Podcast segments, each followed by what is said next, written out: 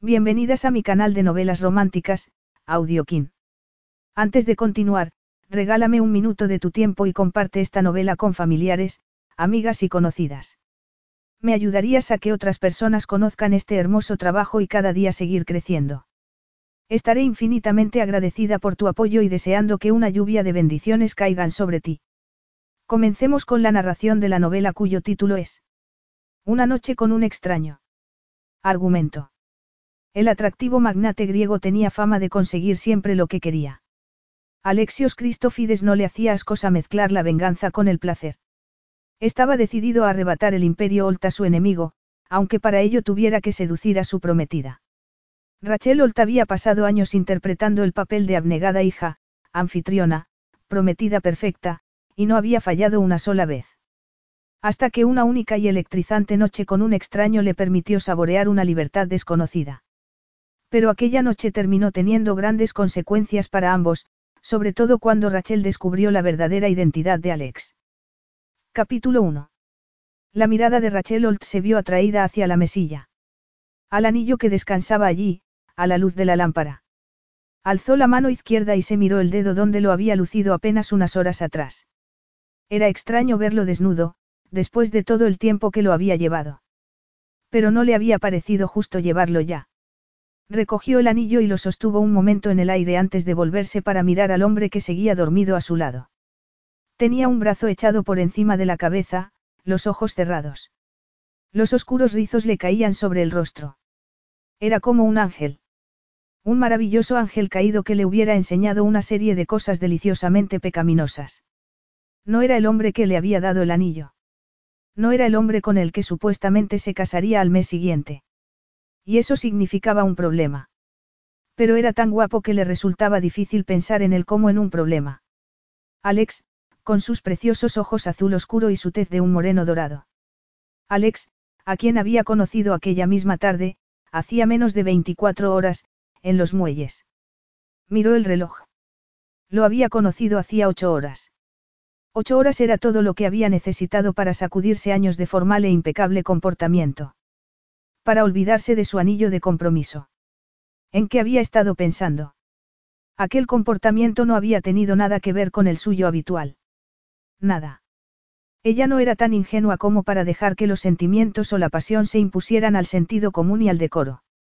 Y decoro, esa noche, no había habido ninguno. Desde el primer instante en que lo vio fregando la cubierta del barco, se había sentido completamente cautivada. Cerró los ojos y regresó a aquel momento. Y le resultó fácil recordar lo que le había hecho perder el juicio, y la ropa. Desde que llegaron a Corfú no había hecho un tiempo tan espléndido como aquel. Rachel y Alana acababan de comer. Su amiga debía dirigirse al aeropuerto para volar de vuelta a Nueva York, mientras que ella se quedaría para representar a la familia Holt en un acto benéfico. Aquellas vacaciones eran su última alegría antes de la boda del mes siguiente. Su oportunidad de, echar una canita al aire, antes de comprometerse en cuerpo y alma con otra persona para el resto de su vida. ¿Más zapatos? Le preguntó a Lana, señalando la pequeña boutique que estaba al otro lado de la calle empedrada. Creo que no, contestó Rachel mientras desviaba la mirada hacia el mar, con los yates y veleros atracados en el muelle. Estás enferma. Se echó a reír y se acercó al malecón, apoyándose en la barandilla. Tal vez. Es la boda, ¿verdad? Inquirió Alana. No tendría por qué. Hace siglos que la esperaba. Nos conocemos desde hace seis años y llevamos comprometidos la mayor parte de ese tiempo. La fecha de la boda la fijamos hace casi once meses. Sabes que todavía puedes cambiar de idea, le recordó Alana. No, no voy a hacerlo. ¿Te imaginas? La boda será el acontecimiento social del año.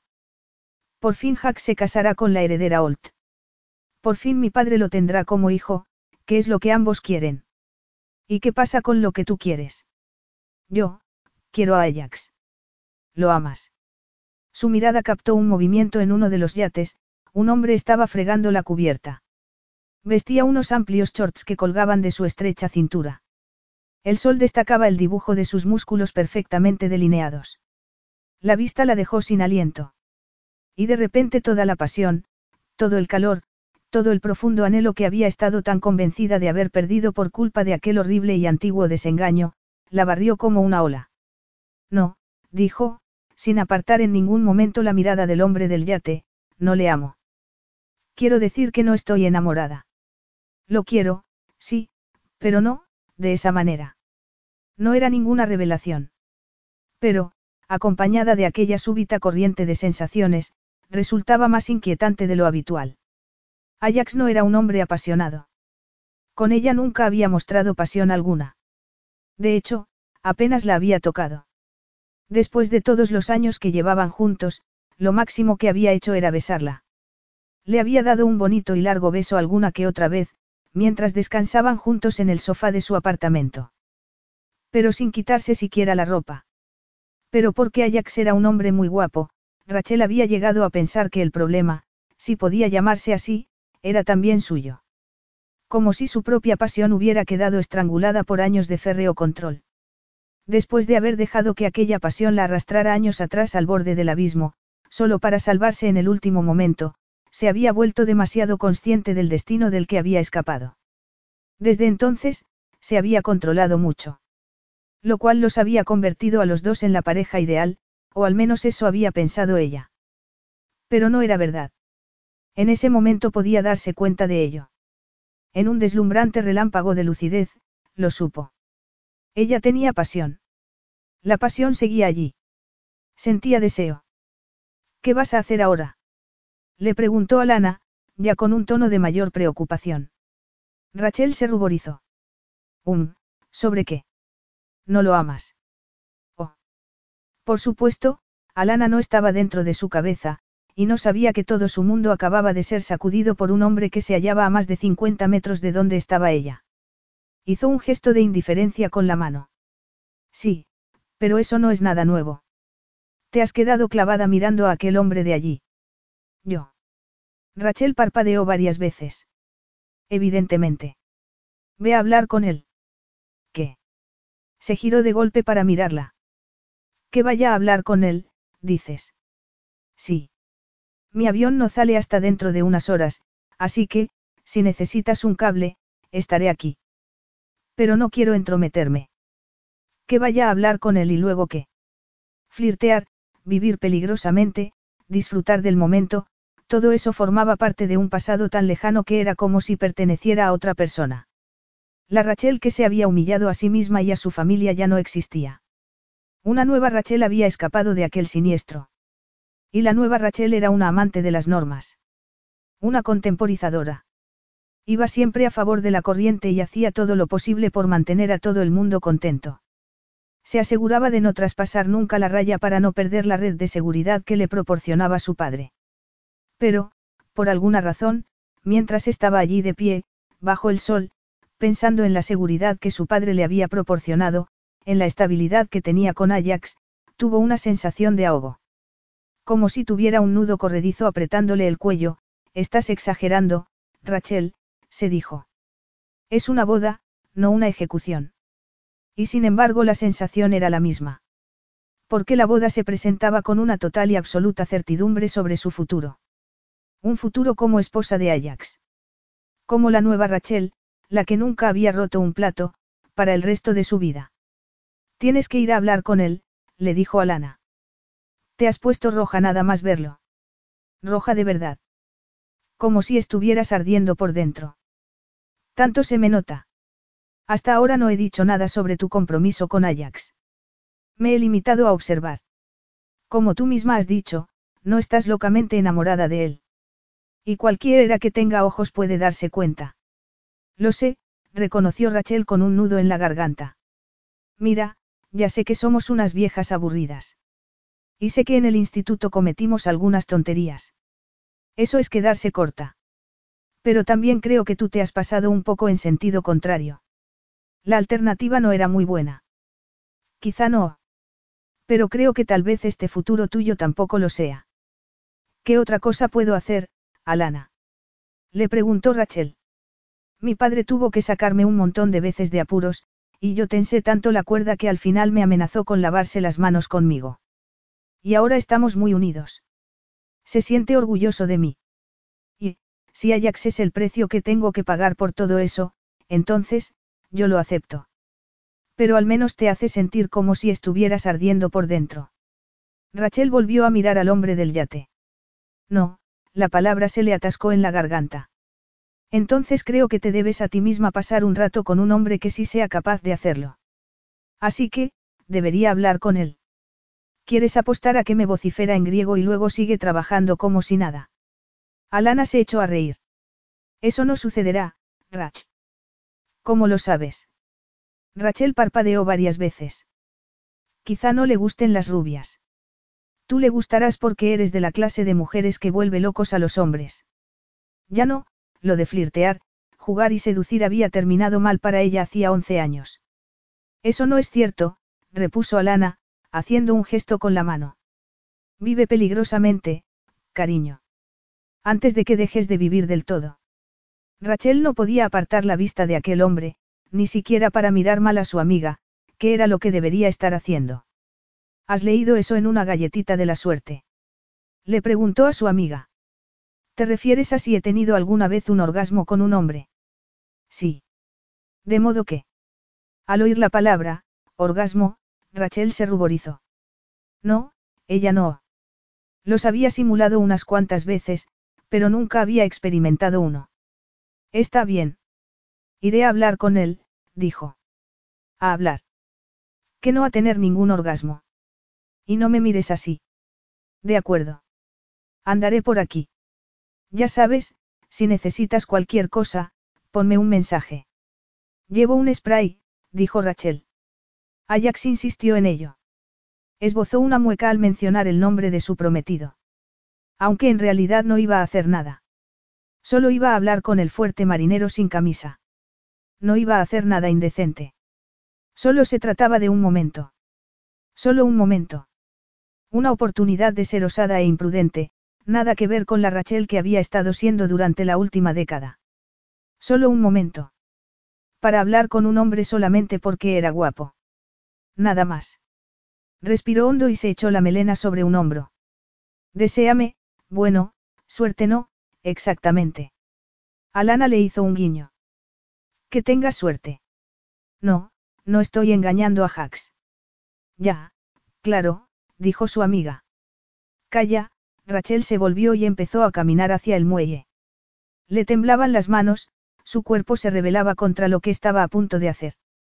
Le sudaban las palmas, el corazón le latía tan rápido que estaba segura de que iba a desmayarse, salivaba. Señales todas que la alertaban de que debía echar a correr y sobrevivir. Pero las ignoró. Se volvió para mirar a Alana por última vez, que seguía de pie apoyada en la pared, observando. Y de nuevo se concentró en su objetivo. Le saludaría. Y quizá flirtearía un poco. Un poco de flirteo inofensivo. Recordaba algo como se hacía. En sus tiempos, había sido una maestra de la seducción. Batir pestañas y tocar al hombre en un hombro, sin pretender durante todo el tiempo otra cosa que no fuera utilizar su interés en estimular su ego. En aquel entonces había sido un juego. Una diversión. ¿Por qué no volver a vivir aquello?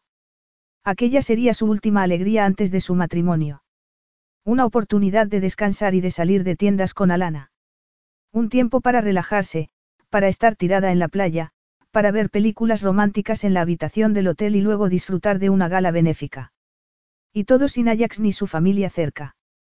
Aquello no era más que una parte de ese plan. Un pequeño descanso de tener que ser siempre Rachel Holt, la aclamada estrella mediática.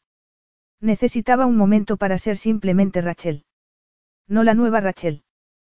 Tampoco la antigua Rachel. Solo Rachel. Se detuvo frente al yate y su mirada colisionó con los ojos más azules que había visto en su vida. Acompañados de una lenta y traviesa sonrisa, un relámpago de dientes blancos contrastando con una tez morena. De cerca era todavía más guapo. Absolutamente arrebatador. Se apartó los rizos oscuros de los ojos y, al hacerlo, flexionó los músculos. Una actuación reservada solo para ella. Sus hormonas se pusieron en pie y aplaudieron. Y pidieron a gritos un bis. Estúpidas hormonas. ¿Te has perdido? Le preguntó él en un inglés con fuerte acento. El mismo acento que el de Ajax. Griego. Y sin embargo no sonaba igual. No era tan refinado. Tenía una aspereza que parecía tocar algo profundo en su interior. Y levantar una nube de chispas. Y todo eso con tres palabras. Debería marcharse. Pero no lo hizo. Se quedó clavada en el sitio. Pues, yo, resulta que estaba allí, señaló la pared donde había estado apoyada con Alana, que a esas alturas ya había desaparecido. Y te vi. ¿Me viste? Sí. ¿Hay algún problema? Yo, no, no hay ningún problema. Simplemente me fijé en ti. Eso es todo. Apoyó un pie en la barra de metal que rodeaba la cubierta y saltó al muelle, en un movimiento fluido, impresionante y, condenadamente excitante. Sí, dijo ella. Eso es todo. ¿Te llamas? Rachel Holt. Esperó. Esperó a ver el brillo de reconocimiento en sus ojos. A que se entusiasmara por estar delante de alguien que poseía un cierto nivel de fama mediática. O que diera media vuelta y se marchara. La gente solía hacer una de esas dos cosas. Raramente cualquier otra. Pero no hubo reconocimiento alguno. Bueno, Rachel, aquella voz era un chorro de líquido que se aposentaba en la parte baja de su cuerpo. ¿Y a qué se debe que te hayas fijado en mí? ¿A qué? Pues, eres guapo, respondió. Nunca en toda su vida se había mostrado tan descarada con un hombre. Aunque, sinceramente, no sabía si estaba siendo descarada o estúpida. La gente se le daba bien. Era la anfitriona perfecta. Caía bien a todo el mundo, incluso a la prensa más infame. Una reputación que había cultivado cuidadosamente, y protegido ferozmente. Pero tenía mucha más experiencia en ofrecer a la gente bebidas refrescantes que en ofrecerles, su cuerpo. Vio que él enarcaba una ceja. Soy guapo. Sí. ¿Acaso es la primera vez que te lo dice una mujer? Le ardía la cara, y no podía echar la culpa al sol de primera hora de la tarde. No, pero nunca de una manera tan original. ¿Qué idea tenías en mente cuando decidiste acercarte? Yo pensé, de repente lo hizo. De repente lo quería todo. Lo quería todo, todo a la vez, con aquel desconocido. Quería tocarlo, besarlo, sentir las yemas de sus dedos trazando un rastro de fuego por su piel desnuda. Pensé que tal vez podríamos tomar una copa. Una copa.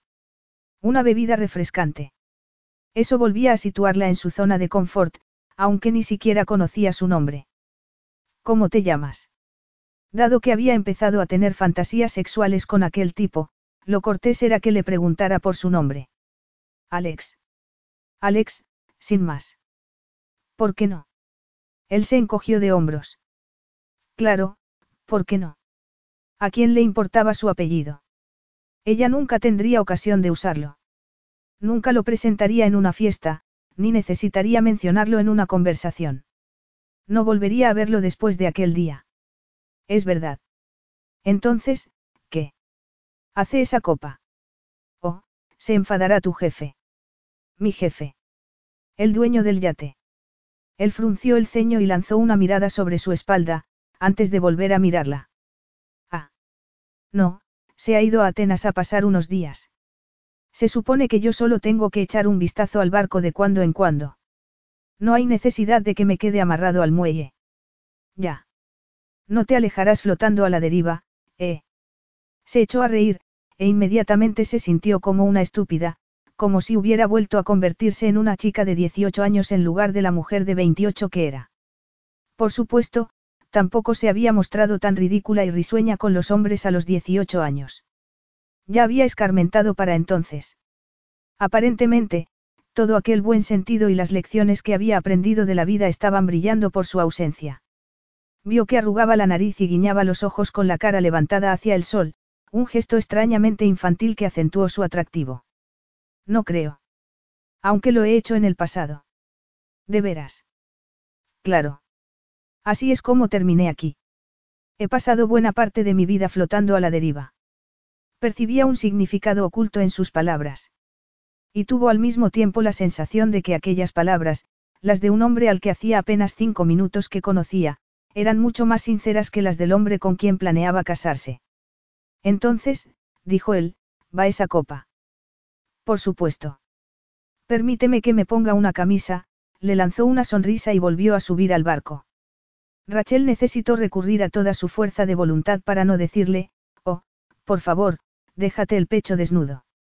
Se imaginó que eso sería forzar las cosas. Sobre todo teniendo en cuenta que, por mucho que lo deseara, sabía que nunca haría nada al respecto. Todo aquello se quedaría en una simple copa.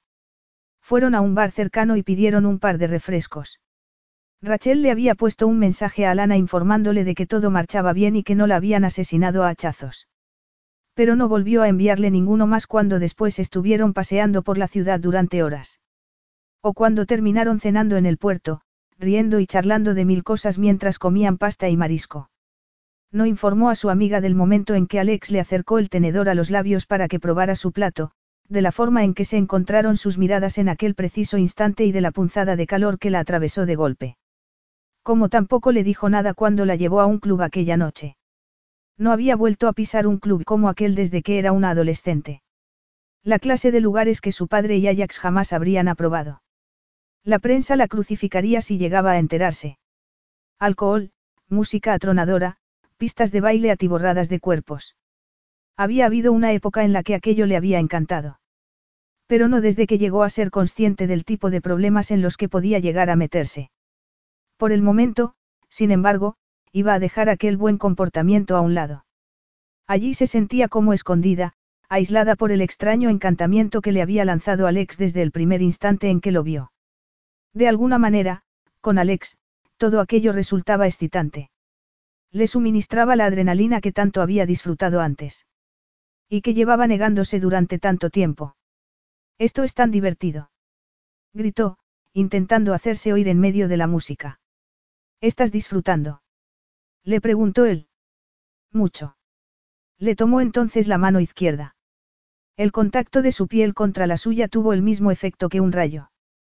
Tenía intención de preguntarte por esto, le dijo él, volviéndole la mano de manera que el anillo de compromiso quedara a la vista. Fue mirar el anillo y se le cayó el alama a los pies. No quería pensar en eso. No quería pensar en la realidad. No estoy casada. Vio que una sonrisa traviesa se dibujaba en sus labios, con sus ojos azules brillando en la penumbra. A mí no me habría importado, de todas formas. Aunque quizás sí me habría preguntado por lo grande que era tu marido. ¿Y si estaba relacionado con el crimen organizado? El pensamiento de Ajax relacionado con algo tan sórdido como el crimen organizado resultaba histéricamente divertido. Ajax era demasiado formal. Él representaba la influencia serena, tranquilizadora de su vida. O al menos así era como lo veía su padre. Pues, no necesitas preocuparte. Además, no hemos hecho nada de lo que tengamos que avergonzarnos, dijo ella. Yo no he, quebrantado ninguna promesa. Todavía, repuso él con otra sonrisa traviesa. Aún es temprano. Sí, el corazón le atronaba en el pecho. ¿Quieres bailar? Miró la mano que le tendía y sintió un dolor, una necesidad, apretándose en su vientre. Y, en aquel preciso instante, se dio cuenta de que aquello no era una simple invitación a bailar. Sabía lo que era. El momento decisivo. Que si decía, sí, a aquello, no podría volver a decir, no, durante el resto de la noche. Sí, fue como si le arrancaran la palabra, raspándole la garganta seca y dejando en su lugar un dulce y ligero alivio. Había tomado la decisión. Esa noche iba a abrazar la vida. Sí, Alex. Quiero bailar. Capítulo 2. La besó por primera vez en la pista de baile. Estaban rodeados de gente, la sensación de apretujamiento era agobiante. Cuando se vio aplastada contra su cuerpo, alzó la cabeza hacia él. Sabía que le estaba suplicando un beso y no le importó. ¿Por qué lo necesitaba? Más que respirar. Porque tenía la sensación de que no sobreviviría si él no la tocaba. Si no podía saborearlo. No tuvo que suplicar demasiado. Él bajó la cabeza y se apoderó de su boca, obligándola con la lengua a separar los labios. Nadie la había besado nunca así. Fue un beso que le robó todo pensamiento, toda preocupación. Se colgó de su cuerpo, moviéndose a un ritmo que no era el de la música, sino el de su propio deseo. Hundió los dedos en su denso cabello rizado, apretándolo contra sí, volcando todo el deseo que había estado acumulando en su interior durante demasiados años en aquel beso. Un beso que le estaba prohibido. Una pequeña y secreta aventura. Nadie tenía por qué saberlo. Ven a mi hotel, pronunció contra sus labios. Estoy en una habitación de hotel. Vente conmigo. No necesito de mayores estímulos. Antes de que ella pudiera darse cuenta, Alex ya la estaba sacando de la pista de baile. Se detuvo en la puerta del club, la empujó contra la pared y la besó. Tanto el gesto como el beso fueron salvajes, explosivos. Perfectos. Ella se arqueó contra él, apretando los senos contra el duro muro de su pecho, esforzándose por encontrar algún alivio a la necesidad que le devoraba las entrañas. Ahora, dijo con los ojos cerrados. Vámonos ya. Estoy de acuerdo. Está cerca de aquí. O eso creo. Estoy mareada. No sé dónde estamos. Alex se echó a reír y apoyó la frente contra la de ella. Yo sé exactamente dónde estoy. ¿Y dónde es eso? Contigo. No necesito saber más. Rachel soltó un suspiro, intentando ignorar la punzada de emoción que le atravesó el pecho. Se suponía que no tenía que sentir aquello. ¡Guau! Dices cosas muy bonitas. Llévame, la tomó de la mano. De algún modo, en aquel instante, se sintió valiente, segura. Feliz. Como un recuerdo de la que había sido antes de aprender a cerrarse sobre sí misma. Antes de la debacle de Colin. Y del chantaje. Antes de que hubiera tenido que confesarle a su padre lo que había hecho. Yo no puedo protegerte más, Rachel. Las decisiones que estás tomando son peligrosas. La gente, los hombres siempre intentarán aprovecharse de ti por tus relaciones familiares, la prensa siempre te acosará por ser quien eres, y tú misma te lo estás buscando. Si sigues así, no volveré a salvarte el tipo. Y las palabras de su madre habían sido todavía menos amables, una mujer de tu posición no puede permitirse esos errores. No solo es inmoral, sino también peligroso. No he pasado todos estos años luchando por ascender en la sociedad para ver cómo tú lo destrozas todo en un segundo con tu estúpido comportamiento. Unas furiosas palabras pronunciadas en privado. Pero se había tragado aquellas palabras y las había guardado en su pecho, para tenerlas siempre muy presentes. Excepto, excepto en aquel momento. Pero aquello era distinto. Estaba fuera del tiempo, fuera del mundo real. Y Alex ni siquiera la conocía. No quería manipularla. No pretendía arrastrarla a una comprometedora situación para poder vender luego fotos íntimas, o algún vídeo sucio. Alex simplemente la deseaba. Aquel sencillo pensamiento despejó todas sus dudas. Empezaron a caminar por la acera, y al poco rato estaban corriendo sin dejar de reírse. Ella se agachó para quitarse los zapatos, que sostuvo en su mano libre mientras corría descalza por los adoquines. Se detuvieron frente al hotel, con las impresionantes fuentes de la entrada. Estoy en un hotel muy bueno, explicó ella, jadeando todavía por la carrera. Y que lo digas, él se rió. No vayas a sentirte incómodo. No. Por supuesto. Le resultaba difícil imaginárselo incómodo en cualquier parte. Bien. Necesito saber al menos tres cosas más sobre ti antes de entrar, ¿de acuerdo? Depende. ¿Vas a preguntarme por mi cuenta bancaria? No, ni siquiera te tomaré las huellas, bromeó ella. Pero, de alguna manera, sigues siendo un desconocido para mí. ¿De veras? ¿Y cómo puedo dejar de serlo? ¿Cuál es tu color favorito? No tengo ninguno. Vamos. ¿De qué color es la colcha de tu cama? Alex se echó a reír. Negra. Bien. ¿Qué edad tienes? 26 años, respondió él. Oh. Bueno, yo tengo 28, espero que no tengas problema con eso. En absoluto. De hecho, ahora mismo estoy incluso más excitado. Si es eso posible. A Rachel se le aceleró el pulso. Una cosa más. Preferirías dormir bajo las estrellas, o en una elegante suite. Me da igual, siempre y cuando tú me acompañes. Preferiblemente sin ropa. Aquello la dejó sin aliento. Bueno, esa era la respuesta perfecta. ¿Podemos entrar ya? Sí, respondió ella. Ya no eres un desconocido para mí, así que adelante. Me alegro. Entraron en el hotel y cruzaron rápidamente el vestíbulo. Rachel pulsó el botón y esperó a que llegara el ascensor, cada vez más nerviosa. Una vez dentro, no bien se cerraron las puertas a su espalda, Alex la acorraló contra la pared y se apoderó ávidamente de su boca, recorriendo al mismo tiempo su cuerpo con las manos. Rachel podía sentir la presión de su erección en la cadera. Sentir su excitación, no solo allí, sino en cada parte de su cuerpo, en el tenso embaramiento de sus hombros, en el atronador latido de su corazón, en la urgencia de su beso. Ni en sus más alocadas fantasías se había imaginado en aquella situación, con un hombre besándola como si se estuviera muriendo de hambre por ella. Llegaron a la planta no con la suficiente rapidez y, a la vez, con demasiada. De haber tardado más, se habría muerto, o quizá él le habría hecho el amor allí mismo, con la ropa puesta. Estaba muy cerca de hacerlo, y lo sabía. Tal vez no se hubiera tenido nunca por una mujer muy apasionada, pero le gustaba el sexo. Y dado que Ajax se había dedicado a esperar pacientemente a que las cosas pasaran al siguiente nivel, eso quería decir que era una experta en satisfacerse a sí misma.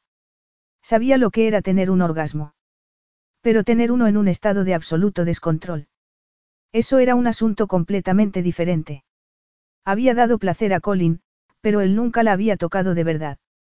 Y, en cualquier caso, aquello había ocurrido hacía once años. Pero en ese momento estaba allí, y Alex la estaba tocando de verdad.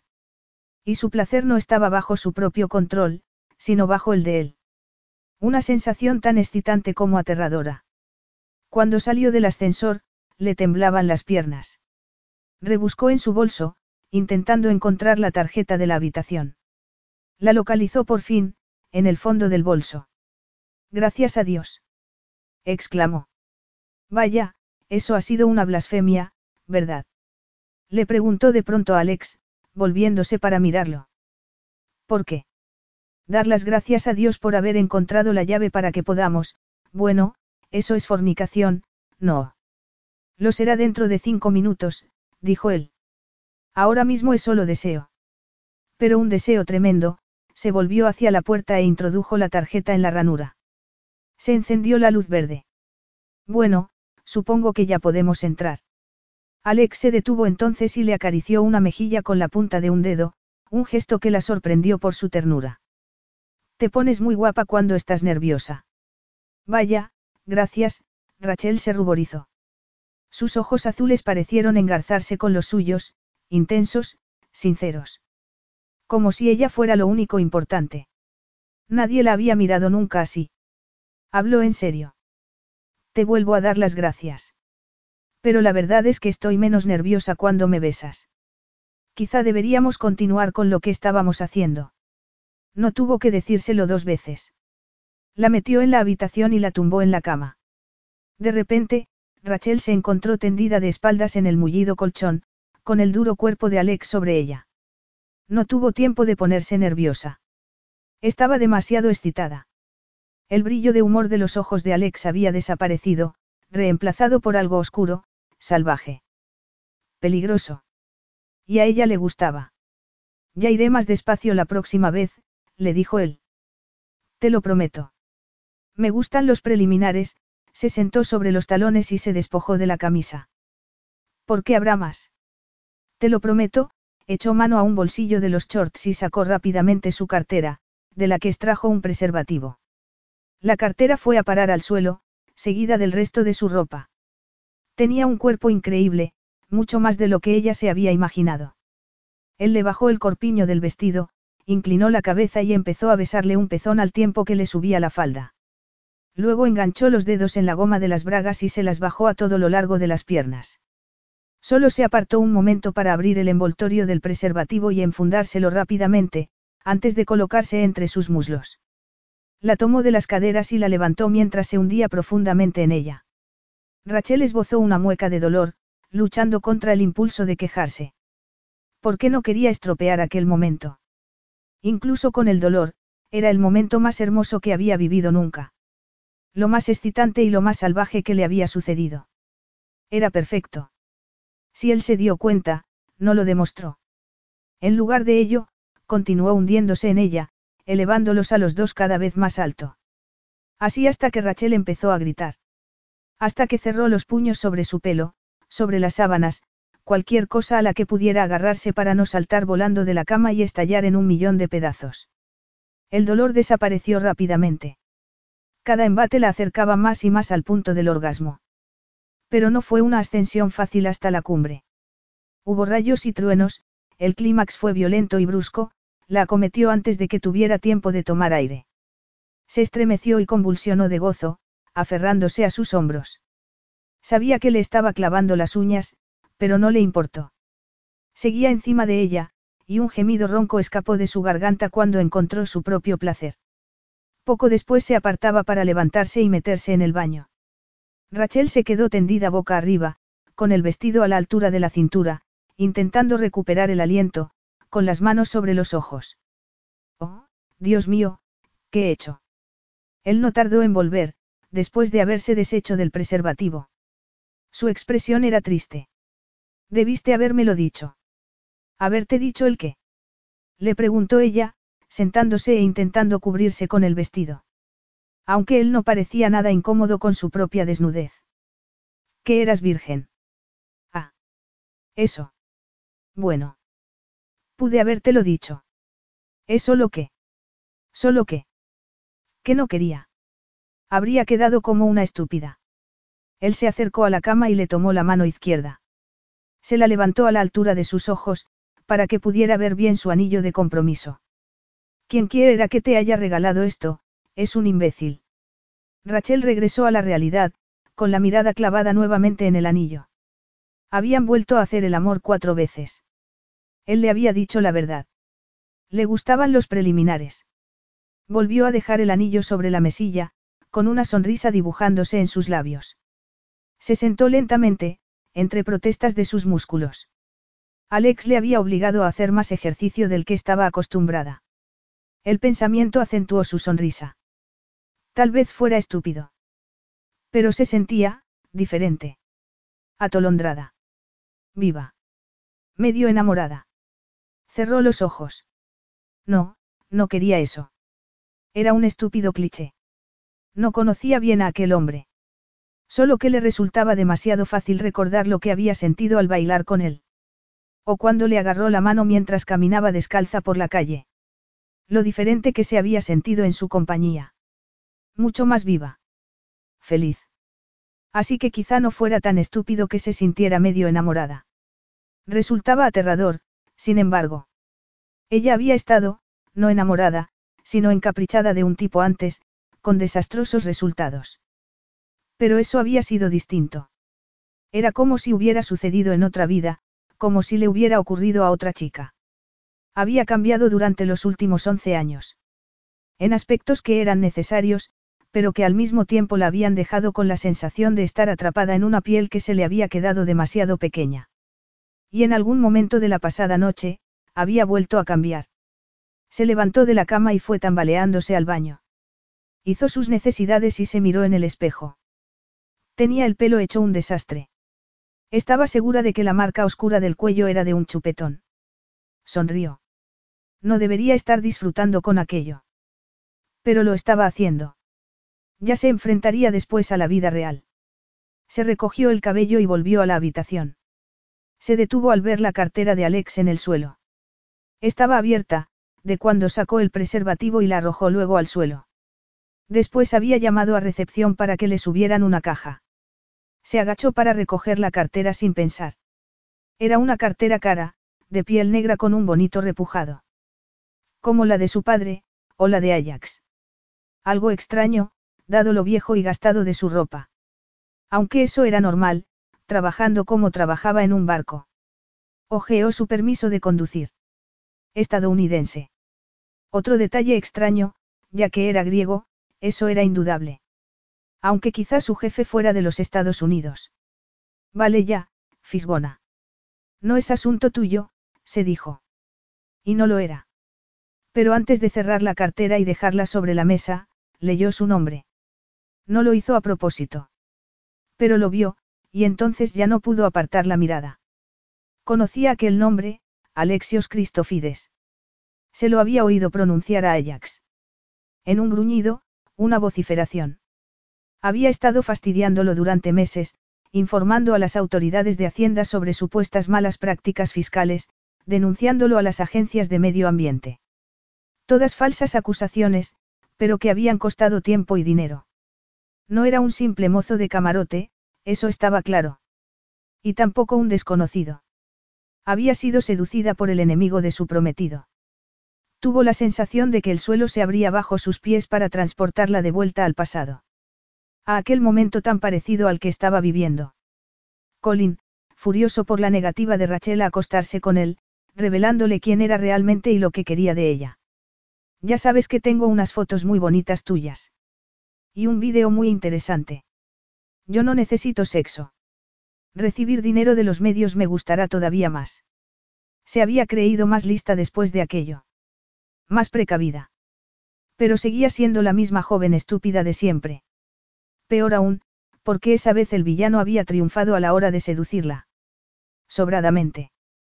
Lo que había hecho con él, lo que le había dejado que le hiciera. Alexios. El hombre de la cama se estiró y Rachel se esforzó por no desmayarse. Por no vomitar.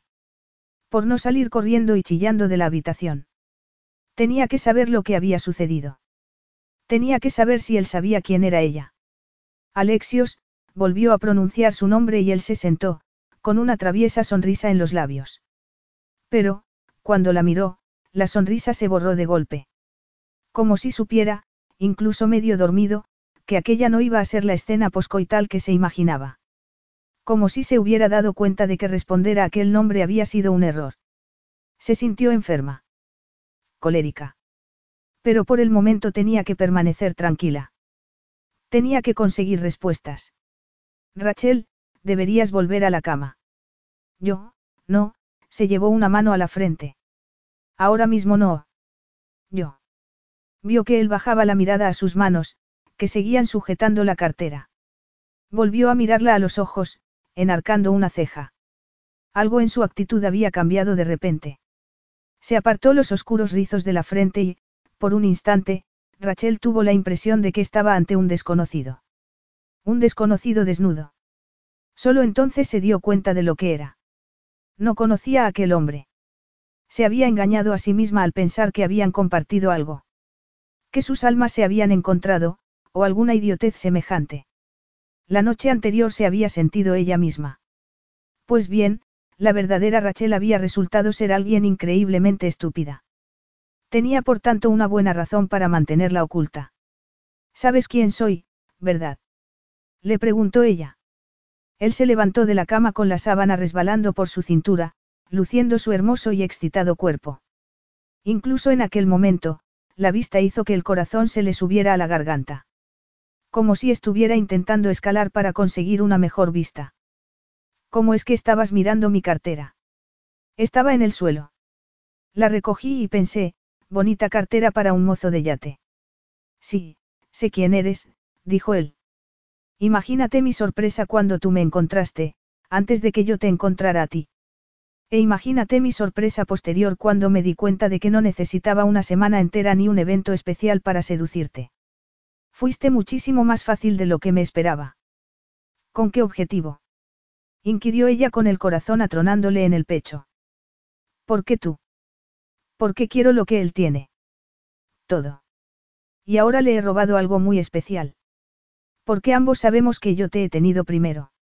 Canalla, se puso a registrar la habitación en busca de su ropa. Tú. Esta es mi habitación, dejó de recoger la suya y, en lugar de ello, se puso a recoger la de él. Vístete y sal de aquí, le lanzó los shorts y luego la camisa. Fuera. Él empezó a vestirse. Ignoro quién crees que es tu prometido, pero yo lo sé bien. Y yo sé quién eres tú.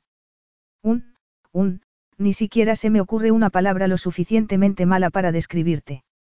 Me has engañado. Que yo te he engañado. Más bien no te lo conté todo, como hiciste tú conmigo. Yo no te obligué a que te acostaras conmigo. No, no lo había hecho. Y eso quería decir que la culpa era suya. Pero, me sedujiste a sabiendas de que arruinarías mi compromiso. Con toda la intención de hacerlo. Y tú pensabas que el hecho de que yo te sedujera lo dejaría intacto. ¿Es eso? ¿O lo que te enfada es que yo lo hubiera planeado? Sí. Estoy enfadada porque lo planeaste. Yo creí que habíamos tenido algo, yo creía, se le cerró la garganta. La emoción le impedía articular las palabras. Tú hiciste tu elección, repuso mientras se subía el pantalón y se lo abrochaba. Yo solamente fui la ocasión de tu infidelidad. Antes de que ella pudiera pensar en una respuesta, la cartera salió volando de su mano para rozarle la oreja e impactar en la pared que tenía detrás. Fuera. Chilló. Acababa de destruir ella misma su compromiso matrimonial. El futuro de la empresa de su familia. Y todo por sexo. Sexo con un hombre que la había estado manipulando. Engañándola con la intención de perjudicar a Ajax, Ajax, que no se merecía que lo trataran así. Ajax, que la quería. Y su padre, después de todo lo que había hecho por ella, se tapó los ojos con las manos, intentando contener las lágrimas. Rachel. Me has destrozado la vida. Chilló, abriendo los brazos. Yo creía que eras distinto. Creía que me habías hecho, sentir algo, cuando solo me estabas mintiendo. He echado a perder mi vida por ti y todo ha sido una mentira. Yo nunca te prometí nada. Cometiste un error. Lo siento por ti. No le llames, le pidió ella, con el estómago encogido. Por favor, no le llames. No tengo necesidad. Ya no te casarás con él. ¿Crees que por haber pasado una noche contigo voy a dejar al hombre con el que llevo comprometida durante años? Lo dudo mucho, dijo. Apenas unos minutos atrás, lo habría hecho. Se habría expuesto al escándalo, y habría expuesto también a su familia. Por él, habría sido capaz de destruir todo lo que se había pasado años reconstruyendo. ¿En qué había estado pensando? No, no había pensado en absoluto.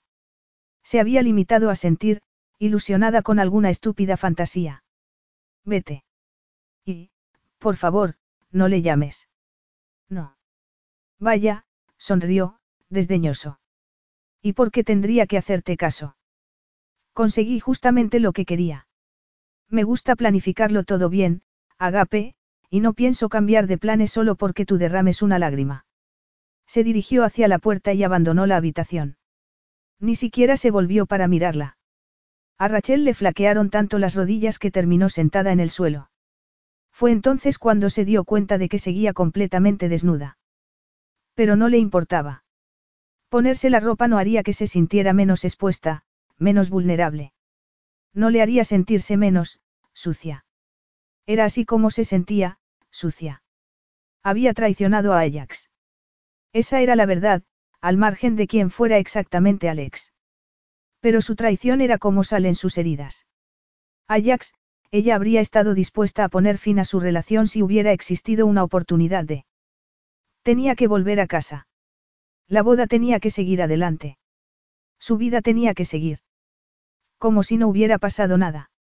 Era por eso por lo que había evitado la pasión, por lo que había evitado hacer cosas que fueran arriesgadas, y locas. Porque, cuando asumía riesgos, sufría. Porque, cuando confiaba en alguien, ese alguien la defraudaba. Sentada en el suelo, incapaz casi de respirar, recordó exactamente por qué había elegido esconderse de la vida. Nunca más. Volvería con Ajax, a la seguridad. Y, si Alex le revelaba lo de aquella noche, ella le suplicaría que la perdonara. Miró hacia adelante con los ojos secos. Tan secos como sus entrañas. Se olvidaría del calor y del fuego que había descubierto aquella noche. Se olvidaría de Alexios Cristofides. Capítulo 3. Se había dicho a sí mismo que no iría a la boda. Se lo había dicho mientras abordaba el avión en Nueva York rumbo a Grecia. Y mientras conducía del aeropuerto a la finca de los Holt, donde se iba a celebrar la boda. Todo el mundo conocía el lugar de la celebración. Había sido una noticia internacional. La boda del ejecutivo rompecorazones Ajax Kouros con la dorada heredera Holt. Las fotografías del acontecimiento se venderían por una fortuna, el mundo esperaba con el aliento contenido cualquier migaja de información. Lo había leído en cada revista y en cada diario desde que abandonó Corfú. Desde que Rachel Holt lo echó de su cama. Nunca en toda su vida lo habían deseado de aquella forma. En algún momento del transcurso de la noche se había olvidado de que él no era sencillamente Alex, ni ella Rachel. Había sido simplemente un hombre deseando a una mujer. No un hombre reconcomido por la venganza. Pero su dulce voz llamándolo Alexios y penetrando en su sueño lo había devuelto a la realidad. Y entonces todo se había ido a la basura. No había disfrutado nada de aquel momento. Del momento en que ella descubrió que él era el enemigo de Ajax. El hecho lo había sorprendido.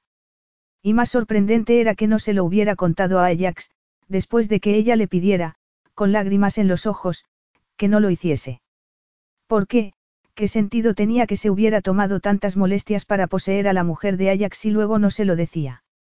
La había seducido prácticamente al pie del altar, con lo que podía impedir el matrimonio y arruinar al mismo tiempo los planes de Ajax para quedarse con la compañía Olt, que había sido su verdadero objetivo. Y, sin embargo, no había hecho la llamada. Lo cual era un verdadero misterio para él. Como también lo era que, en aquel instante, se encontrara en la finca de los Olt provisto de una invitación hábilmente falsificada que lo facultaba para ser uno de los primeros invitados admitidos y disfrutar de un recorrido previo por la propiedad. Entregó la tarjeta a la mujer que atendía a los que iban llegando. Iba vestida toda de negro, con su rubio cabello recogido en un apretado moño. La propia decoración del lugar, desde las guirnaldas a las flores, era severa y elegante. Sin frivolidades románticas. Siga el sendero que lleva al jardín, por favor, señor Kiriakis. Ya han empezado a servir los refrigerios. Bonito alias. Teniendo en cuenta que se había pasado la vida entera ocultándose detrás de ellos, aquel le gustaba. Siguió las instrucciones de la mujer y echó a andar por el sendero hasta la parte trasera de la casa.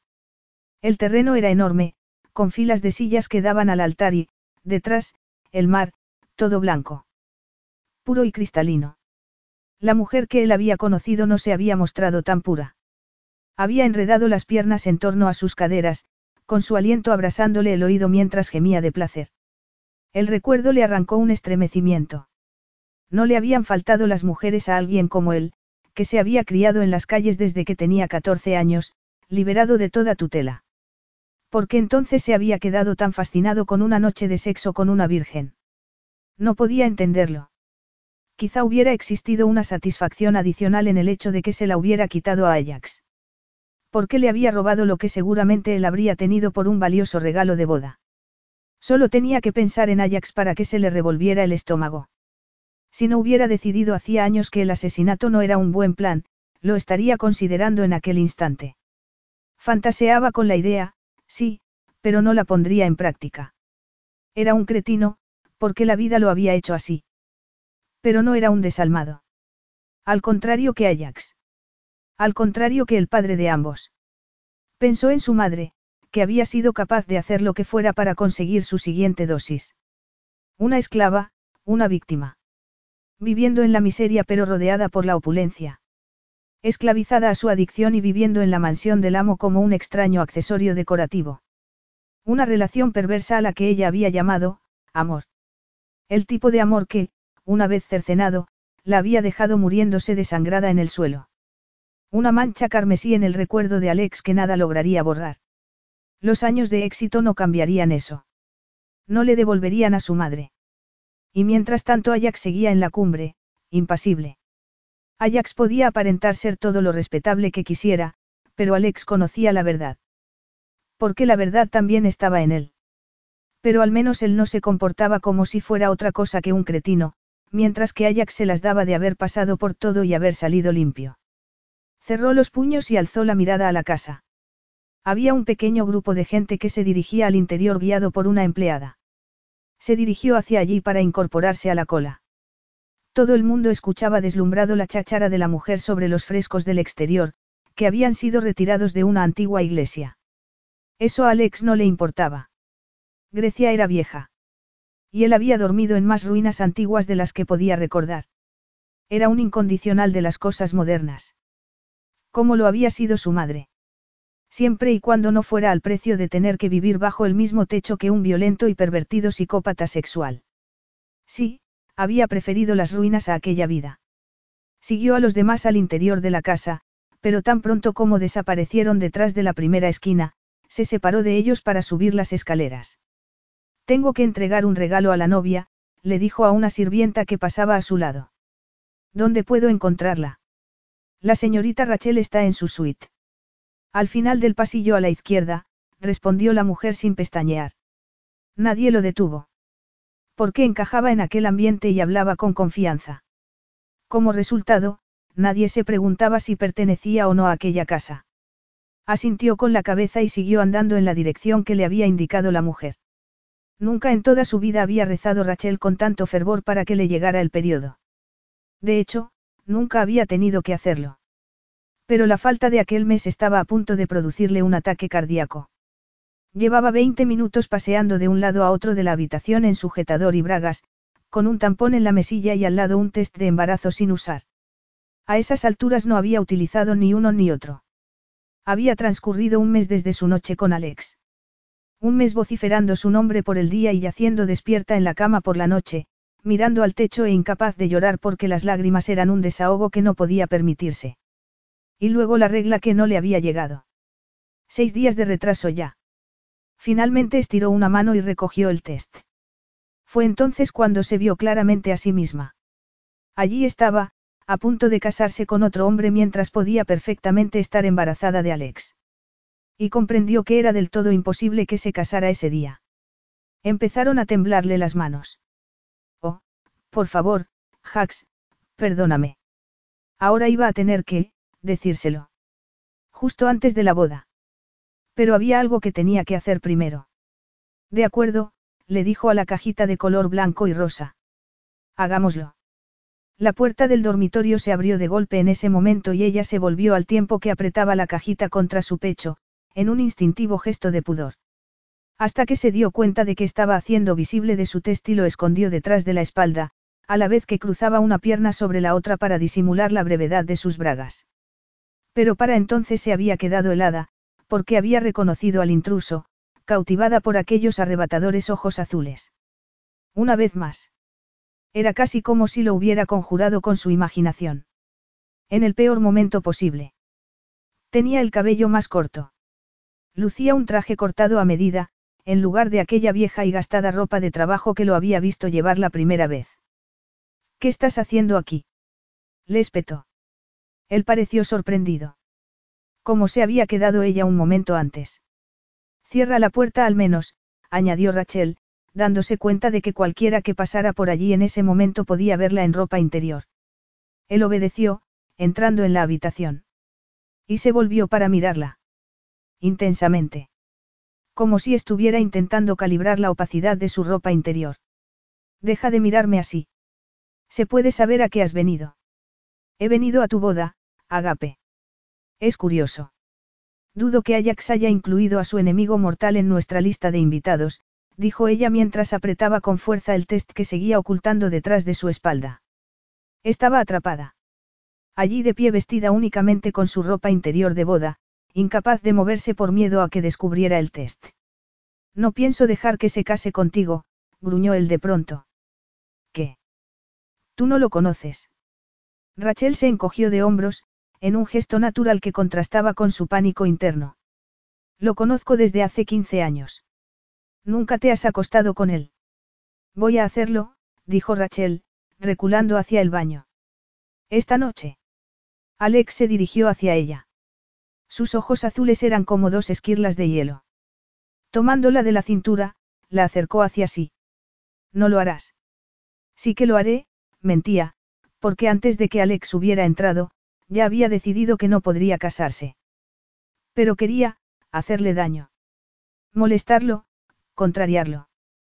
Pienso tener sexo con él, esta noche.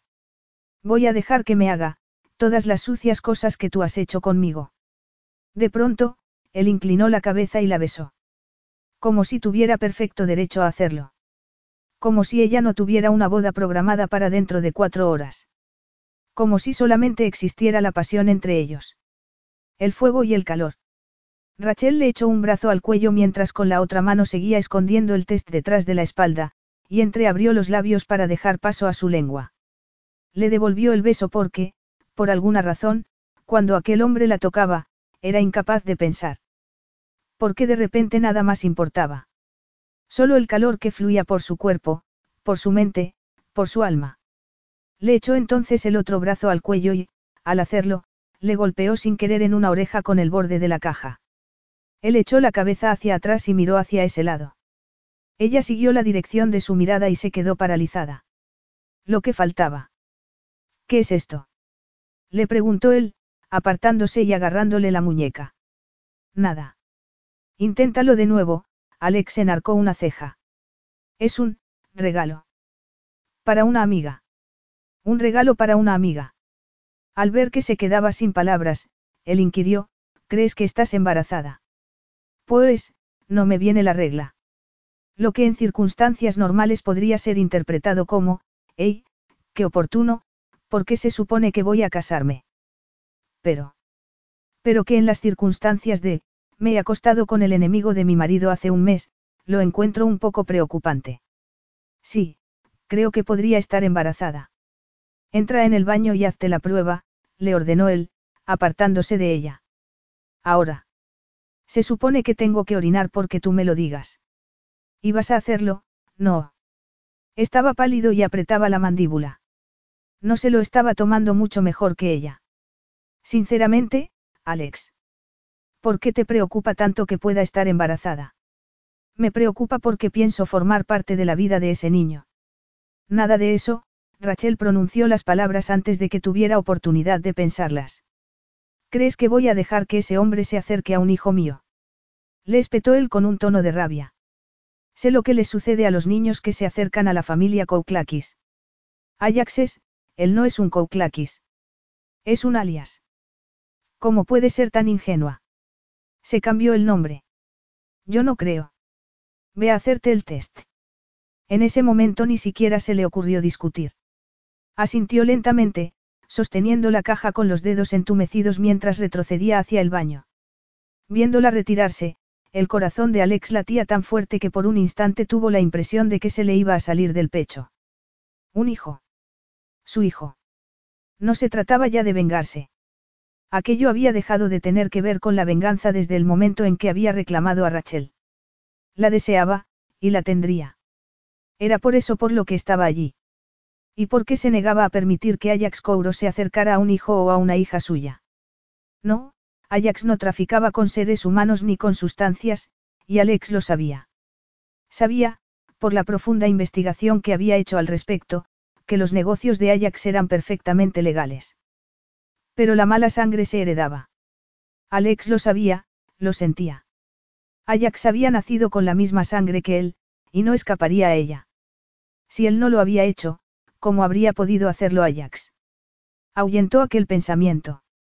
La horrible sensación que lo asaltaba cada vez que se imaginaba aquel veneno corriendo por sus venas. Pero las cosas habían cambiado, al menos para él. Alex había hecho su fortuna jugando en el mercado bursátil, primero con el dinero de otra gente, y después con el suyo propio. No solo había sido una cuestión de suerte, sino también de inteligencia, de habilidad. Había ganado millones. En su vigésimo sexto cumpleaños, apenas seis meses atrás, había ganado sus primeros mil millones. La puerta del baño se abrió en ese momento y apareció Rachel, pálida, con los ojos húmedos por las lágrimas. ¿Qué? Le preguntó él. La tensión le aceleraba el pulso. Estoy embarazada. Y antes de que lo preguntes, es tuyo. Yo no te mentiría sobre algo como eso. No te casarás con él. Sabes que hay cerca de, un millar de invitados en camino. Un centenar de periodistas. Tienes dos opciones, Rachel, la adrenalina estaba haciendo que su cerebro trabajara a toda velocidad. Te marchas ahora mismo conmigo y no hablas con nadie. O sigues adelante con la boda. Pero escúchame bien, si haces eso, interrumpiré la ceremonia y le diré a todo el mundo que estás embarazada de un hijo mío. Que te seduje en Corfú y que te entregaste a mí en un tiempo récord.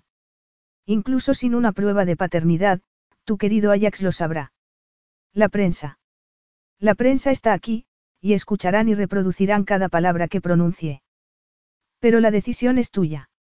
No es mía, replicó Rachel, cruzando los brazos bajo los senos. Seguía llevando nada más que su ropa interior. Me encuentro en una situación imposible. No puedo echarme para atrás. No puedo, se interrumpió. Podría tener un, desvió la mirada. A Alex se le encogió el estómago. No. Ella sacudió la cabeza, con los ojos azules llenos de lágrimas. Tienes razón. No puedo. Sencillamente, no puedo. Ven conmigo. ¿Y luego qué? Nos casaremos. Capítulo 4. Estás loco, murmuró Rachel mientras abandonaba la finca familiar a bordo del Deportivo Rojo de Alex. Cielos. Lo había hecho. Se estaba escapando el día de su boda. Llevándose casi nada. Algo de ropa, sus zapatos favoritos. Su ordenador, su teléfono, unos cuantos libros. Pero, cuando él le expuso las opciones que tenía, lo vio todo claro como el cristal. No podía seguir adelante con la boda, toda vestida de blanco, la novia virginal, y casarse con Ajax sabiendo que estaba embarazada de otro hombre. Sabiendo que la prensa destrozaría a todos los implicados si Alex se levantaba y le contaba a todo el mundo lo que había hecho. Era consciente de la posición en que se encontraba. Había sido consciente de ello desde el día en que su padre, en su despacho, la advirtió de que no seguiría protegiéndola del escándalo al que ella misma se había estado exponiendo. Se las había arreglado para ofrecer una imagen perfecta al público y por esa razón los medios la tenían en un pedestal. Lo que quería decir que cualquier sospecha de escándalo atraería a un enjambre de periodistas. Pero lo único que había hecho era retrasar lo inevitable. Solo en ese momento se daba cuenta de ello. Sería horrible cuando la prensa se enterara. Fuera cual fuera su comportamiento, ella quedaría como la villana de la película. De eso estaba segura. Pero no tenía la fortaleza necesaria de dejar que eso sucediera con público delante. De dejar que Alex soltara su discurso delante de tantos invitados y periodistas. El simple pensamiento la ponía enferma. Se había convertido en la gran heredera Olt, un icono de la moda y el estilo, la niña bonita de los medios de comunicación. Aquella noche que había pasado con Alex había sacado a la luz algo que ni ella misma había sabido que existía, y estaba pagando por ello.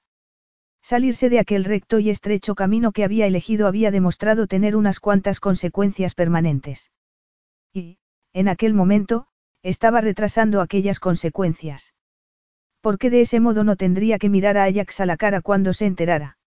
O cuando se enterara su padre. Olea. Sacó su móvil. Al menos voy a ponerle un mensaje a Lea, pensó en su hermana, que habría debido ser la dama de honor. Su dulce y cariñosa hermana, una de las mejores personas que conocía. Se ponía enferma solo de pensar en su cara de preocupación. O en la de su padre. O en la de Ajax. Lo había estropeado todo. Le iba a dar un ataque de pánico. No lo hagas hasta que el avión esté a punto de salir. Por cierto, porque estoy loco. Porque todo es una locura. Explotó Rachel. ¿Y tú quieres que me case contigo? No voy a hacerlo. No te conozco. Y tampoco me gustas. ¿Cómo puedo no gustarte si no me conoces?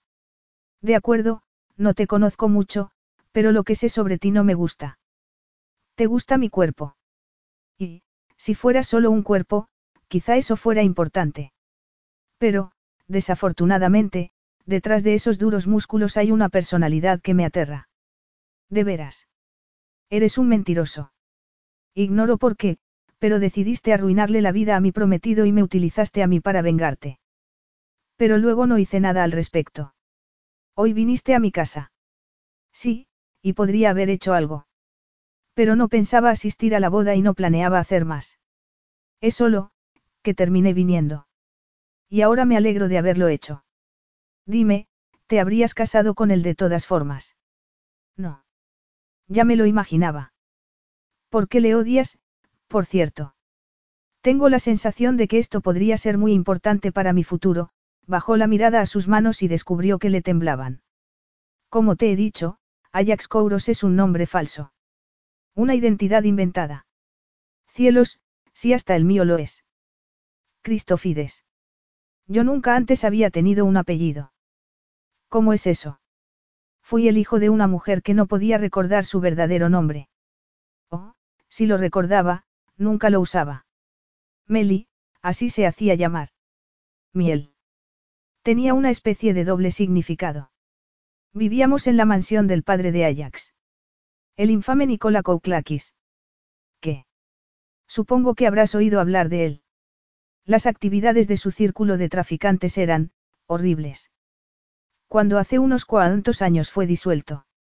Sí, fue horroroso. Fueron muchas las vidas que arruinó. Mi madre no figuraba entre las secuestradas. Ella fue seducida. Por las sustancias prohibidas. Por el dinero. Por amor. Vivíamos en la mansión, al igual que Ajax. Recuerdo que al principio, cuando lo veía, pensaba que era alguien importante con aquellos trajes, aquellos coches. Pero aprendí muy rápidamente a tenerle miedo porque era el hijo del gran jefe. Alex, no, no puede ser. ¿Qué? ¿Piensas que si me meto con él es por diversión? Lo hago porque considero que no se merece nada de lo que tiene, no cuando tantos de nosotros aún estamos pagando las consecuencias del origen de su fortuna. Pero él no ganó su dinero, haciendo nada malo. Entró en contacto con mi familia cuando todavía era un muchacho. Mi padre le proporcionó trabajo. Hizo una fortuna de la nada. Tú no lo conoces como yo. Crees que sí, Rachel, pero no lo conoces en absoluto. Lo conozco. ¿Por qué nunca te has acostado con él? Él no es muy, apasionado. Y yo me figuraba que tampoco lo era, así que pensaba que no había problema. Alex soltó una carcajada sin humor. Yo fui testigo de algunos de sus comportamientos en la mansión de su padre. Frecuentaba a las mujeres de allí. Pasión no le faltaba, y conociendo sus antecedentes, encuentro ciertamente preocupante que no te haya tocado. Quizá estuviera esperando a disfrutar tu inocencia. Él no sabía que yo era virgen, replicó acalorada. Yo tuve una, una relación antes de Ajax, y no, obviamente no me acosté con él, pero tampoco fue una relación casta, de acuerdo. Y yo nunca hablé con Ajax de eso, así que él no podía saberlo. Créeme, Agape, lo sabía. Tú no lo sabías. Yo solo te conocía de aquella tarde. Que tendrá duraderas consecuencias, replicó ella, apoyando la cabeza en el cristal de la ventanilla y viendo cómo el paisaje desfilaba ante sus ojos, no sé qué estoy haciendo aquí contigo. No lo sabes. No querías que destrozara tu reputación ante la prensa. Ni que destruyera a Ajax ante el altar, aunque no consigo entender por qué. A Rachel le daba vueltas la cabeza. No podía imaginarse al Ajax que conocía, al hombre que parecía pasar las 24 horas del día enfundado en un formal traje de ejecutivo, merodeando por aquella finca llena de sustancias y mezclándose con cortesanas. No tenía sentido. Yo solo sé de él lo que sé. Y de todas las cosas que sentía hacia Ajax en aquel momento, la tristeza y el arrepentimiento no figuraban entre ellas. De alguna manera, se sentía hasta aliviada de haberse escapado de la boda, aunque fuera con Alexios Cristofides. Aunque estuviera embarazada de él. Se le encogió el estómago. No, eso no le producía ningún alivio. Ni siquiera quería pensar en ello. No irás a mantenerme prisionera, ¿verdad? Le preguntó cuando el coche llegó al aeropuerto. Si hubiera querido hacer eso, lo habría hecho en Corfú. Rachel apretó los dientes y abrió la puerta del coche. Él la siguió, y apareció un empleado para encargarse de sus maletas. Eres despreciable. ¿A qué terminal vamos? Volaremos en mi avión privado. Así podremos hablar con mayor tranquilidad de nuestros asuntos. ¿Sabes una cosa?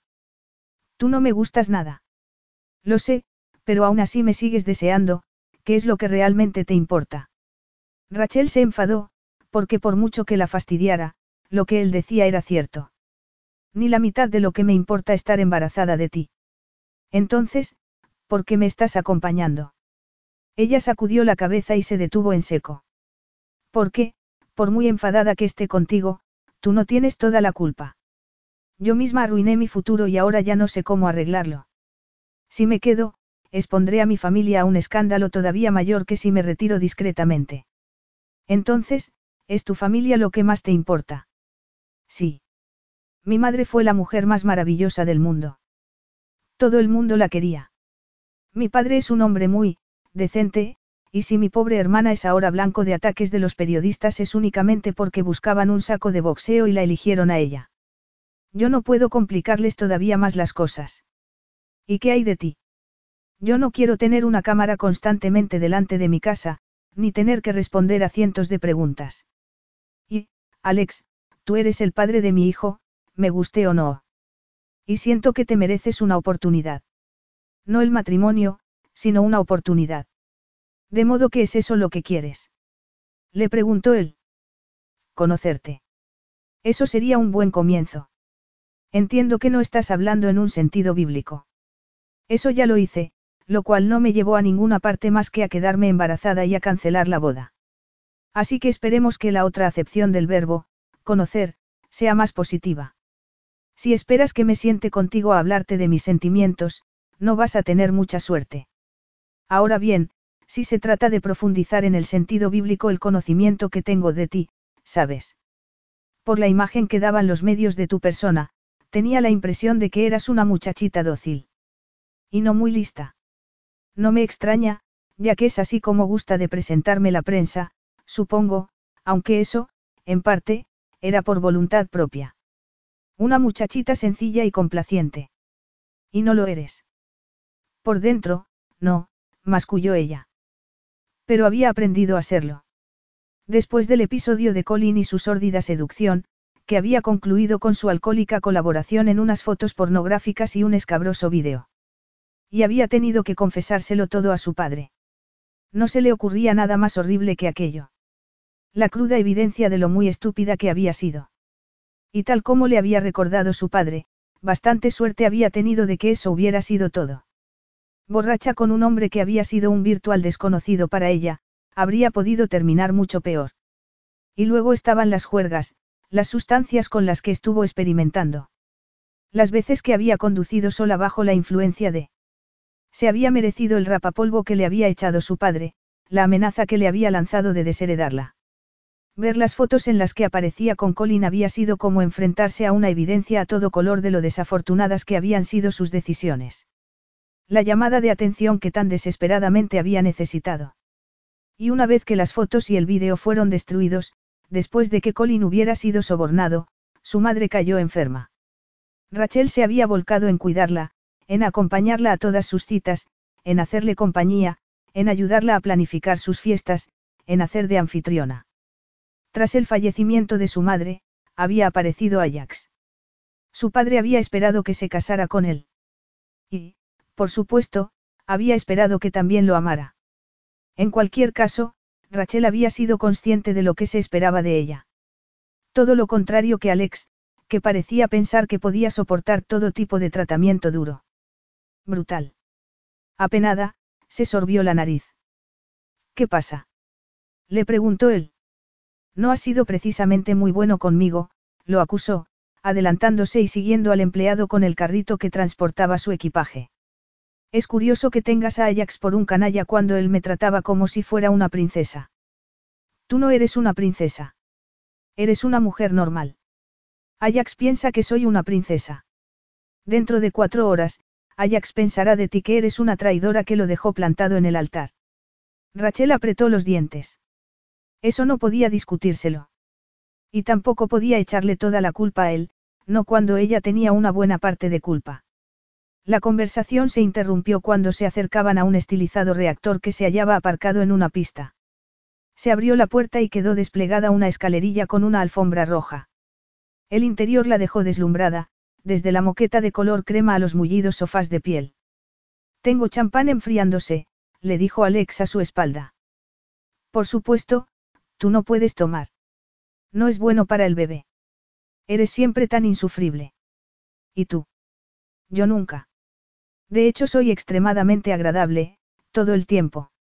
Es solo que tú me haces, no hay una palabra lo suficientemente fuerte que logre expresar la mezcla de furia y angustia que siento en tu presencia. Atracción. No es esa la palabra, Rachel entrecerró los ojos. Seguro. Entonces, ¿por qué me besaste antes? Se sentó en el sofá, súbitamente agotada. ¿Por qué hago cosas estúpidas cuando tú estás cerca? Me tomaré eso como un cumplido. Yo no lo haría, Rachel cruzó los brazos. Podrías traerme al menos un zumo de naranja. Claro, él pulsó un botón en el apoyabrazos y dio la orden. ¿A dónde vamos, por cierto? A mi casa. Lejos de la tormenta mediática que sin duda estallará cuando la novia falte a la boda del siglo. Al final tendrás que afrontar las consecuencias, pero, ¿por qué no retrasar el momento unos días? Rachel pensó que la idea sonaba bien. Ya puedes ponerle ese mensaje a tu hermana. Oh, sí, ese era un fragmento de realidad que no podía evitar. De lo contrario, su familia denunciaría su desaparición a la policía. Sacó su teléfono. ¿Por qué no le envías otro mensaje a Ajax, por cierto? Porque antes preferiría revolcarme en miel y meterme luego en la madriguera de un tejón. Breve y contacto, Rach. No lo cuentes todo todavía, se dijo. Miró a Alex, repantigado en aquel momento en uno de los sillones como un gran gato perezoso. A la espera de que su presa hiciera un falso movimiento. Sí, cuanto menos explicara de la situación, mejor. Escribió. No iré. Tengo que estar con Alex. Lo siento. Discúlpate con Jax de mi parte. Respiró hondo y envió el mensaje. Ya está. ¿Qué has escrito exactamente? Que no iré. Nada más. Bueno, te mencioné a ti. Tu nombre de pila. Veremos cuánto tarda Ajax en mandarme un sicario. Hay algo que no entiendo, dijo ella cuando el avión se ponía en marcha y comenzaba su recorrido por la pista. ¿Cómo es que no impediste la boda? ¿Por qué no llamaste a Ajax para regodearte? ¿Cómo es que no te apresuraste a colgar en tu ventana la sábana manchada con la sangre de mi inocencia? Me echaste de tu habitación, se aclaró la garganta. No tuve tiempo de llevarme la sábana. Y eso frustró tu malvado plan. Al ver que no respondía nada, Rachel añadió, habló en serio. ¿No se te ha ocurrido pensar que quizá las cosas cambiaron porque fuiste tú la que me encontró a mí, y no al revés? La azafata apareció con una bandeja de bebidas. Whisky para Alex y zumo de naranja para ella. Rachel dio las gracias a la mujer y cerró los dedos sobre el frío vaso. Yo, no, reconoció. No se me había ocurrido. Pero, es cierto. Fui yo la que te encontró a ti. Es extraño, ¿no te parece? Tal vez, era más que extraño. Pero no podía negarlo. Y tampoco podía acusarlo de haberse cruzado en su camino. Ella lo había visto primero. Era ella la que se había acercado a él, y no al revés. Fui a Corfú por ti, le confesó Alex, agitando su copa antes de beber un sorbo. No te mentiré en eso. Fui allí con la esperanza de encontrarte y seducirte. Tenía un plan. Ibas a asistir a una gala benéfica esa misma semana. Pensaba abordarte allí y seducirte para que rompieras con mi rival. Tranquila, públicamente. Mi intención era obligarlo a que contemplara impotente todo el proceso. Y luego que se suponía que tenía que pasar conmigo. Eso no me preocupaba, Alex se encogió de hombros. Pero, en lugar de ello, fuiste tú la que me encontró a mí en el muelle, cuando acababa de atracar. Qué casualidad, ¿eh? Pero entonces, ¿por qué no se lo dijiste a Ajax? ¿Por qué no le llamaste después para obligarlo a cancelar la boda? Al final yo acabé tan seducido como tú. Aunque detesto admitirlo. Si hubiera tenido algún respeto por mi propio plan, lo habría seguido. Pero en vez de ello. En vez de ello, nos conocimos y pasamos el día juntos, y luego. Pasamos la noche juntos. Luego todo se fue a la basura, terminó ella. Cuando hoy me presenté en tu casa, lo que buscaba, no tenía nada que ver con la venganza. Te buscaba a ti. Sus miradas se encontraron mientras el aire se cargaba de electricidad. A Rachel le latía el corazón tan rápido que por un instante pensó que iba a desmayarse. Su teléfono vibró de pronto y bajó la mirada. Tenía un mensaje de Lea. ¿Qué Alex? Lo conozco yo. Bueno, ¿qué sentido tenía mentir? Todo terminaría por saberse. La prensa la vería con Alex. Tarde o temprano tendría que confesar que estaba embarazada. ¿Y quién era el padre? No, Alex Cristofides. Algo inesperado. Lo siento. Lea no lo conocía, pero Ajax sí. Pensó en la confesión que le había hecho Alex. Había sido sincero con ella sobre los motivos que había tenido para seducirla, sobre su identidad. Lo cual no tenía mucho sentido. ¿Por qué no te defendiste cuando descubrí quién eras? Le preguntó ella. ¿Por qué no mentiste? ¿Por qué no podía pensar? respondió él. A Alex le dolía admitirlo, pero era la verdad. No había sido capaz de inventarse una mentira cuando ella se lo quedó mirando como si acabara de apuñalarla. Porque durante el día que pasaron juntos, su seducción había sido auténtica. Le había resultado fácil olvidar quién era. En lugar de la prometida de Ajax Kouros, había visto a Rachel. Y la había deseado con todo su ser. Le había hecho el amor, y, cuando ella se encaró con él, no había podido decirle otra cosa que la verdad. Y eso cuando debería haberle mentido, engatusado. Debería haber vuelto a su plan original. Pero no lo había hecho, y ya era demasiado tarde para lamentarse. Pero ahora todo había cambiado, ya que estaba embarazada. Ignoró la punzada que le atravesó el estómago ante la idea de dejar que se casara con Ajax, estuviera embarazada o no. Por supuesto, si ella se hubiera empeñado en hacerlo, él no se lo habría impedido. Y ya no podía abandonarla. Su incapacidad para hacerlo demostraba que era especial. Que sentía algo por ella. Pero él no tenía tiempo para sentimientos. En su vida había sacado tiempo solo para dos cosas, hacer dinero y vengarse. Cualquier otra cosa era algo incidental. Distracciones que no podía permitirse. Aunque, por supuesto, ahora que iba a tener un hijo, tendría que hacer espacio para una tercera cosa. Porque jamás dejaría que un hijo suyo fuera criado por un desconocido. Alex conocía bien todo el mal del mundo, y haría todo lo posible por proteger a su hijo de ese mal. Como si su vida misma dependiera de ello. Capítulo 5. Su isla era preciosa. Alex jamás se cansaría de ella. O del hecho de que fuera suya. Un lugar sobre el que poseía un control total. Mientras estuvo viviendo en la mansión de su padre, todo había sido compartido. O quizá, compartir, fuera una palabra demasiado generosa. Porque en aquel ambiente había existido una clase de siervos, de esclavos. Las mujeres, los guardias de seguridad. Y, por debajo de todos, los niños de aquellas mujeres. Muchos de ellos habían sido entregados por sus propias madres. Vendidos, solo después tomó conciencia de ello, a cambio de sustancias prohibidas. Él había pasado muchos años sintiéndose asombrado, agradecido, de que su madre no hubiera hecho eso con él. De que lo hubiera valorado en algo. De que hubiera permanecido a salvo, protegido. Había sido un milagro, o eso al menos le había parecido en aquel entonces. Pero finalmente había descubierto la venenosa verdad. Él mismo había sido el instrumento involuntario que había mantenido a su madre siempre cerca de su adicción favorita, las sustancias, sino el propio Nicola Kouklakis. Si el viejo la había mantenido allí, por supuesto, había sido porque era la madre de su hijo. Porque Alex era su hijo. Pero Alex había terminado descubriendo la verdad, y, cuando su madre no resultó ya útil, todo se había venido abajo. Alex huyó. Sin mirar atrás. Cuando finalmente se detuvo, cuando hubo ganado suficientes partidas de naipes y adquirido algún dinero, dinero y aquella isla, cuando hubo conocido a gente importante y aprendido la mecánica de los mercados de acciones, cuando finalmente hubo alcanzado el éxito, solo entonces se permitió mirar hacia atrás. Había mirado hacia atrás para recordar todo aquel dolor, aquella injusticia, y había visto al único hombre que se había alzado por encima de ella. Un hombre limpio y respetado. Un hombre rico y con una bella mujer colgada de su brazo.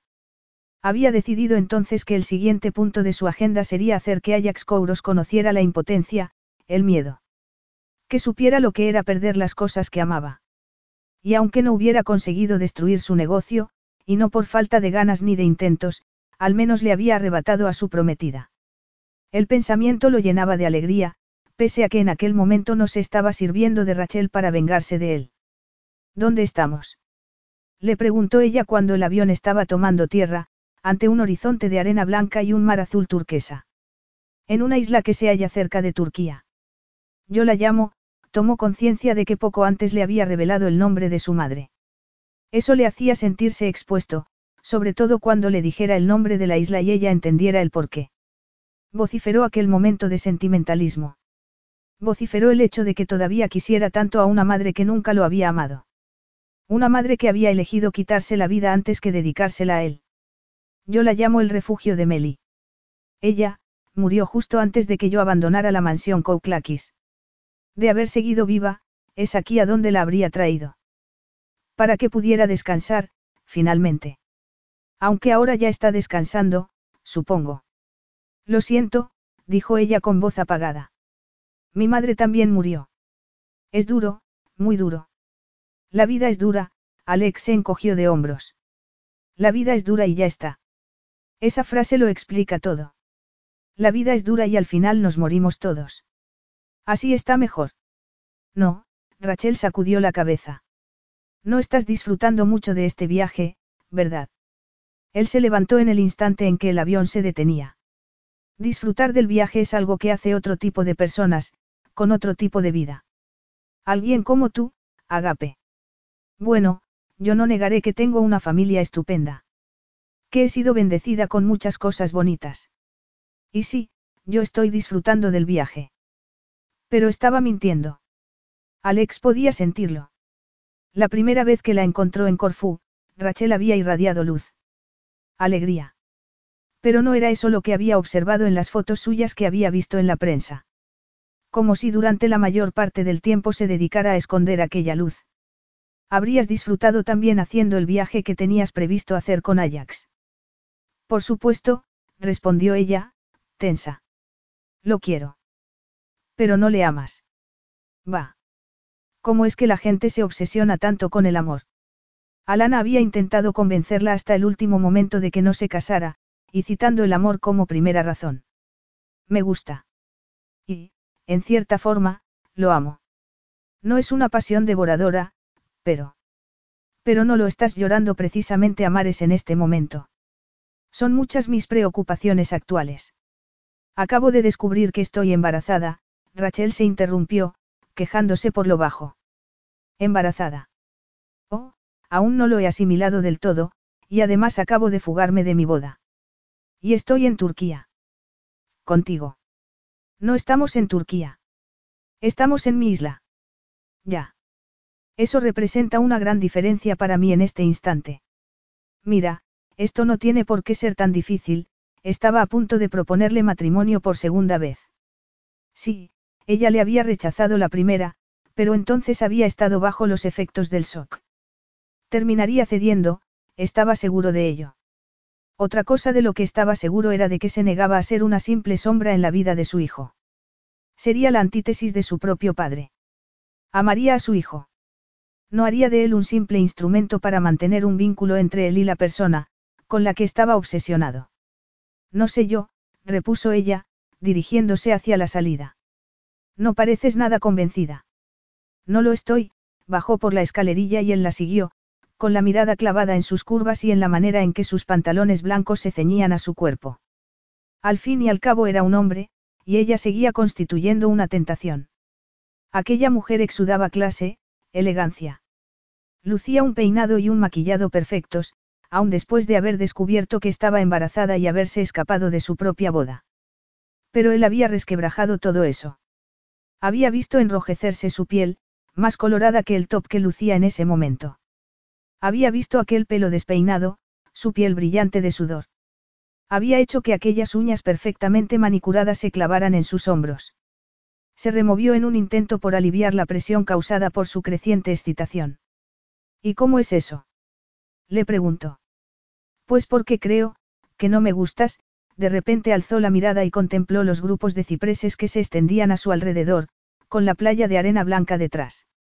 Hay ruinas increíbles en esta isla, le informó él. Coloniales y otomanas. Vengo de Grecia. Ruinas, allí, tenemos muchas. Ya lo sé. Solo estaba intentando entablar conversación. Mi casa está cerca. ¿Qué prefieres? ¿Ir a pie o en coche? Vas de smoking. No es un atuendo muy adecuado para pasear. Ciertamente, se miró. Estoy un poco desorientado, la verdad. En Nueva York es todavía primera hora de la mañana. Lo que quiere decir que técnicamente he estado despierto y levantado toda la noche. Venías de Nueva York. Así es. ¿Por qué? Vine a por ti. ¿Por qué viniste a buscarme? No lo sé, respondió, sincero. ¿Por qué no quiero que él te tenga? ¿Por qué te quiero para mí solo?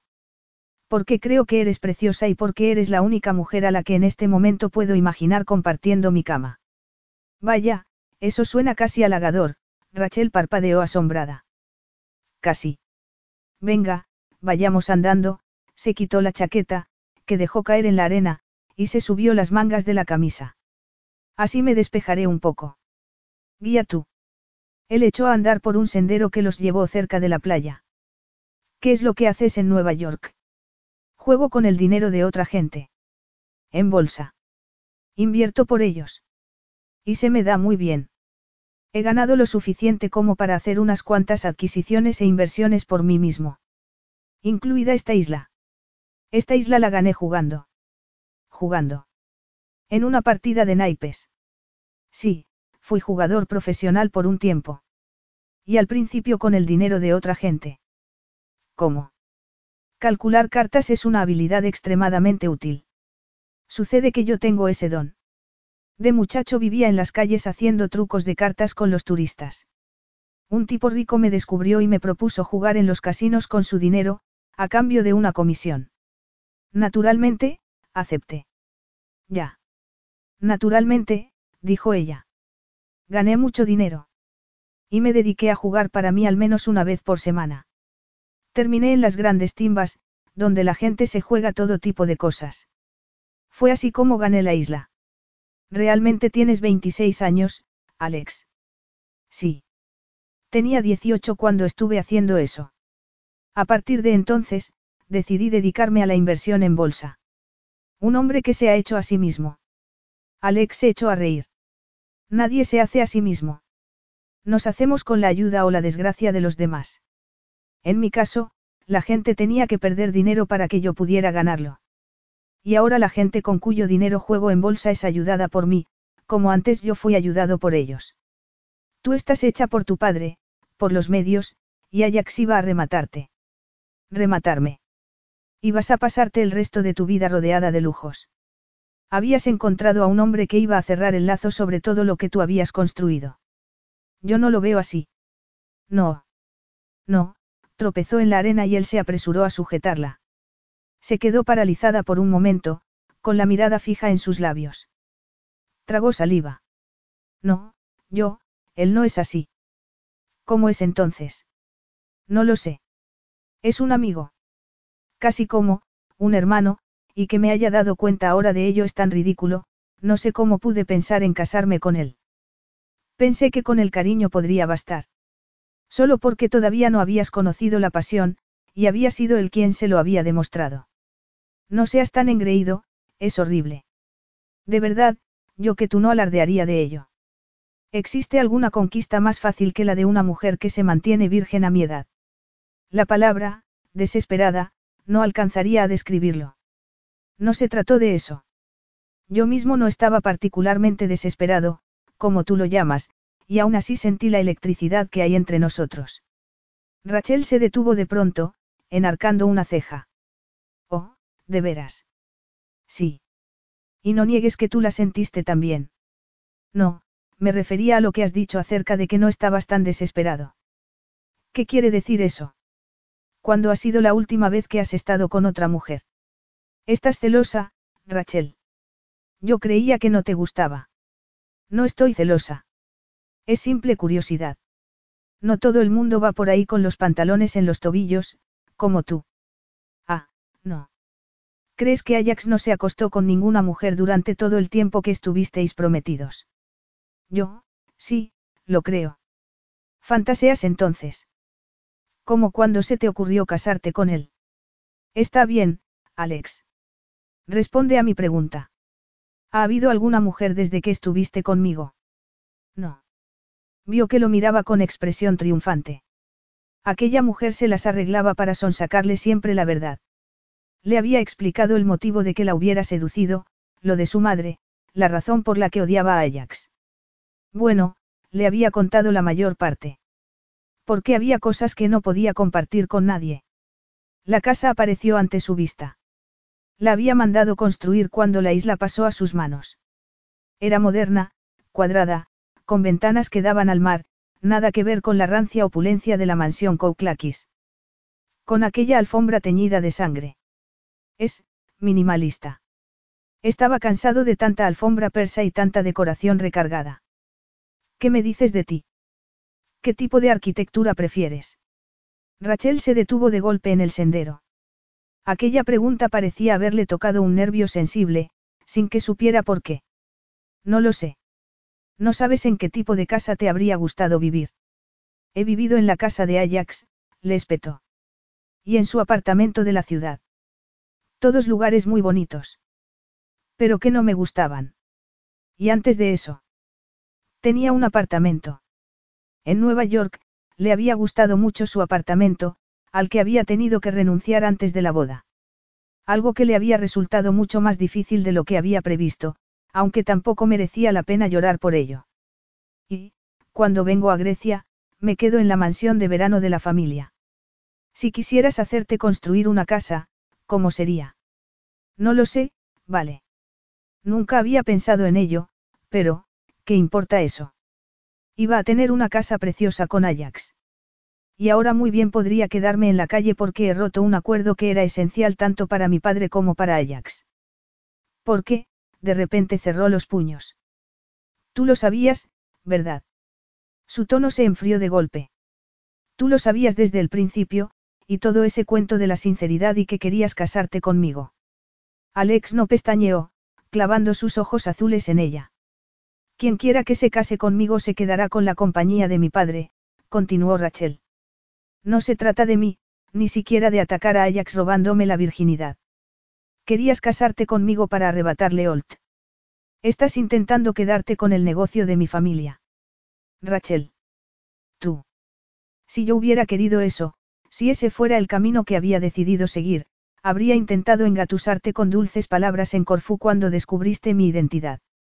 Y, en cambio, te dejé marchar. Pero luego volviste.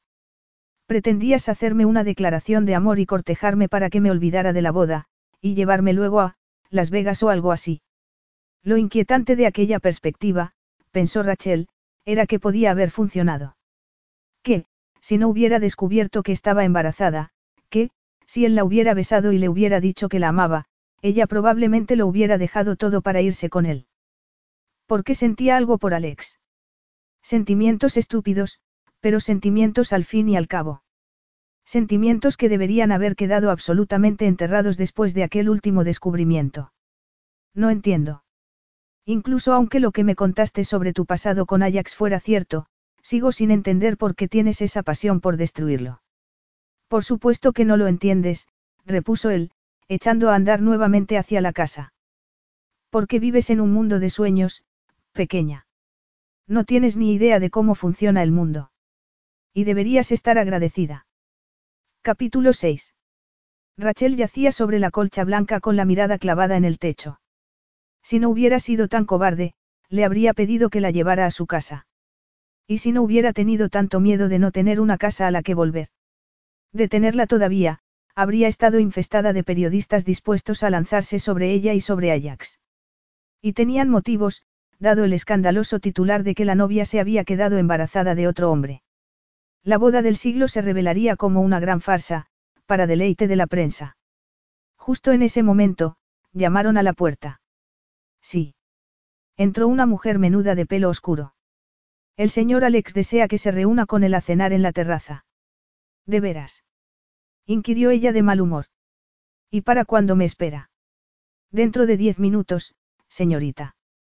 Dígale que tardaré veinte, tengo que vestirme. Y dígale también que no deje que eso se le suba a la cabeza. La mujer asintió y abandonó la habitación. Rachel se sintió como una arpía. Una arpía sudorosa, mala, ya que todavía estaba acalorada por el paseo, y de un pésimo humor. Una rápida ducha hizo maravillas con lo de sudorosa, pero la maldad seguía bullendo mientras se ponía un sencillo vestido negro y tacones del mismo color. Se puso un collar de perlas y se miró de perfil. Maquillaje y peinado estaban bien. Parecía normal. Como la Rachel a la que estaba acostumbrada a ver en el espejo cada día. Lo cual era extraño, porque no se sentía en absoluto como la Rachel de costumbre. No desde el día en que puso los ojos en Alexios Cristofides. Suspiró profundamente y abandonó la habitación para encontrar a la criada esperándola. Yo la llevaré con el señor Alex. Gracias. Fue entonces cuando tomó conciencia de lo atrapada que se sentía en aquel lugar. A cada paso que daba por aquel suelo de mármol blanco en dirección a la terraza, tenía la sensación de que una soga se apretaba cada vez más en torno a su cuello. La señorita Rachel, dijo la mujer como si estuviera anunciando a una duquesa. Alex se levantó. Por muy furiosa que estuviera, aquel hombre siempre se las arreglaba para dejarla sin habla. Llevaba una sencilla camisa blanca con el cuello desabrochado y las mangas enrolladas, lo que destacaba el bronceado de su tez. Parecía tan natural y tan ridículamente sexy, no era justo. No era justo que su cuerpo reaccionara ante un hombre así. Un hombre que la había engañado, manipulado y que virtualmente la mantenía cautiva en una isla. Se sentó, y él lo hizo también. Confío en que habrás descansado bien, le dijo Alex. Lo dudo. Estoy segura de que sabrás que he pasado la última hora poniéndome frenética en la intimidad de mi habitación. Supongo que es normal. He descubierto que estoy embarazada, aparte de todo lo demás, de modo que sí, es normal. Es por eso por lo que te propuse matrimonio, le recordó él. No para robarle Olta a Ajax, sino por el bien del bebé. Estupendo. Pues debes saber que no me casaré contigo. Ni por el bebé ni por nada. Al menos no hasta que mi hermana se case y yo esté segura, al cien por cien, de que no te quedarás con Olt por culpa de mi indiscreción. No permitiré que perjudiques a Ajax ni a mi familia, de repente se le pasó por la cabeza un sobrecogedor pensamiento. Ah, y, si se te ocurre ir detrás de mi hermana, te advierto que cercenaré tu virilidad con una navaja de filo romo. No tengo ningún deseo de seducir a tu hermana, repuso él recostándose tranquilamente en su silla, de cara al mar. Mis planes, mis prioridades, han cambiado. Mi lealtad está ahora con mi hijo, no con mi venganza. Bueno, el embarazo está en su primera etapa, y puede terminar malográndose, así que te lo repito de nuevo, el matrimonio está descartado. Para ti quizá, pero no para mí. Yo continuaré sacándolo a colación en las ocasiones en que lo considere apropiado. Eres como una piedra enorme en el zapato, lo sabías. Por supuesto, repuso él mientras se llevaba la copa de vino a los labios. Esa es otra razón para no casarme contigo, le recordó ella después de beber un sorbo de agua. ¿Por qué entonces consentiste en acompañarme? Porque soy una cobarde tremenda, respondió Rachel. Entre otras cosas. ¿Qué otras cosas? También soy una imbécil. No puedo creer que cayera rendida ante tú, encanto. Pero tengo que preguntarte algo, Alex. ¿Cómo es que un tipo como tú quiere tener un bebé? Yo no quiero tener un bebé. Quiero a mi bebé, que es algo completamente diferente. Yo habría pensado que desentenderte de él sería la solución más fácil para ti. ¿Y eso por qué? Bueno, muchos hombres lo hacen. Y dado que tú te, relacionaste conmigo con la idea de vengarte de Ajax, entiendo que comprometerte con el bebé no servirá para nada a ese propósito. Sobre todo teniendo en cuenta que no me casaré contigo y no dejaré que arrebate solta Ajax. Es una cuestión de honor. Tú tienes honor. ¿Dónde estaba tu honor cuando me robaste la virtud en Corfú? Virtud, dices. La virginidad sí que la recuerdo, me la ofreciste en bandeja. Lo que no recuerdo es habértela robado. Es igual. El caso es que todavía no sé qué es lo que quieres. Quiero a mi hijo, le dijo bajando la copa y apoyando ambas manos sobre la mesa. Porque sé bien lo que es crecer sin un padre. Sé lo que es crecer con miedo. Mi hijo nunca conocerá eso, yo lo protegeré. Mientras yo esté a su lado, no tendrá absolutamente nada de qué preocuparse. Rachel bajó la mirada a la mesa y se encontró con el plato de arroz con pescado que le habían puesto delante. No le resultaba nada apetitoso, a esas alturas tenía un nudo de angustia en el estómago. Eso habla muy bien de ti, Alex. Cada padre debe velar por su hijo. ¿Qué me dices de ti, Rachel? ¿Velaron tus padres por ti? Sí. Mi padre siempre estuvo muy pendiente de mi hermana y de mí, y, cuando apareció Ajax, quiere a Ajax como a un hijo. Y mi madre también lo quería. Dijiste que tu madre había muerto, ¿verdad? Hace unos cuantos años. Estaba enferma. Esa es la única razón por la que no llegué a cursar estudios universitarios. Tenía que ayudar. Lea era muy joven y, necesitaba vivir su vida. Mi madre no era una persona de trato fácil, pero estaba enferma y necesitaba a alguien. Así que no puedo arrepentirme del tiempo que pasé con ella, jugueteó con su tenedor. Pero luego, bueno, Ajax expresó el deseo de que él y yo. ¿Por qué le hiciste esperar tanto? Ahora puedo ver con toda claridad que, si yo le iba dando largas, diciéndole que quería, vivir un poco primero, era porque no sentía nada por él. Salí con otros hombres, pero no fueron relaciones serias porque aunque sabía que Ajax no me prohibía nada, yo seguía teniendo la sensación de que lo estaba engañando. Luego hicimos oficial nuestro compromiso, que se prolongó durante años, y fue una situación, cómoda, bajó la mirada a su vaso. Pero ahora todo ha cambiado. Bueno, todo no. Sigues sin estar casada. Y no pienso estarlo. ¿Por qué no confías en mí? Sí. Y también hay otra cosa. Mi padre prometió que legaría a Olta la hija que se casara primero y a su esposo. Y cumplirá esa promesa, de modo que tú no sacarás ningún beneficio de esto. Lo siento. Lástima. Estoy exhausta, dijo de pronto, levantándose. Creo que lo de la cena no ha sido una buena idea. Me retiro a mi habitación. No piensas comer nada. Pide que me lleven galletas a la habitación. Y café descafeinado. Con eso bastará. Se giró en redondo y volvió a su dormitorio. Abrió la puerta con impulso y la cerró dando un portazo. Necesitaba algo. Necesitaba, abrir una ventana para poder respirar.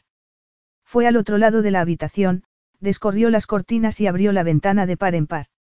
La brisa del mar no consiguió aliviar la opresión que sentía en el pecho. Tenía unas enormes ganas de llorar, pero no podía. Se había esforzado tanto por mantener sus emociones y sus deseos bajo control que en ese instante era incapaz de desahogarse. Ni siquiera podía ser ella misma cuando estaba sola. Vociferó Alex. Estaba tan furiosa con él, tan dolida por lo que le había hecho, y aún así seguía anhelando aquellos momentos de desahogo, de liberación. Aquellos momentos durante los cuales se había sentido perfectamente cómoda consigo misma, y que solamente él había podido darle. Pero no, no volvería a sus brazos. Nunca más. Ajax se casó conmigo. Rachel se quedó mirando el mensaje de texto que había recibido de su hermana, aturdida. Que se había casado con su hermana. Lea se había casado con Ajax. Cuando aquella mañana le mandó el mensaje, no había esperado aquello. Se sentó inmediatamente ante su portátil y tecleó el nombre de Ajax Kouros. La primera noticia que encontró en la red tenía el siguiente titular, Ajax Kouro se casa con una novia de recambio. Vaya. Tomó su teléfono y envió un mensaje a su hermana, cielos. Acabo de leerlo en Internet. La respuesta de su hermana le llegó rápidamente, eres feliz. Tú no amabas a Ajax, ¿verdad? Lea, todavía preocupándose por ella. Rachel era incapaz de imaginarse a su dulce hermanita con Ajax. Cielos, era ella la que estaba preocupada. No de esa manera. No como para necesitar casarme con él. Envió el mensaje. Era una mentira por omisión, porque en condiciones normales se habría casado con Ajax. Si las cosas no hubieran cambiado. Si no hubiera sido por el bebé. Amas a Alex. El mensaje de su hermana tuvo el mismo efecto que un puñetazo en el pecho. ¿Por qué la transportó de nuevo a aquella noche? A aquellos sentimientos. Sentimientos que no habían tenido nada que ver con nada de lo que hubiera experimentado antes. Necesito estar con Alex. Tecleó el mensaje, pero no lo envió de inmediato. Era la verdad. Tenía que pensar sobre lo que iba a hacer, tomar una decisión. Solo estaba segura de una cosa, tenía que dar a Alex una oportunidad, la de intervenir en la vida de su hijo. Más allá de eso, no tenía la menor idea. Acabó su conversación con Lea y arrojó el móvil a la cama. Su anterior argumento de defensa, el de que Alex era el villano de la película, resultaba en ese momento mucho más débil. Aunque era agradable saber que Holt estaba seguro. Que por fin había ido a parar a manos de Ajax, porque aunque no había querido casarse con él, tampoco había querido que lo perdiera. Pero Lea, oh, esperaba que su hermana fuera feliz. Y que supiera lo que estaba haciendo. Lea siempre había profesado un cariño especial a Ajax. Siempre se habían llevado muy bien, pero jamás se le había pasado por la cabeza la idea de que pudiera casarse con él. Justo en ese momento, llamaron a la puerta. Adivinó que se trataba de Alex. Adelante, pronunció, irguiéndose. Se han casado, dijo Alex nada más entrar. Ya lo he visto. ¿Estás bien? Le preguntó, en un sorprendente rasgo de sensibilidad por su parte. Yo, sí. Estoy preocupada por Lea.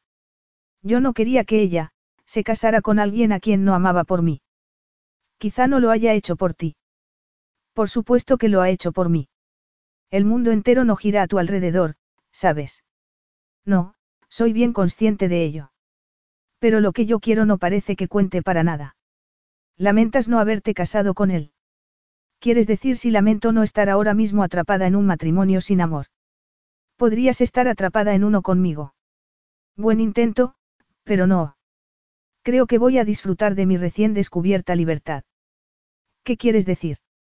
Lo he estropeado todo. Cuando la prensa se entere, dejaré de ser su princesa. Mi padre se llevará la gran decepción. Lea ha tenido que casarse con alguien que no quiere por mi culpa. Ya no tengo razón alguna para seguir haciendo lo que los demás esperan de mí. Ni para empezar de nuevo, soltó una amarga carcajada. Y tampoco tiene sentido intentar volver atrás. Probar a legitimar mi situación casándome con el padre de mi hijo cuando eso no cambiará las circunstancias. Entonces, ¿estás dispuesta a enfrentarte a la prensa? De ninguna manera. Yo, quiero que sepas que, tanto si estaba embarazada como si no, con prensa o sin ella, incluso aunque no hubieras venido a buscarme, yo no me habría casado con él. ¿De veras? Le preguntó él con voz ronca. Sí. Pero ahora mismo no me siento nada valiente. Seguiré escondiéndome. Soy una cobarde, me siento totalmente frágil y quiero ocultarme por un tiempo y analizar, todo lo sucedido. Ver cómo, se desarrolla el embarazo. ¿Tienes algún motivo para temer que puedas llegar a perder el niño? Parecía afectado ante la idea, lo cual resultó extrañamente conmovedor. Casi parecía querer el bebé, como si fuera a dolerle en caso de que llegara a perderlo. Ella misma se sorprendió, en aquel preciso instante, de lo mucho que se deprimiría si eso terminaba produciéndose. Quería tener el bebé, fueran cuales fueran las circunstancias. No, ninguno al margen de las estadísticas. Tengo que volver a Nueva York para trabajar. Necesito entrevistarme con varios clientes en persona. Ya. Bueno, pues que te diviertas en Nueva York. ¿No vas a acompañarme? Estoy invitada. Por supuesto. ¿O quieres quedarte aquí? Sabía que debería volver a casa y enfrentarse con todo. Con su padre, con todo. Pero todavía no estaba preparada para eso. Todavía no estaba preparada para compartir con su familia su relación con Alex. Cuando les revelara que estaba embarazada, tendría que confesarles su indiscreción y todavía no estaba en condiciones de decírselo. Sí. Sola. De hecho, la perspectiva me parece ideal. Bueno, como quieras.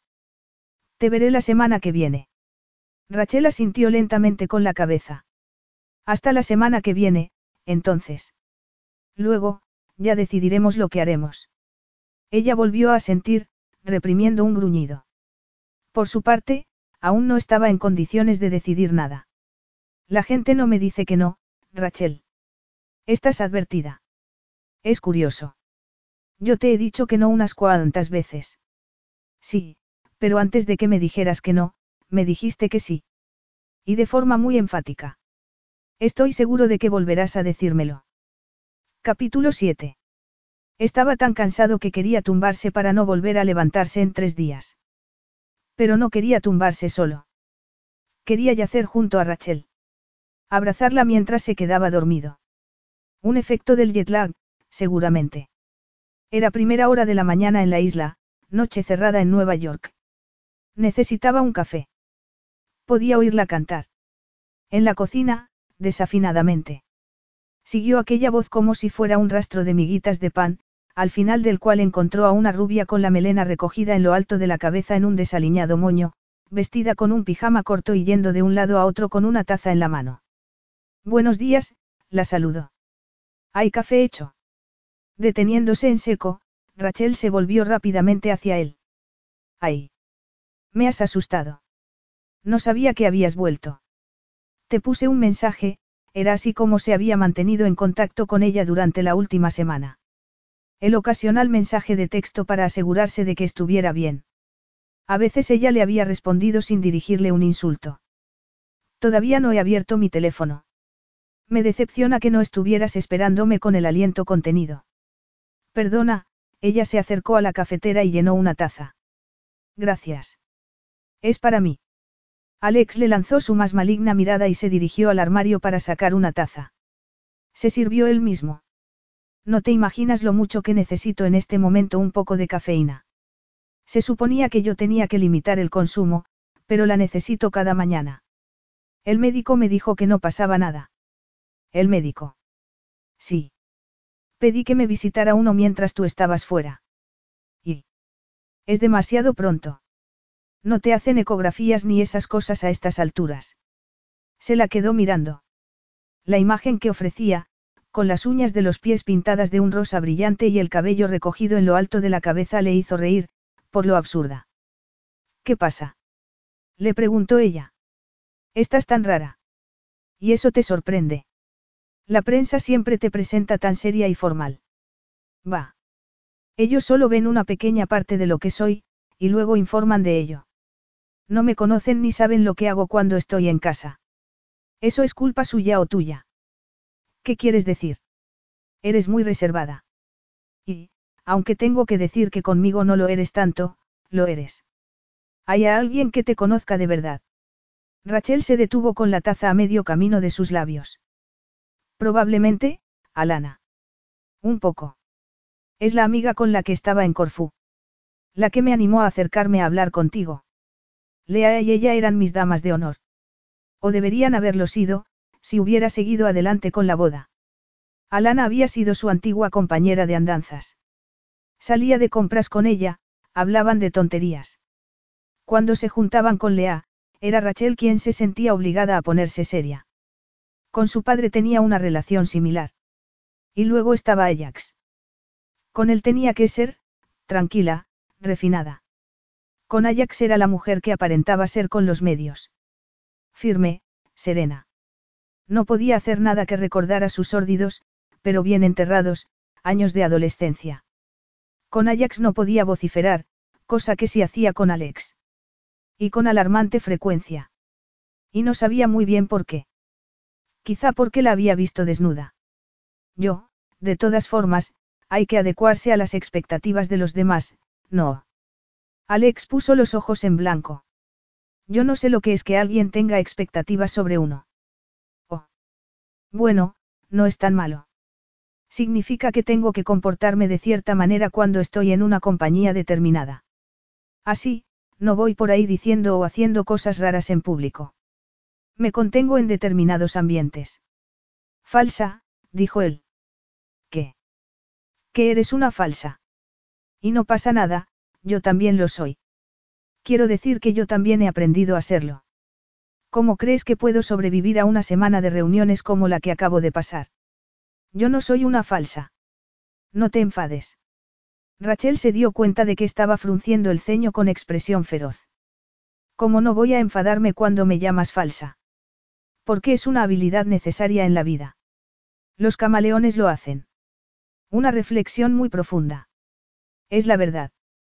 Y tú reconoces los beneficios que ello te reporta, tanto si eres consciente de ello como si no. Lo que yo hago es comportarme, de acuerdo con el ambiente. Eso no es ser falsa.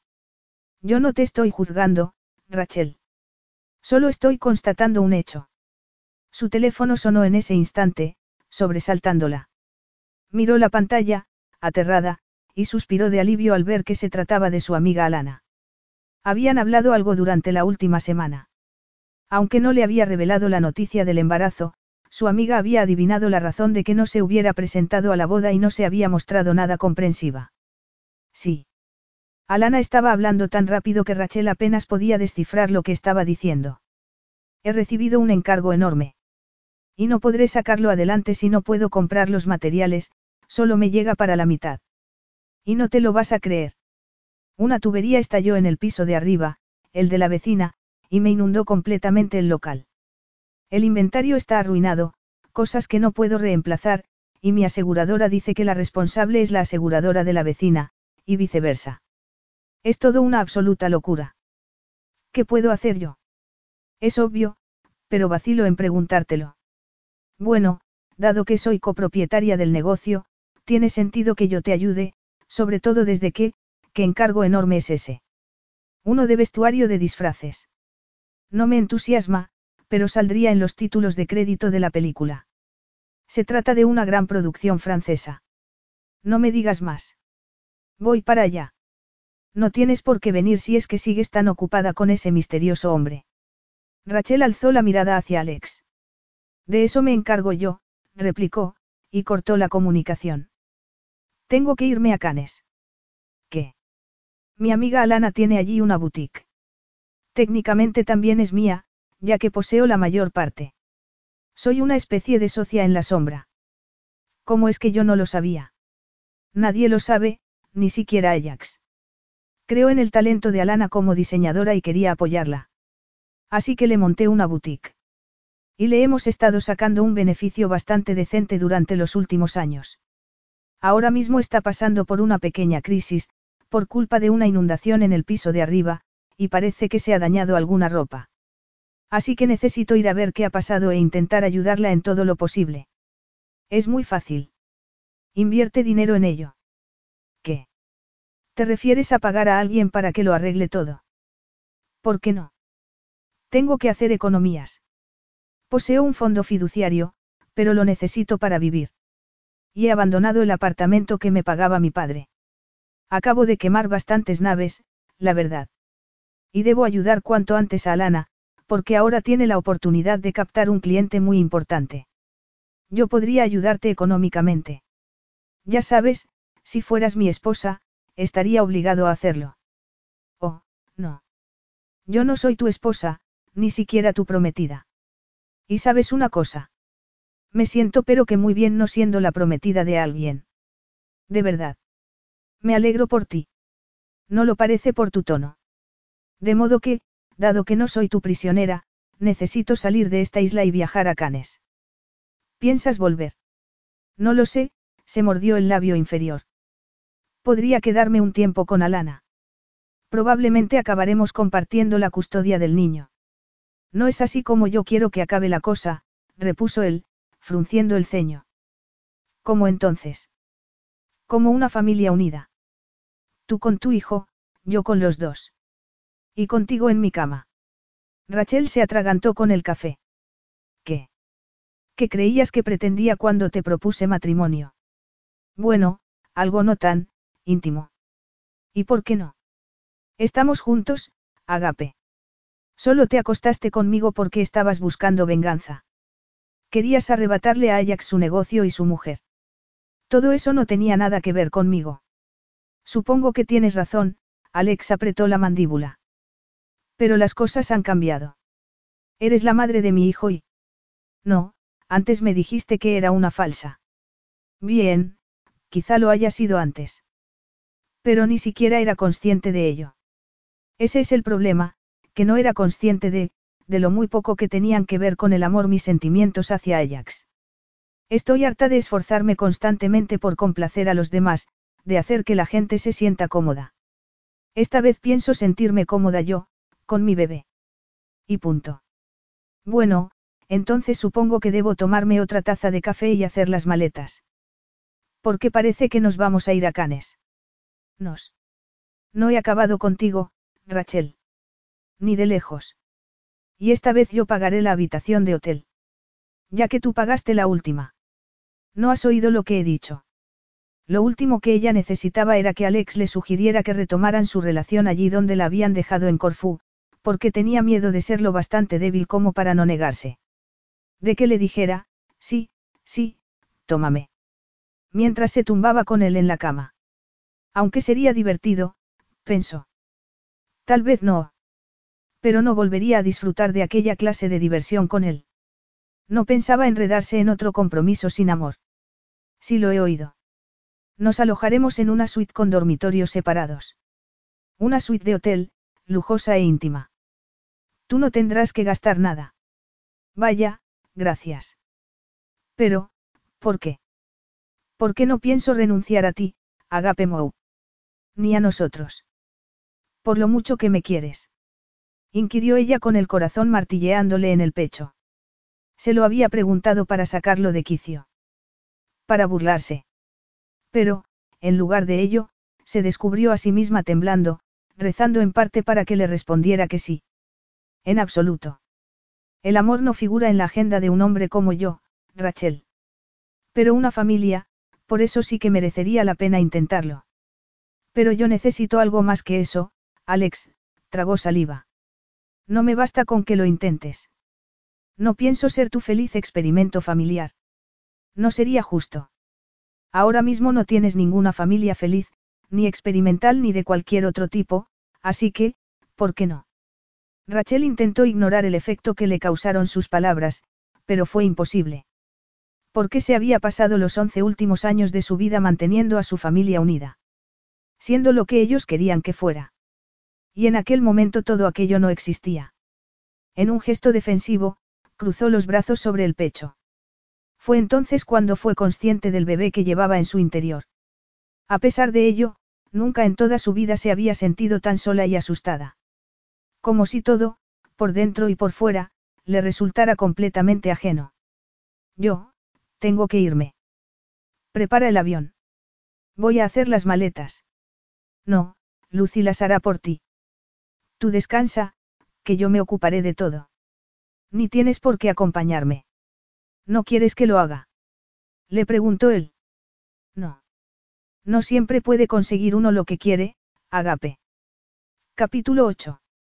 Has querido lucirte, le reprochó Rachel mientras contemplaba la suite, caminando hacia el ventanal con vistas al mar. El vuelo a Canes había sido rápido, sin mayores problemas. La habitación a la que tú me llevaste era muy bonita. Y el servicio excelente. Alex vio brillar en sus ojos algo que no le gustó. Dolor. Vergüenza. No tienes derecho a bromear sobre aquella noche, le dijo ella. No me gusta recordar la manera en que me utilizaste. Tú también me utilizaste a mí. Al fin y al cabo, estabas comprometida con otro hombre. No estabas libre de culpa. Pero tú lo sabías. Yo no te engañé. Tenemos que volver a hablar de eso. Yo me sentía, culpable después de lo sucedido, Rachel. Fue por eso por lo que no llamé a Ajax. Y por lo que fui a buscarte el día de tu boda. Por lo que fui a verte a ti, y no a él. Te sentías culpable.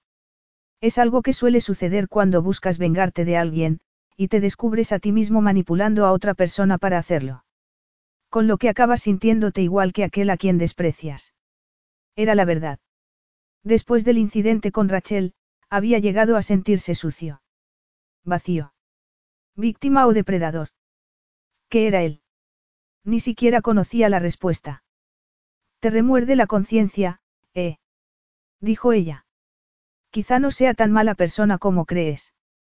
Es posible que no sea tan bueno como me imaginaba, pero tampoco soy un ser completamente inmoral. Tú, de verdad creciste en un burdel con Ajax. Sí, respondió con un nudo en el pecho. No creo que él me recuerde. Yo era un niño cuando él se marchó de allí. Tendría quizá unos ocho años. Pero yo sí me acuerdo de él. Y de su padre. Sentía como un peso de plomo en el pecho. Como siempre que pensaba demasiado en, todo. Ajax nunca me habló de la vida que había llevado antes de que entrara a trabajar para mi familia, dijo ella. Nunca me dijo una sola palabra al respecto y es ahora, cuando me resulta un tanto extraño. Pero Ajax es tan serio y formal, no me lo imagino para nada como el hombre que tú me has descrito. No era más que un muchacho en aquel entonces. Ni siquiera bebe alcohol. Es el hombre más formal que he conocido, y quizá por eso no me inspire ninguna pasión. Pero es un amigo. No es una mala persona. Pero lo fue, replicó Alex, necesitado de justificarse. O quizás simplemente pasó por una mala etapa. Como tú mismo has reconocido, tú tampoco te portaste muy bien conmigo. No. Ni yo contigo. Pero tampoco creo que fuera mi peor comportamiento. Bueno, depende de cómo se mire. ¿Por qué no cumplí mi promesa, y eso no fue justo por mi parte? ¿Cuál fue tu peor comportamiento? No quiero hablar de ello. De hecho, lo que debería hacer ahora es salir corriendo en busca de Alana. Te acompaño. No es necesario. Quiero hacerlo. Quiero ser parte de tu vida. Y me siento frustrado porque no sé cómo podría hacerlo sin mentirte. Rachel frunció el ceño. ¿Qué me dirías? ¿Cómo? ¿Qué me dirías si tuvieras que mentirme para conservarme a tu lado? Contempló aquel rostro perfecto y aquellos profundos ojos azules en cuyo fondo asomaba el dolor. Un dolor que no quería acentuar, pese a saber que ya lo había hecho. Te diría que te amo. Que mi vida no sería nada sin ti. Que te necesito. Más que respirar. Vio que se le llenaban los ojos de lágrimas y, por un instante, deseó que lo que acababa de decirle fuera cierto. Pero él no sabía cómo sentir aquellas cosas. Y aunque supiera, nunca se arriesgaría a hacerlo. La imagen de un bebé apareció de pronto en su mente. Un diminuto recién nacido que parecía llorar de necesidad. De necesidad por él. El pecho se le apretó de emoción. De alguna manera volvió a experimentar aquella impotencia que había sentido de niño, rodeado de maldad.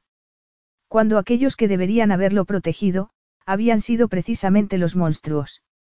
No había mayor desesperanza que aquella. Y él la había sentido cada día. Una sensación que se había intensificado el día que conoció la verdad. El día en que huyó. Y ahora vas a ser padre, se recordó. El pensamiento hizo que le flaquearan las rodillas. Bueno, dijo ella, interrumpiendo sus reflexiones, eso sería muy melodramático, tragó saliva, visiblemente. Y, por supuesto, no te creería. Muy sabio por tu parte. Eso se llama aprender de los propios errores. Supongo que sí. Bueno, me voy a ver a Alana. Sola. Así que ya puedes buscarte algo para distraerte. ¿Dónde está la tienda? Ya te mandaré la dirección en un mensaje. ¿A qué hora te espero? Le preguntó él, cruzándose de brazos. A ninguna. Ya volveré cuando sea. De modo que no sabré si los paparazzi te han acorralado en algún callejón o si simplemente te has retrasado. Eso no me gusta. Dime una hora o dame al menos la dirección. Estás, preocupado por mí. Por el bebé, precisó él, con un nudo en el estómago. Bueno, por supuesto. Era eso lo que quería decir. Ya. Me voy. Volveré sobre las siete.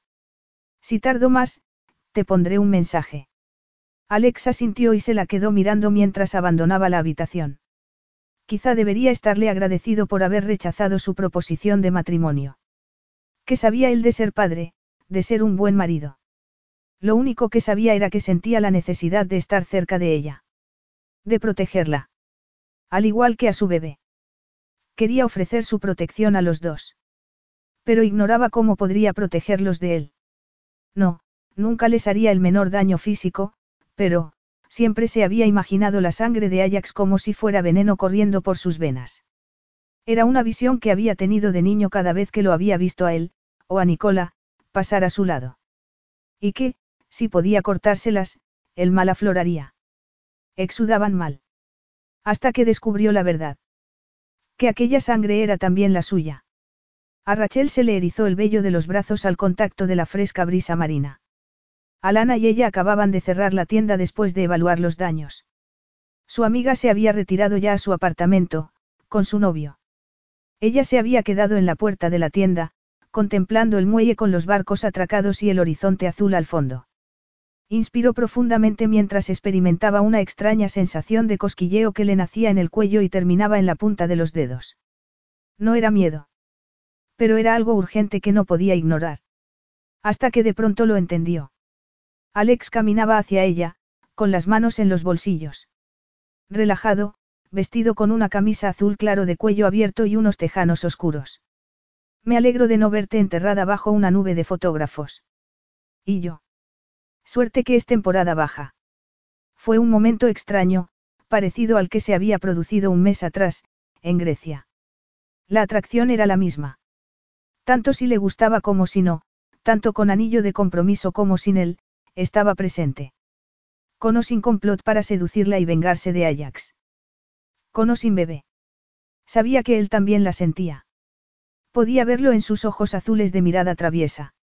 Estaba pensando en sexo, en pecado y en todas las cosas maravillosas que habían hecho juntos. Por alguna razón, tenía con aquel hombre una conexión que no lograba explicarse y que no deseaba en absoluto. ¿Por qué no podía ser sencillamente el canalla que la había seducido, la simple causa de su embarazo? Pero había más. Cenamos. Propuso él. La pregunta era otro eco del pasado. Sí, sintió su mirada acariciando sus labios y su cuerpo reaccionó de inmediato. Él le tendió la mano, pero ella no la aceptó. Porque sabía que, de hacerlo, se hundiría de verdad. ¿Dónde vamos a cenar? Le preguntó. Detestaría desperdiciar la terraza que tenemos en el hotel. Había pensado en cenar en la suite.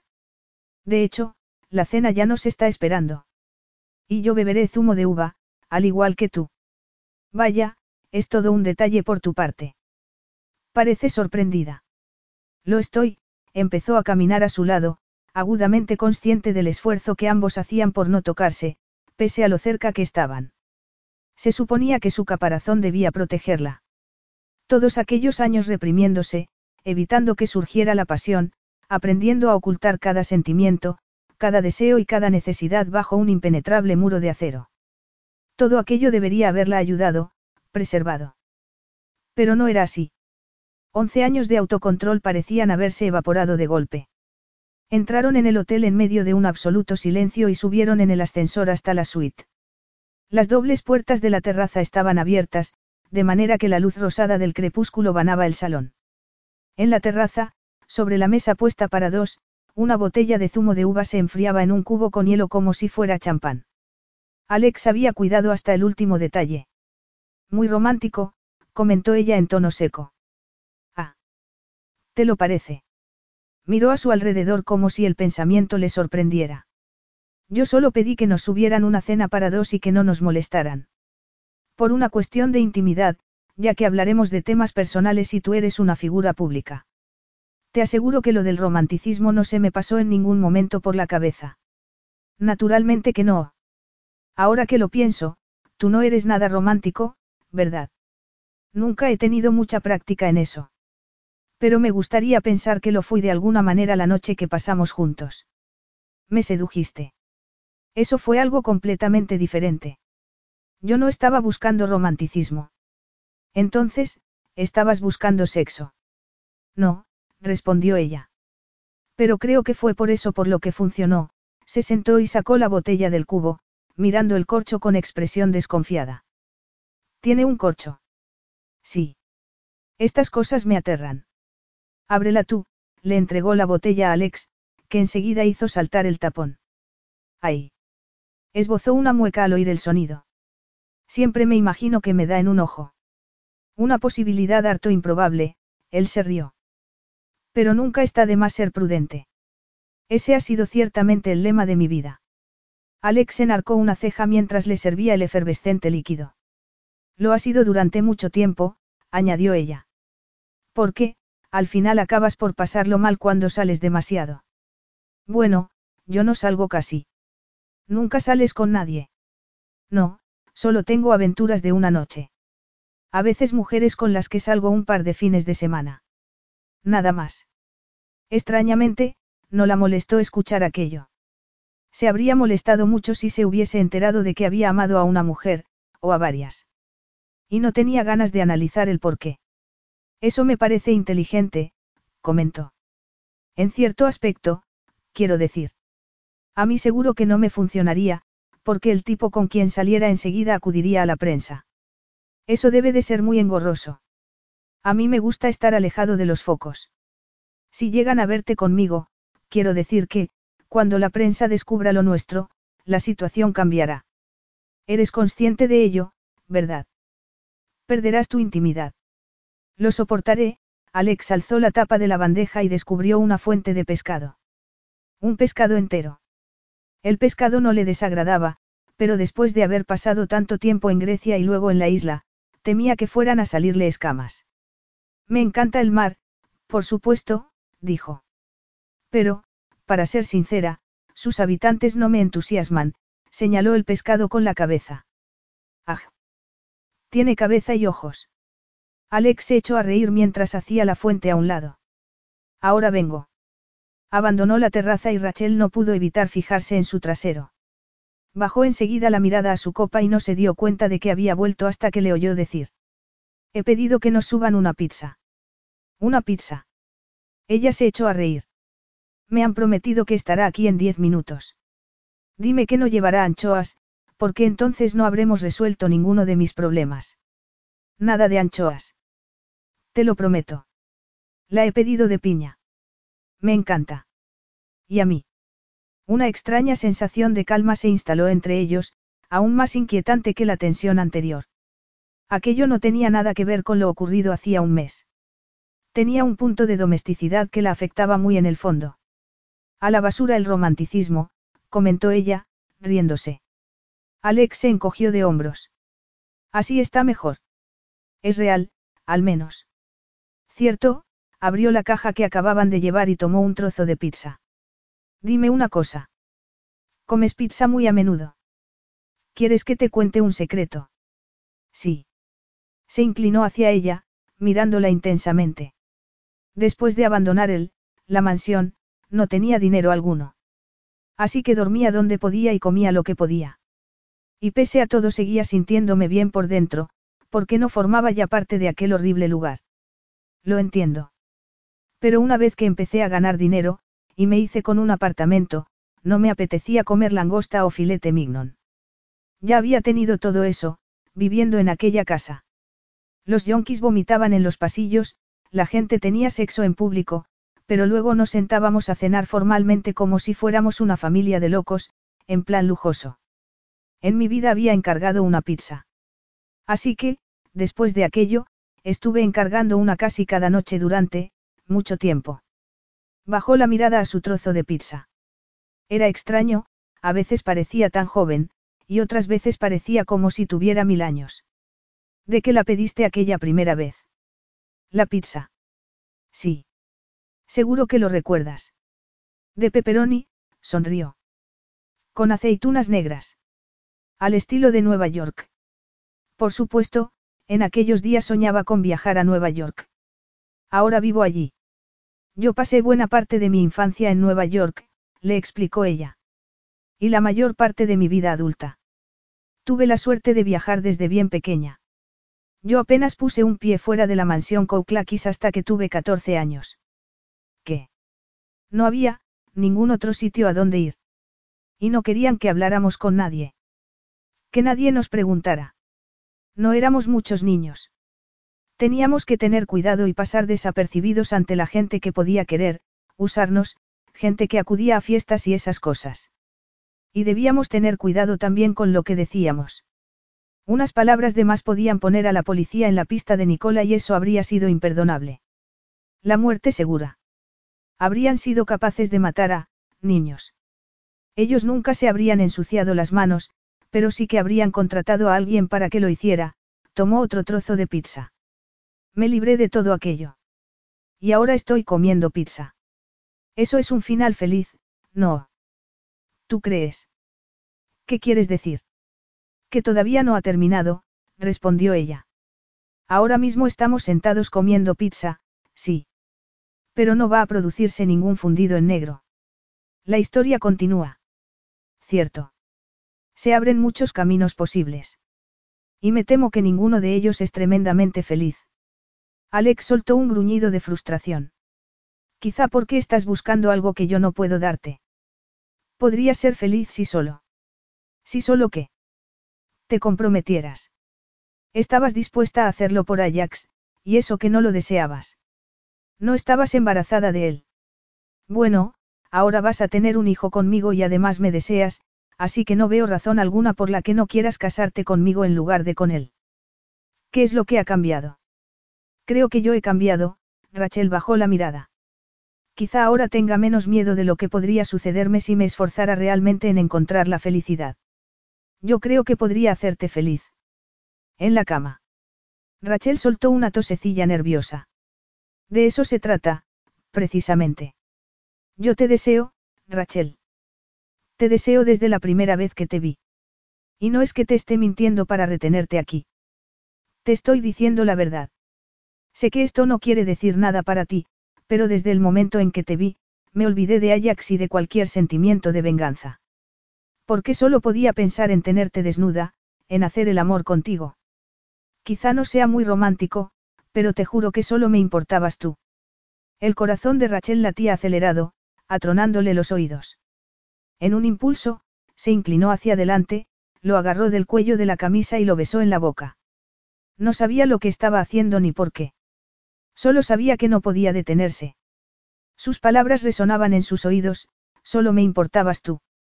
Él la tomó de la nuca y profundizó el beso, acariciándole la lengua con la suya. Una oleada de deseo la barrió por dentro. Se dijo que no debería estar besándolo. Que no debería complicar todavía más su situación cediendo a la química que existía entre ellos. Pero él le había dicho que la deseaba. Y todo en su persona había reaccionado a eso. Había luchado por liberarse, por romper los límites que se había autoimpuesto. Quería ofrecerle su pasión. Quería otra oportunidad de sentir algo. Era como emerger por fin a la superficie y llenarse los pulmones de aire. Alex rodeó la mesa, volvió a traerla hacia sí y la besó con pasión. Ella le echó los brazos al cuello. Abrazándola con fuerza, la acorraló contra la pared de piedra de la terraza. Te necesito, Rachel, murmuró mientras le besaba las mejillas, el cuello, la clavícula. Teos, ¿cómo he podido sobrevivir durante todo este tiempo sin tocarte? Rachel sentía ganas de llorar. Todo aquello era demasiado para una chica como ella, acostumbrada a esconderse en su concha. Pero no podía detenerse. Le abrió la camisa sin preocuparse de saltarle los botones. Rápidamente se la bajó por los hombros y deslizó las manos por los duros músculos de su pecho, por su áspero vello. Eres tan guapo. Ya hemos tenido esta conversación antes. Lo sé, pero es que es lo único que puedo pensar cuando te veo. Cuando te toco. Tú me haces sentir, Alex, no entiendo nada. Yo no sabía que era así. Creía que había dejado de serlo. La besó, obligándola a apoyar la cabeza en la pared, su dura superficie era lo único que impedía que se fuera al suelo. Deslizó entonces una mano hasta su muslo, le alzó la pierna y se la enredó en torno a su cintura, al tiempo que apoyaba la otra mano en la pared. Empezó a frotarse contra ella, con la dureza de su excitación haciendo contacto justo en el lugar adecuado. Rachel lo aferró con mayor fuerza mientras se movía también contra él, cada vez más cerca del orgasmo. La besó entre los senos, trazando un sendero con la lengua hasta el borde del vestido. Y continuó bajando, sin dejar de sostenerle la pierna mientras se agachaba, hasta que quedó de rodillas. Le alzó la falda del vestido. Recuerda que te dije que me gustaban los preliminares, pero aquella primera vez, fue demasiado rápido. Necesito compensarte ahora. Yo, oh. Deslizó un dedo bajo las bragas y la acarició. Rachel podía sentir su aliento contra su piel, ardiente, tentador. Su dedo iba dejando un rastro de fuego a su paso. ¿Y bien, cariño? Le preguntó. Ahora no puedo hablar, así que no me hagas preguntas. No es justo. Lo que no es justo es que esté temblando tanto, le confesó mientras apartaba las bragas. Tú eres la culpable, ¿sabes? Yo no. Entonces sus labios hicieron contacto con su sexo y Rachel fue ya incapaz de pensar, o de respirar. Y mucho menos de hablar. La lengua de Alex acariciaba la carne, tentando su punto más sensible. Apoyó ambas manos en la pared, desesperada por sujetarse en algo, lastimándose los nudillos. La agarró de las caderas para acercarla mejor hacia sí, contra su boca. Sus labios y su lengua parecían obrar una extraña magia, empujándola al borde del orgasmo. Rachel apoyó las manos sobre sus hombros y echó la cabeza hacia atrás. Las estrellas del cielo se nublaron de golpe, y, todo estalló en una lluvia de luces. La soltó de pronto y se irguió, apretándose contra ella mientras la besaba con pasión, con la evidencia de su propio deseo en los labios. Dentro, gruñó. Rachel se apartó de él para dirigirse tambaleándose al dormitorio. Él abrió la puerta y entró detrás de ella, besándola en el cuello. La obligó a volverse para besarla en la boca. No puedo esperar, le confesó mientras le bajaba primero el vestido y luego las bragas, mientras ella se ocupaba de desabrocharle los tejanos. Él se los bajó de golpe junto con la ropa interior, quedándose gloriosamente desnudo. La agarró entonces de los muslos y la levantó de manera que pudiera enredar las piernas en torno a su cintura, antes de tumbarse con ella sobre la alfombra. Por favor, Alex, te necesito. Se colocó en posición y entró en ella, llenándola. Rachel se sintió feliz por primera vez en semanas. O quizá en once años. Más satisfecha, más ella misma. Pero de repente no existió ya nada más que la mezcla de sus alientos y las roncas palabras que Alex le susurraba al oído. Palabras que acentuaban su deseo y amplificaban su excitación. Una vez acabado el orgasmo, se quedó consternada al descubrir que empezaba otro. Con cada caricia, con cada palabra susurrada, la excitaba más y cada vez más rápido. Alex le alzó las caderas y empujó con mayor fuerza todavía. Empujó una última vez más, con un gruñido ronco. Aquel sonido, su pérdida de control, la expresión de torturado placer de su rostro, fue todo tan intenso que Rachel lo sintió como si reverberara en su interior, multiplicando su placer. Hasta que sus respectivos orgasmos se fundieron en uno solo, al igual que sus cuerpos. Cuando todo terminó, el ruido del tráfico procedente de la terraza penetró en su conciencia. Alex se apartó de ella para quedar tendido boca arriba en la alfombra. La brisa refrescaba su cuerpo desnudo y húmedo de sudor. Vaya, dijo ella. Sí. Vaya, había alzado los brazos y cruzado las manos debajo de la cabeza. Supongo que ha sido inevitable, se sentó, abrazándose las rodillas. Ciertamente, repuso él. Incorporándose y volviéndose hacia ella, le acarició una mejilla. ¿Por qué ha sucedido? Pero no hemos conseguido arreglar nada. No, aunque el sexo no suele servir para eso. Yo había pensado que podríamos, Rachel se interrumpió, porque en realidad no sabía lo que había pensado. Que acabaría con el misterio. Que rompería el vínculo que los unía. O que encontraría alguna respuesta a sus preguntas, a sus reservas. No, no había pensado en nada de eso. No había pensado más que en su propia necesidad, la necesidad de poseerlo. Pero en ese momento, con la neblina del orgasmo despejándose poco a poco, fue intensamente consciente de que estaba desnuda junto a un hombre al que no conocía. Se encogió por dentro. Conocía bien las consecuencias de exponerse demasiado, y eran todavía peores que las de contenerse, reprimirse. Su madre había sido una experta en lo último. Siempre tan perfecta, tan elegante, Rachel siempre había intentado ser así, y nunca lo había conseguido del todo. Había fracasado once años atrás, espectacularmente. Y había vuelto a fracasar con Alex. Creo que necesito. Un cigarrillo. Sugirió él. No, se echó a reír. Hace que no fumo, más de una década. Pero fumabas. Me sorprende. Creo que te sorprendes con demasiada facilidad, respiró hondo. Todo el mundo tiene un pasado más o menos oscuro. Dímelo a mí. Es solo que me pareces demasiado, modosita, para haber tenido un pasado oscuro. Yo te parezco modosita. Quiero decir que, bueno, eras virgen. Y tu nombre nunca salió en la prensa por algo siquiera remotamente escandaloso. Para mí, la virginidad equivale más bien al miedo. No parecías tener miedo cuando te acostaste conmigo.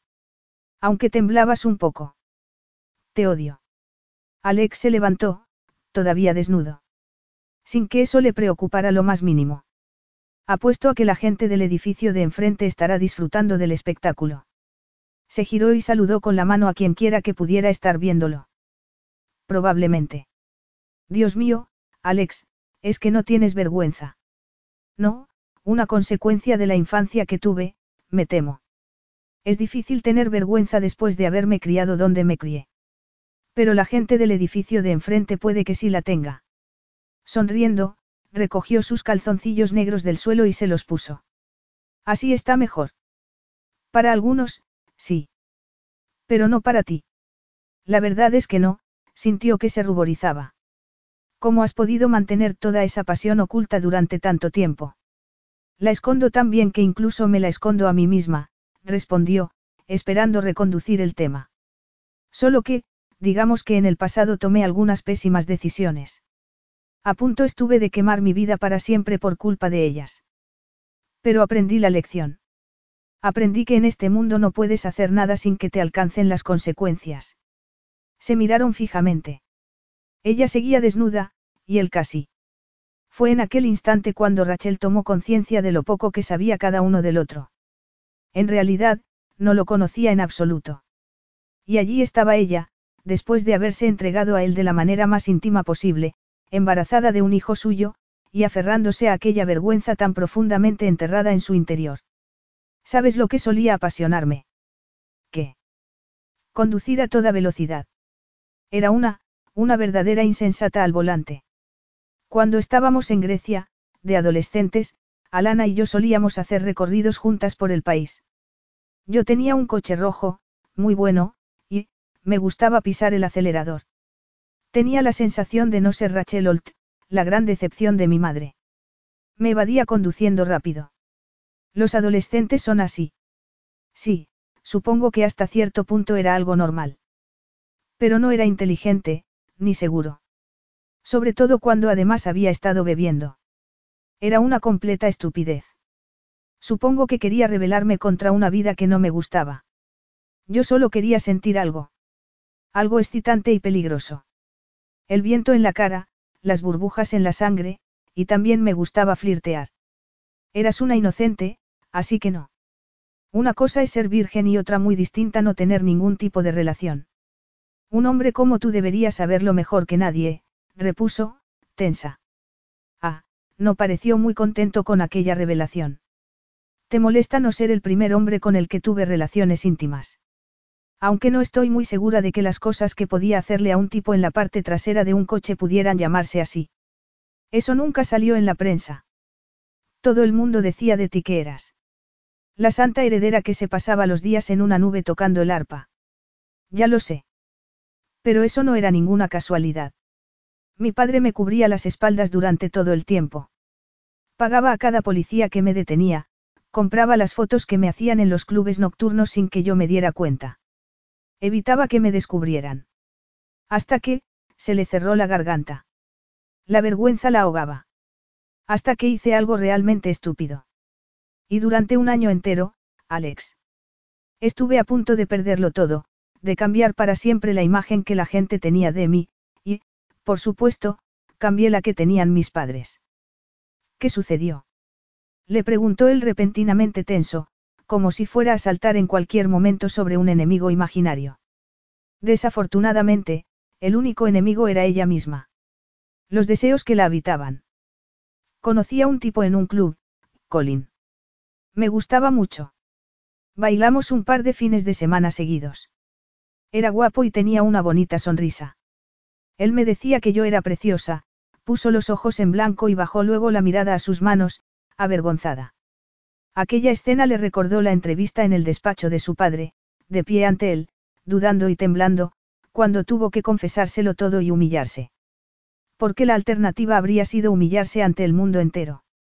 El caso es que terminé en el asiento trasero del coche con él ya sabes lo que eso significa. Aparcamos en la playa. Él sacó su videocámara. Todavía no existían las cámaras de móvil con conexión a la red, y menos mal. ¿Qué hizo? Me grabó. Me pidió permiso y yo pensé, ¿por qué no? Me pareció sexy que él quisiera guardar un recuerdo de aquel momento. Yo tenía 17 años y estaba borracha. Él me deseaba y, bueno, lo que yo estaba buscando realmente en esos días era sentirme deseada. Por mí misma. Aunque solo fuera por mi habilidad para hacerle una, ya sabes. ¿Te grabó mientras? Sí y a la mañana siguiente me desperté con un terrible dolor de cabeza y muy pocos recuerdos de lo que había sucedido. Hasta que esa misma tarde Colin se presentó en mi casa con la idea de llevar las cosas todavía más allá. Yo le dije que no porque, todavía no me sentía preparada para dar el paso. Él se enfadó entonces y me amenazó. Dijo que tenía el vídeo y que iba a enviarlo a la prensa, a difundirlo en Internet. Y a mí me entró un miedo terrible a que, eso saliera allí, yo, haciéndolo. Todavía siento pánico solo de recordarlo. No puedo imaginarme nada más humillante. Y lo siguiente en la escala de humillación fue cuando tuve que contárselo a mi padre y pedirle que me sacara del apuro. ¿Qué sucedió? Él me protegió, porque era lo que siempre había hecho. Pero se llevó una terrible decepción. Fue entonces cuando me dijo que no estaba dispuesto a protegerme más. Me recordó que habría podido sucederme cualquier cosa. Conduciendo borracha, saliendo con desconocidos, me dijo que si seguía así acabaría matándome y que no pensaba quedarse sentado a ver cómo lo hacía. Que no pensaba continuar proporcionándome los medios para hacerlo. Que se acabaría el dinero, la ayuda. Me dijo que tenía que comportarme, si no quería perderlo todo. Y desde entonces, lo he hecho. Me he comportado bien. Hasta ahora. Supongo que a estas alturas me habrá desheredado. Es por eso por lo que no quieres llamar a casa. Sí. No quiero saberlo, le ardían los ojos, pero seguía sin poder llorar. No quiero volver a ver la mirada que me lanzó en aquel entonces. Como si fuera, un caso sin remedio. La verdad es que no sé por qué hice todas aquellas cosas. Pero sí sé por qué dejé de hacerlas. Porque esperaba hacer algo de provecho con mi vida, más allá de salir de juerga todos los días. Y ese algo de provecho era casarte con un hombre al que no amabas y con el que ni siquiera querías acostarte. Aquellas palabras tuvieron en ella el mismo efecto que un puñetazo. Pues parece que lo que realmente estaba esperando era conocer a un desconocido, tener una aventura de una sola noche y quedarme embarazada de él. Mis objetivos eran mucho más elevados que un simple matrimonio sin amor. Tengo la sensación de que tu padre fue injusto contigo, aunque tú hubieras tomado una serie de decisiones equivocadas. Decisiones que yo no soy nadie para criticar. Fue ese tal Colin quien decidió hacer público lo que era un encuentro privado. Fue él quien te amenazó con ir a la prensa. Yo, él no estaba allí para soportar las recriminaciones de mi padre. Y fuiste tú la que tuvo que cambiar. Y cambié realmente, Alex. Te lo aseguro. ¿De qué huías? ¿Qué quieres decir? Toda la gente que he conocido que abusaba del alcohol o de las juergas hasta que terminaba perdiendo la conciencia, y he conocido a muchos dado el lugar donde me crié, pretendía huir de algo, por alguna razón. ¿Cuál era la tuya? Yo no, parpadeó rápidamente y desvió la mirada. Yo no tenía que preocuparme tanto por ser lo suficientemente buena, cuando hacía todo aquello. Me sentía, feliz. ¿Y desde que dejaste de hacerlo? Hasta hace poco, pensaba que me sentía bien. Los sentimientos no importaban. Así que cambiaste una forma de negar tus sentimientos por otra. La nueva solución era negarlos. Perdona que te lo diga, Alex, pero eso es algo de lo que tú no puedes saber nada. ¿De veras? Sí. No pretendo ser cruel, pero, ¿quién podía tener alguna expectativa sobre ti? Cuando descubrí quién eras, supe que me habías utilizado porque tu nombre ya era sinónimo de un legendario canalla. Ya habías intentado destruir a Ajax con aquellas acusaciones de fraude fiscal. Alex esbozó una media sonrisa. Y las probabilidades de que fueran ciertas eran extremadamente altas. Así se ha demostrado con muchas grandes corporaciones. Yo dudo que Ajax haga esas cosas. De repente, Rachel se sintió todavía más desnuda que unos momentos atrás. Se abrazó, estremecida. Podía ponerse la ropa, pero tenía la impresión de que no por ello lograría entrar en calor. Porque Alex ya la conocía. Conocía lo peor de ella. Y lo que ella sabía de él, sabía que tenía una opinión pésima de Ajax. Y sabía lo de las pizzas. Pero no lo conocía verdaderamente. Háblame de ti, le pidió. ¿De qué te avergüenzas tú? Yo no me avergüenzo de nada, desvió la vista. Cuando volvió a mirarla, tenía una expresión feroz. He visto demasiadas cosas, he hecho demasiadas cosas. Y no me arrepiento de ninguna. Porque todas ellas han hecho de mí quien soy ahora. Eso es un tópico. Todos nos arrepentimos de algo. Yo me arrepiento de haberme metido en aquel coche con Colin. De haber bebido tanto. De haber dejado que me grabara con su videocámara. Pero eso no cambia nada. ¿Para qué molestarse? ¿Por qué cambió algo? Me cambió a mí. Ya. Y es por eso por lo que ahora eres una mujer tan feliz y equilibrada. No, he demostrado, una vez más, que cuando sigues tus sentimientos y tus hormonas y, otras cosas que no son lógicas, suceden cosas estúpidas. Es así como ves a nuestro bebé. Como algo estúpido. Yo no he dicho eso.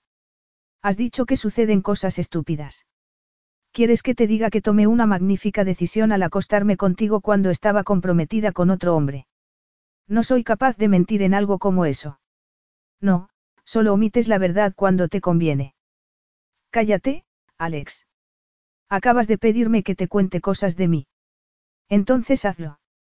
Pero no me ataques. No estoy de humor. Acabo de confesarme a fondo contigo y encima tengo que soportar tus críticas. Se hizo un tenso silencio. Lo siento. No me han impresionado tanto tus revelaciones porque solía ser testigo de interpretaciones en vivo de lo que tú hiciste en aquel vídeo, en los pasillos de la mansión Kouklakis. Cuando no era más que un niño, añadió con tono amargo. ¿Quieres que te cuente las cosas de las que me avergüenzo? Le dio la espalda, con todos los músculos rígidos. He visto a mi propia madre arrodillada delante de un hombre. La he visto llorar, suplicar y ofrecer sus servicios a cambio de la oportunidad de quedarse en aquella mansión, se volvió hacia ella. La oportunidad de cuidarme. ¿Por qué me quería? me imaginaba yo. Pero no era verdad. Era por amor, sí, pero no a mí. Era porque amaba las sustancias y al hombre que las poseía y se las suministraba. Bien, ¿quieres saber lo que es sentir verdadera vergüenza? Es descubrir que tu madre ama más las sustancias y el sexo que a ti. Eso te quema por dentro, Rachel, más de lo que puedes imaginarte. Alex. No, la interrumpió, acercándose a ella. No necesito tu compasión. Ya no soy aquel muchacho. No soy una víctima. Me escapé por un pelo, no escapé limpio de aquella prisión, pero escapé. Es por eso por lo que odias tanto a Ajax. Porque él salió de allí intacto y le fue bien después. Por supuesto que esa es una de las razones por las que lo odio. Porque Ajax era tan normal, mientras que a él lo habían destrozado. No llegó a pronunciar las palabras, pero Rachel llegó a sentirlas. ¿Qué sucedió cuando te marchaste? Estiró una mano hacia ella y la tomó de la nuca para acercarla hacia sí. No quiero seguir hablando. Alex. La besó. Fue un beso duro, imperioso. No me tengas miedo, Rachel, le dijo mientras deslizaba las manos por su cuerpo. No te escondas de mí. Alex, suplicó. ¿Pero qué era lo que le suplicaba? La libertad. Que la liberara aunque solo fuera por un momento de la jaula en la que ella misma se había encerrado. Conmigo no hay vergüenza que valga, pronunció él contra sus labios. Ninguna en absoluto. Aquellas palabras dispararon un resorte oculto en su interior, una necesidad que se había estado negando durante demasiado tiempo. Desarraigada de la culpabilidad que se había enredado en su alma como una hiedra. Tú me deseas, añadió él mientras le besaba el cuello. Dime qué me deseas. No puedo. Dime lo que quieres, le dijo con voz firme mientras bajaba la cabeza y se apoderaba de un pezón con los labios. Acabamos de hacer esto hace como una media hora, ella jadeó. Ya lo sé. Y tú ya me deseas de nuevo. Porque eres una mujer apasionada, Rachel, pienses lo que pienses. Porque tienes deseo. Mucho. Y eso es hermoso. Sentía algo removiéndose en su pecho. Inspiró profundamente, intentando dominar la súbita, inesperada corriente de emoción. No tenía tiempo para aquello. No en ese momento. No cuando Alex la estaba besando de aquella forma. No cuando él había agarrado el antiguo recuerdo que ella le había confesado y lo había vuelto del revés, cambiando lo que ella sentía al respecto. Cambiando lo que sentía sobre sí misma. Dime lo que quieres, gruñó él. A ti. Dime lo que te hago sentir, pronunció, alzando la cabeza y mordiéndole la piel del cuello para besarla luego con fuerza, como para aliviar el dolor. Yo, yo te deseo, Alex. Deslizó una mano entre sus muslos y le frotó el punto más sensible. Dímelo. Yo, las palabras se le atascaron en la garganta. La vergüenza y la autodefensa le impedían hablar. Alex. No puedes esconderte, Agape. O me deseas o no me deseas. Pero tienes que decírmelo. Yo, te quiero dentro. Él sonrió, travieso. Ya estoy dentro. No es eso lo que quiero decir. Dilo entonces. No. ¿Quieres mi virilidad? Vio que asentía, mordiéndose el labio inferior con fuerza. Dímelo. Se ruborizó, tanto de vergüenza como de excitación. ¿Por qué le costaba tanto ser sincera con él? Con ella misma. Quiero tu virilidad dentro de mí, pronunció de golpe. Él la tomó de la barbilla mientras la besaba con pasión. Luego retiró los dedos y la cargó en brazos para llevarla al dormitorio y depositarla en el centro de la cama. Tras despojarse de los calzoncillos, se tumbó a su lado. Le separó los muslos y acercó su miembro. Ella se arqueó, y soltó un grito cuando lo sintió dentro. Se sentía tan excitada, algo increíble, teniendo en cuenta lo que acababa de suceder. Pero no podía saciarse de él. Había estado esperando aquello, lo había estado esperando a él, durante toda su vida. De repente, la barrera que la separaba del mundo desapareció. Se olvidó de sentir vergüenza. En lugar de ello, se aferró a sus hombros, clavándole las uñas en la piel, y enredó las piernas en torno a sus caderas. Le mordió el cuello y gritó de placer, cabalgando aquella ola de éxtasis. Alex empujó con fuerza hasta que se quedó rígido. Un ronco grito escapó de su garganta cuando alcanzó su propio orgasmo, mientras se vertía en su interior. Se quedó después inmóvil, temblorosa. Sintiéndose vulnerable, expuesta. Y empezó a retirarse con la mayor rapidez posible. Esforzándose por reconstruir sus defensas. Pero él ya la estaba abrazando, besándole el cuello, el hombro, la curva de un seno. Retirarse del todo era imposible. Porque él la mantenía cautiva. No puedes desear hacerlo de nuevo, le dijo. Estoy completamente agotada. Físicamente, habría podido repetir. Ya lo deseaba, de hecho. Pero emocionalmente no tenía la fuerza necesaria. Porque él le había hecho algo, algo más que liberar aquella salvaje parte de sí misma. No se trataba simplemente de sexo. Sentía el alma desnuda, y no podía continuar. Lo miró. Era tan hermoso, un hombre capaz de tentar a la más casta de las mujeres. Y ella nunca había sido casta. Solo había estado fingiendo. Y aquel hombre era el padre de su hijo. Se le encogió el estómago. Oh, Dios, el bebé, se estremeció, con un sollozo subiéndole por la garganta. Pero seguía sin llorar. ¿Qué pasa? Le preguntó él. No sé. Yo, estaba pensando en el bebé. Alex, que la estaba abrazando por detrás, se quedó quieto. Bajó la mano de su seno hasta su vientre. ¿Cómo te sientes? Asustada, respondió mentalmente.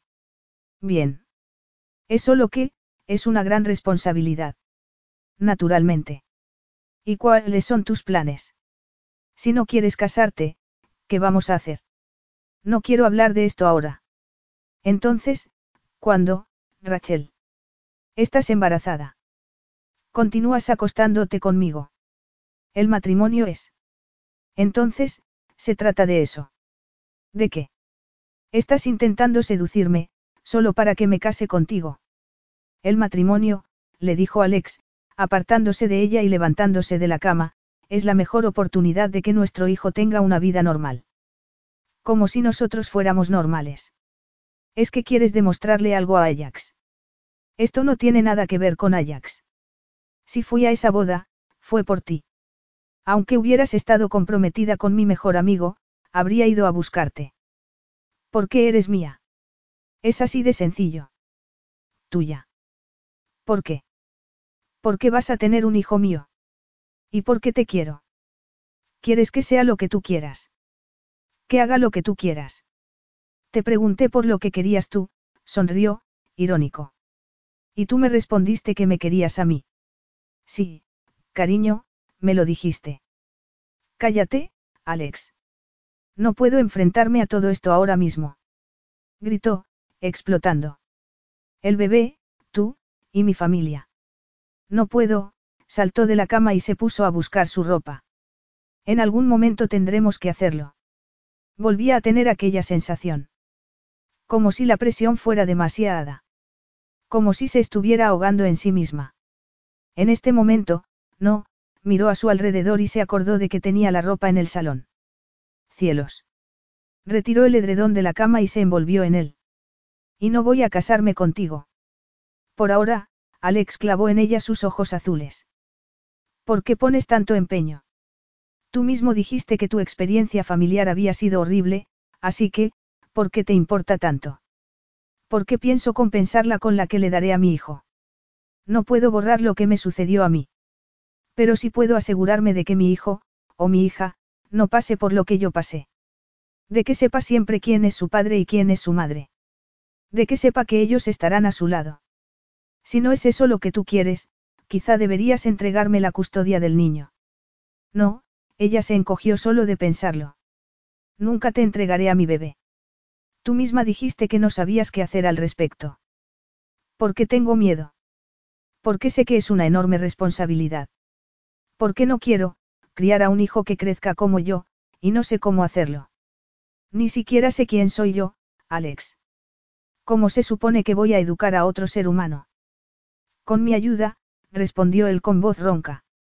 No te ofendas, pero creo que la suma de dos vidas fallidas hacen un desastre, dio media vuelta y abandonó la habitación.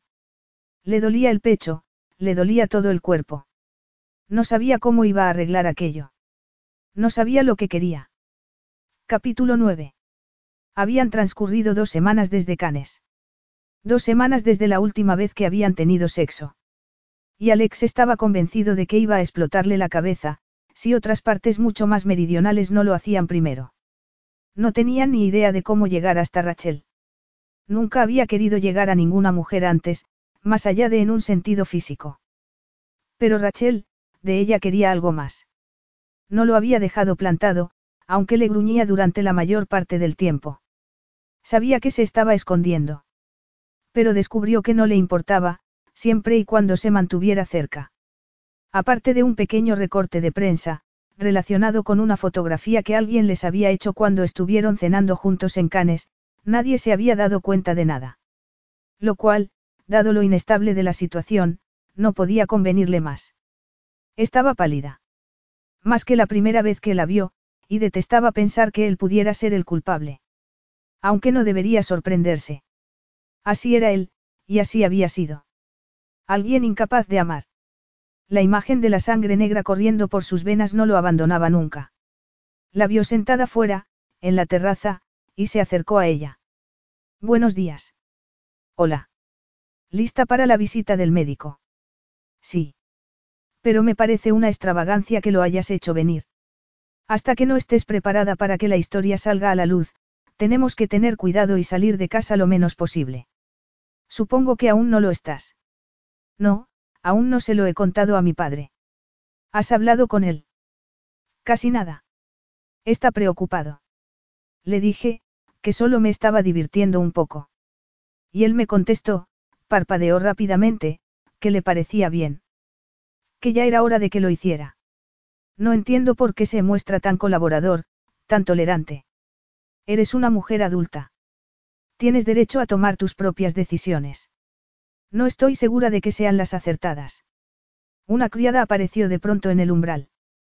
Ha llegado el doctor Sands. Estupendo. Hágalo pasar, dijo él. El doctor Sands, el médico de Rachel, al que Alex todavía no conocía, apareció sonriente en la terraza. Hola, Rachel. Subimos a la habitación y empezamos. Llevaba un holgado vestido veraniego para la cita. Estaba casi de ocho semanas y era la primera. Estaba nerviosa. Nerviosa por todo, y a punto de perder la cabeza. La presión que sentía en el pecho era insoportable. Habían transcurrido ya dos semanas desde la última vez que estuvo con Alex. Dos semanas. Y se había negado el único desahogo que podía proporcionarle algún alivio. Túmbate en la cama, Rachel, será muy rápido. Comprendo que estés deseosa de ver el latido de su corazón, pero no puedo darte ninguna garantía. Que no veamos nada no significa que algo marche mal. Miraremos de todas formas.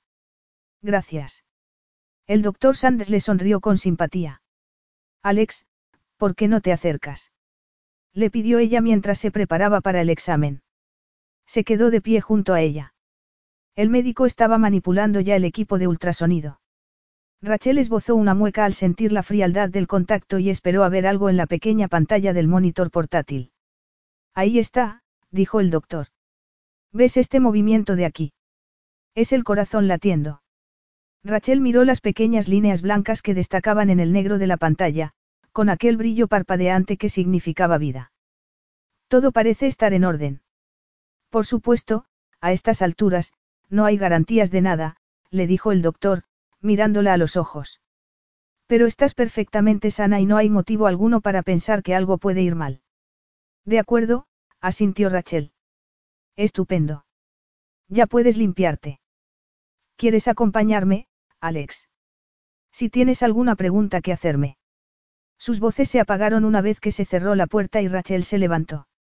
Le temblaban las manos cuando entró al baño y se concentró en limpiarse el gel del ultrasonido. Pero de repente se puso en cuclillas ante el inodoro y vomitó. Náuseas matutinas, quizá. O tal vez un efecto de la sorpresa. Quedó sentada en el suelo, abrazándose las rodillas. ¿En qué clase de lío se había metido?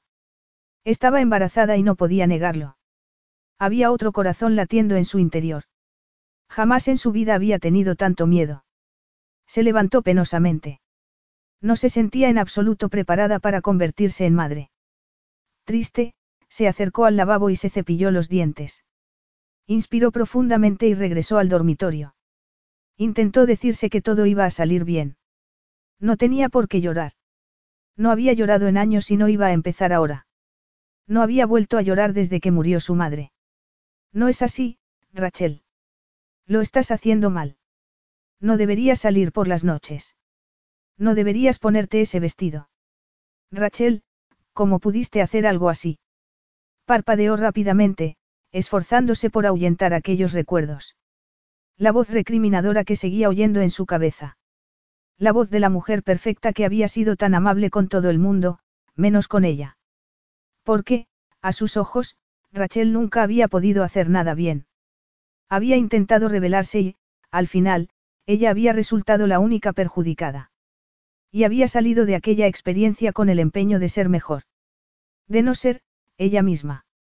Una lágrima resbaló de pronto por su mejilla. La primera en años. Y ya no pudo parar. Se dirigió a la cama, apretándose el pecho. No dejaba de sollozar. Tanto que hasta temía ahogarse en sus propias lágrimas. Cada intento de respirar se convertía en otro sollozo.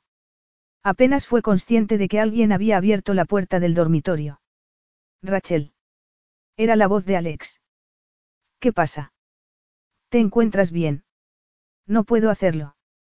Aquellas palabras le salieron de lo más profundo del alma. No las pensó. Solo las sentía. Sí que puedes. No, no puedo. Todo lo estropeo. Cuando siento demasiado, cometo errores, cuando no siento nada, tampoco vale. No sé cómo se supone que tengo que hacerlo. No sé amar a un niño, ni seguir a mi corazón, ni utilizar mis sentimientos, sin tomar decisiones equivocadas. Sé que lo estropearé todo. Alex la envolvió en sus brazos y la estrechó contra su pecho, acariciándole el cabello. Rachel, puedes hacerlo. Yo sé que puedes. No es verdad. No soy perfecta. No sé darlo todo, tengo demasiado miedo. Porque, si lo hago, ni siquiera así será suficiente. Nunca será suficiente. ¿Por qué piensas eso? Porque nunca ha sido suficiente. Nunca lo fue, para ella. Lo intenté, Alex. Lo pospuse todo porque ella estaba enferma. La ayudé a planificar sus fiestas, elegí a Ajax porque era una opción fácil y segura, del agrado de mi familia. Intenté sonreír siempre, al igual que ella, pero todo lo que conseguí fue ser una pobre imitación. En cambio, ella, ella hacía feliz a todo el mundo en las fiestas. Finjo aquel carisma que ella tenía, pero que yo no tengo. La prensa piensa que yo soy como ella, pero... No es culpa tuya, Rachel. Tú no eres su clon. Eso no quiere decir que tú seas un fracaso. En absoluto, le acariciaba tiernamente el cabello. No había vuelto a llorar desde, es la primera vez en ocho años. Yo no he vuelto a llorar desde que era un muchacho, dijo él. ¿Qué edad tenías? De repente quería saberlo. Quería saber lo muy pesada que era la carga que él arrastraba. Porque la suya era casi insoportable. Unos 14 años. ¿Por qué lloraste? ¿Quieres saber mis secretos, Agape? Te voy a manchar la camisa, dijo ella mientras se apartaba. ¿Sabes? Creo que no tenemos razón alguna para guardar secretos. Yo ya te conté los míos. Pero tú no. Recordó aquella noche en Cannes. Alex la había esquivado dos veces. La había distraído.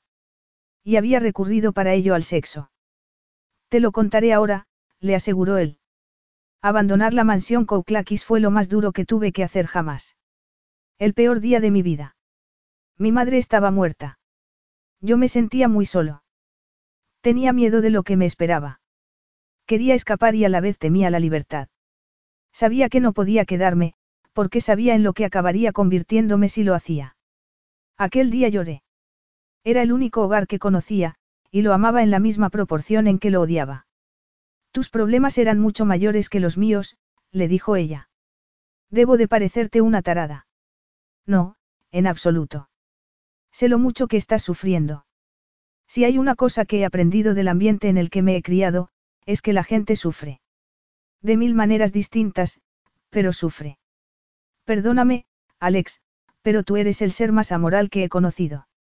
Tú me utilizaste para que dejara a Ajax, fuiste a buscarme para impedir mi boda. Sí, es cierto. Estaba confuso. Aunque, probablemente habría intentado impedirla de todas formas. Como ya te he dicho, tú eres mía. Yo no, no te entiendo, le dijo ella. Te comportas como si hubieras vivido entre lobos, y luego vas y me dices cosas como esa. Cosas que hacen que me sienta como si no estuviera sola, o como si no fuera la loca que yo creo que soy. Probablemente sigues siendo una loca, replicó él con un toque de humor. Pero una loca encantadora. Vaya, gracias. Bueno, creo que no voy a preguntarte a fondo por lo que piensas tú de mí. Será mejor que no, de rodillas en la cama, se acercó a él, que seguía de pie. El corazón le latía acelerado. Sabía que no debía tocarlo, que no debía desearlo. Todo seguía aún en suspenso. Pero, cuando estaba en sus brazos, se sentía mucho más cerca de la mujer que realmente era, en lugar de la mujer que aparentaba ser. En aquel instante no tenía las fuerzas necesarias para fingir. Con los ojos a la altura de su pecho, le besó la piel desnuda que asomaba por el cuello sin abrochar de la camisa. Rachel, parecía como si estuviera sufriendo, con los ojos cerrados y el ceño fruncido. Solo quiero besarte. Él alzó una mano para sujetarle la muñeca. ¿Por qué? Creo que porque eres el único que me ha hecho sentirme así. El único hombre al que he deseado de verdad. Tú haces que me sienta yo misma. Todo lo que he hecho antes, desde revelarme hasta comportarme, ha sido por otra gente. Entiendo, le acarició la mejilla con un dedo.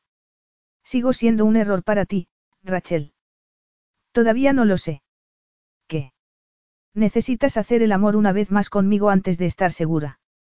Puede que necesite llegar al final de todo antes de estar segura de algo. Y mientras tanto quieres hacer el amor conmigo. Sí. Eso me hace sentir bien. Nadie más me ha deseado nunca por lo que soy. Yo sí, le tomó la mano y se la puso en su pecho, sobre su corazón, para bajarla luego a la erección que presionaba bajo los tejanos. ¿Lo sientes? Sí. Entonces no puedes tener duda alguna de lo mucho que te deseo. Si tienes que estar segura de algo, es de mí. Lo que me dices me da mucha confianza, le apretó el sexo a través de la tela. Creo que deberías quitarte esto. Después.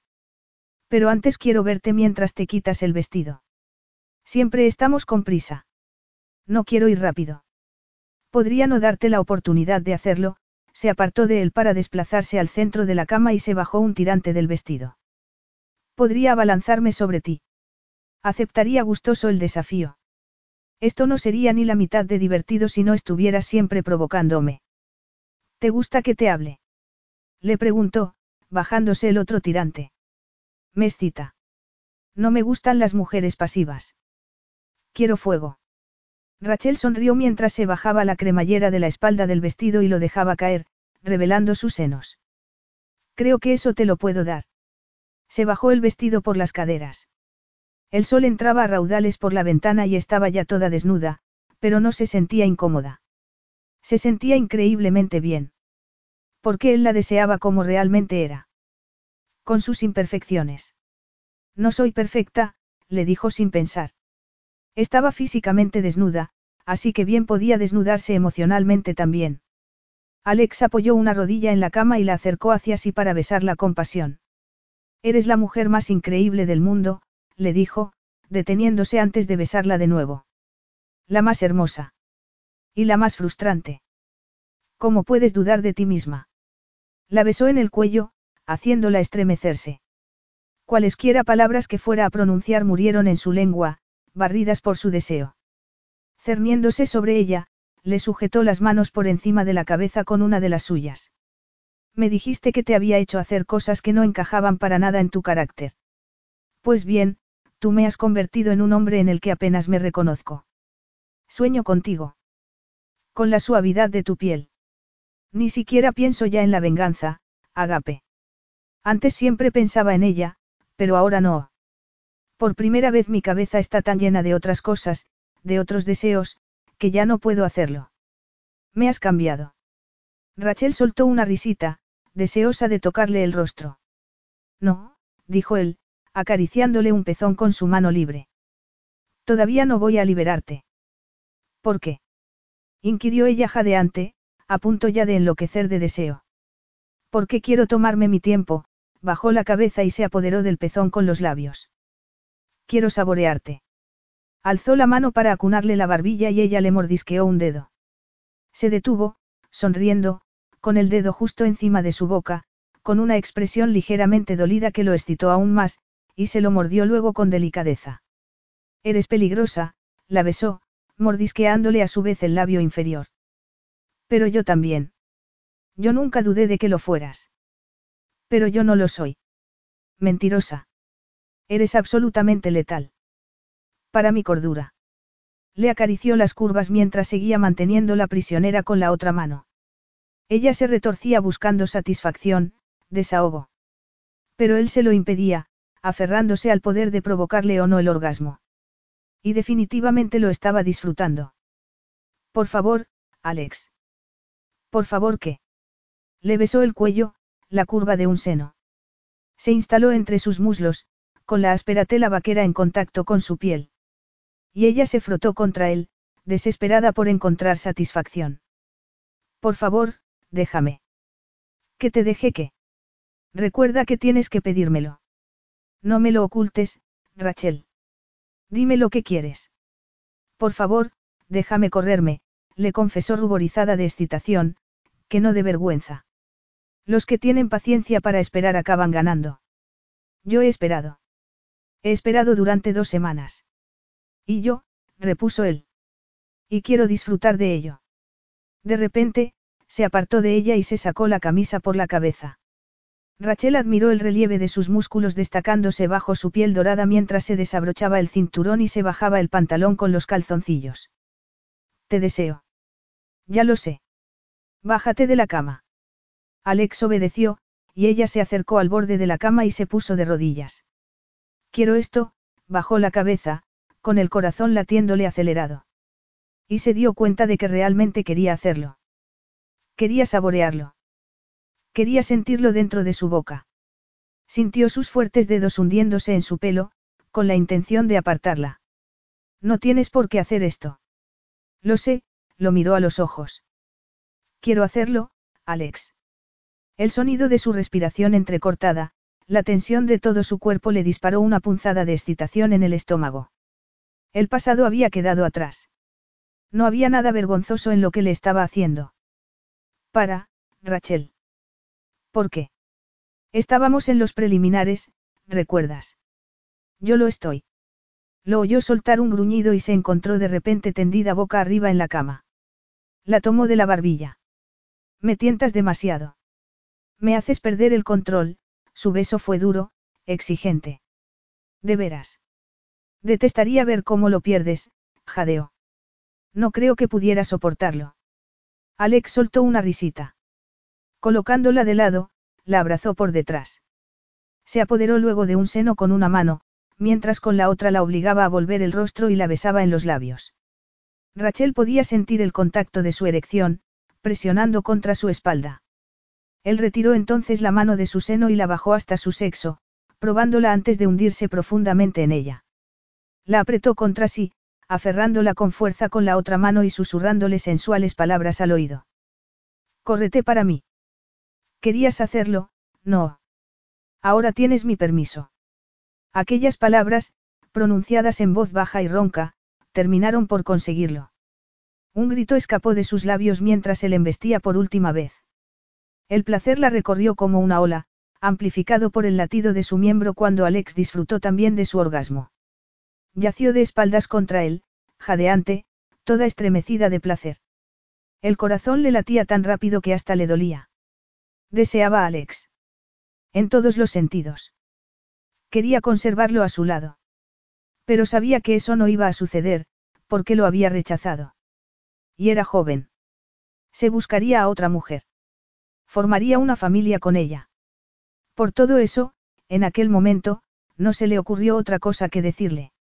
Me casaré contigo, Alex. Capítulo 10.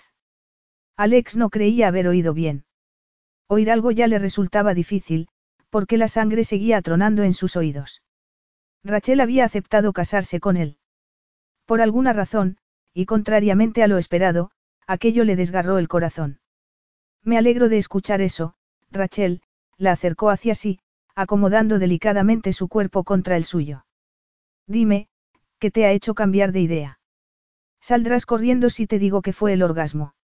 Habría podido reírse, si no hubiera sentido aquella opresión en el pecho. No. Bueno, en realidad, no ha sido eso. Pero en parte sí. Simplemente pensé, y seré perfectamente sincera contigo, que si no me casaba contigo habría otras mujeres. Que podrías tener un hijo con otra. Y yo no quiero eso, Alex. Lo cual me lleva a la única condición que quiero ponerte, si te casas conmigo, me serás fiel. Su exigencia logró conmoverlo. ¿Por qué equivalía a decirle que podía encelarse? Que quería asegurarse de tenerlo solo para ella. Por mí, perfecto. ¿De veras? Sí. No quiero que te sientas utilizada. Y no es por tu pasado, sino por el mío. Por el de mi madre. La querías mucho, ¿verdad? Sí, frunció el ceño. Pese a la situación en que ella te colocó. Era una víctima, Rachel. Una víctima triste y patética. Yo fui el único que la quiso, y que la sigue queriendo, las palabras se le atascaron en la garganta, y se despreció por el tono triste que escuchó en su voz. En el fondo, seguía siendo el niño que había anhelado su amor y que nunca lo había conseguido. Mi madre, cuando descubrió lo del vídeo, Rachel soltó un suspiro tembloroso, me dijo que había avergonzado a toda la familia y que había arruinado mi vida para siempre. Muy propio de ella, Alex sentía un peso en el estómago. Era extraño, pero en aquel momento podía sentir su dolor. Igual que antes había sentido su placer, cuando estuvieron haciendo el amor. Sí. Pero tú, recuerdas los defectos de tu madre y aún así la quieres. Así es. Yo quiero a la mía, pero a veces tengo la sensación de que yo soy la única que no la recuerda como una mujer perfecta. Es casi como si hubiera conocido a otra persona. Son tus recuerdos. Y tienes derecho a sentirte molesta con ella. Eres un gran terapeuta, Alex. Y, en todo caso, el amor lo cura todo. Ahí está lo que sientes tú por tu madre para demostrarlo. El amor unilateral no basta, repuso él con voz ronca. Tu madre te quiso, Alex. Estoy segura. Solo que probablemente le costaría demostrártelo, como le sucedía a la mía. Pero las palabras de su madre volvieron a resonar en sus oídos. Las últimas que le había dirigido. Has arruinado mi vida. Si yo te conservé durante todo este tiempo a mi lado fue por él. Porque yo sabía que nos dejaría quedarnos a los dos. Y ahora él quiere que me vaya de aquí. No me queda nada. A mí, mamá. Me tienes a mí. Yo no te quiero, niño estúpido. Nunca te quise. Preferiría morir antes que perderlo a él. Sí, estoy seguro de que tienes razón, pronunció en ese momento Alex, ahuyentando aquellos recuerdos. Pero no creía una sola palabra de lo que acababa de decir. Rachel se dijo que tenía que llamar a su casa. Habían transcurrido casi dos meses desde la boda cancelada, y nadie sabía nada aún ni de su embarazo ni de su compromiso con Alex. Ajax la había llamado, lo cual había sido muy incómodo. Pero solo había querido hablar de Lea. La quería, algo de lo que se alegraba Rachel. Estaba segura de que su matrimonio sería muy feliz. Se alegraba por ellos, pero en ese momento tenía que resolver su situación con Alex. Seguía ocultándose en su casa, haciendo ocasionales viajes a Cannes para supervisar la boutique. La buena noticia era que la boutique estaba teniendo éxito, hasta el punto de que Alana se había planteado abrir otra. Y Alex estaba asesorando a Rachel para que pudiera invertir en otros negocios, aparte de la tienda. Se estaba convirtiendo en inversora. Se le daba bien, y tenía su fondo fiduciario para empezar. Y, lo más importante, la ayudaba a distraerse de la aplastante realidad. Porque, en primer lugar, estaba desarrollando sólidos sentimientos hacia Alex, lo cual resultaba inquietante. Y luego estaba el hecho de que nadie de su familia sabía lo que estaba pasando. Se acercaba otra boda. Justo un par de meses después que la primera. Lo cual le recordó una vez más la llamada de teléfono que tenía que hacer. Marcó el número de Lea, suspiró profundamente y se sentó en el sillón. Hola, Lea. Rachel. Hacía tanto que no me llamabas. Lo siento, pero es que estaba muy liada, y me imaginé que tú lo estarías también. Y que lo digas. Pero ahora ya está todo arreglado. Le quiero, Rachel, y esa es, en parte, la razón por la que no hemos estado tan unidas durante estos últimos años. ¿Por qué le he amado siempre? La culpa es mía, no tuya. Lo amabas. Desde siempre. Una lágrima resbaló por la mejilla de Rachel. Me alegro de que te hayas casado con él, Lea. Yo no le amaba. Nunca le amé. ¿Y si hubiera sospechado algo de lo que me dices? Pero la cosa funcionó al final. Soy muy feliz con él. Oh, me alegro tanto.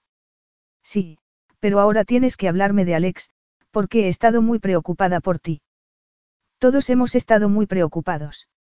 Ajax también. Sí, Rachel sonrió. Ya me lo imagino. Y Alex, es Alexios Cristofides, ¿verdad? Sí. Lo sabías. Al principio no, Rachel tragó saliva. Pero lo sabía cuando renuncié a la boda, tenía que contárselo todo. Y no existía una manera fácil de hacerlo. Estoy embarazada. Alex y yo vamos a tener un bebé. Oh, oh, Dios mío.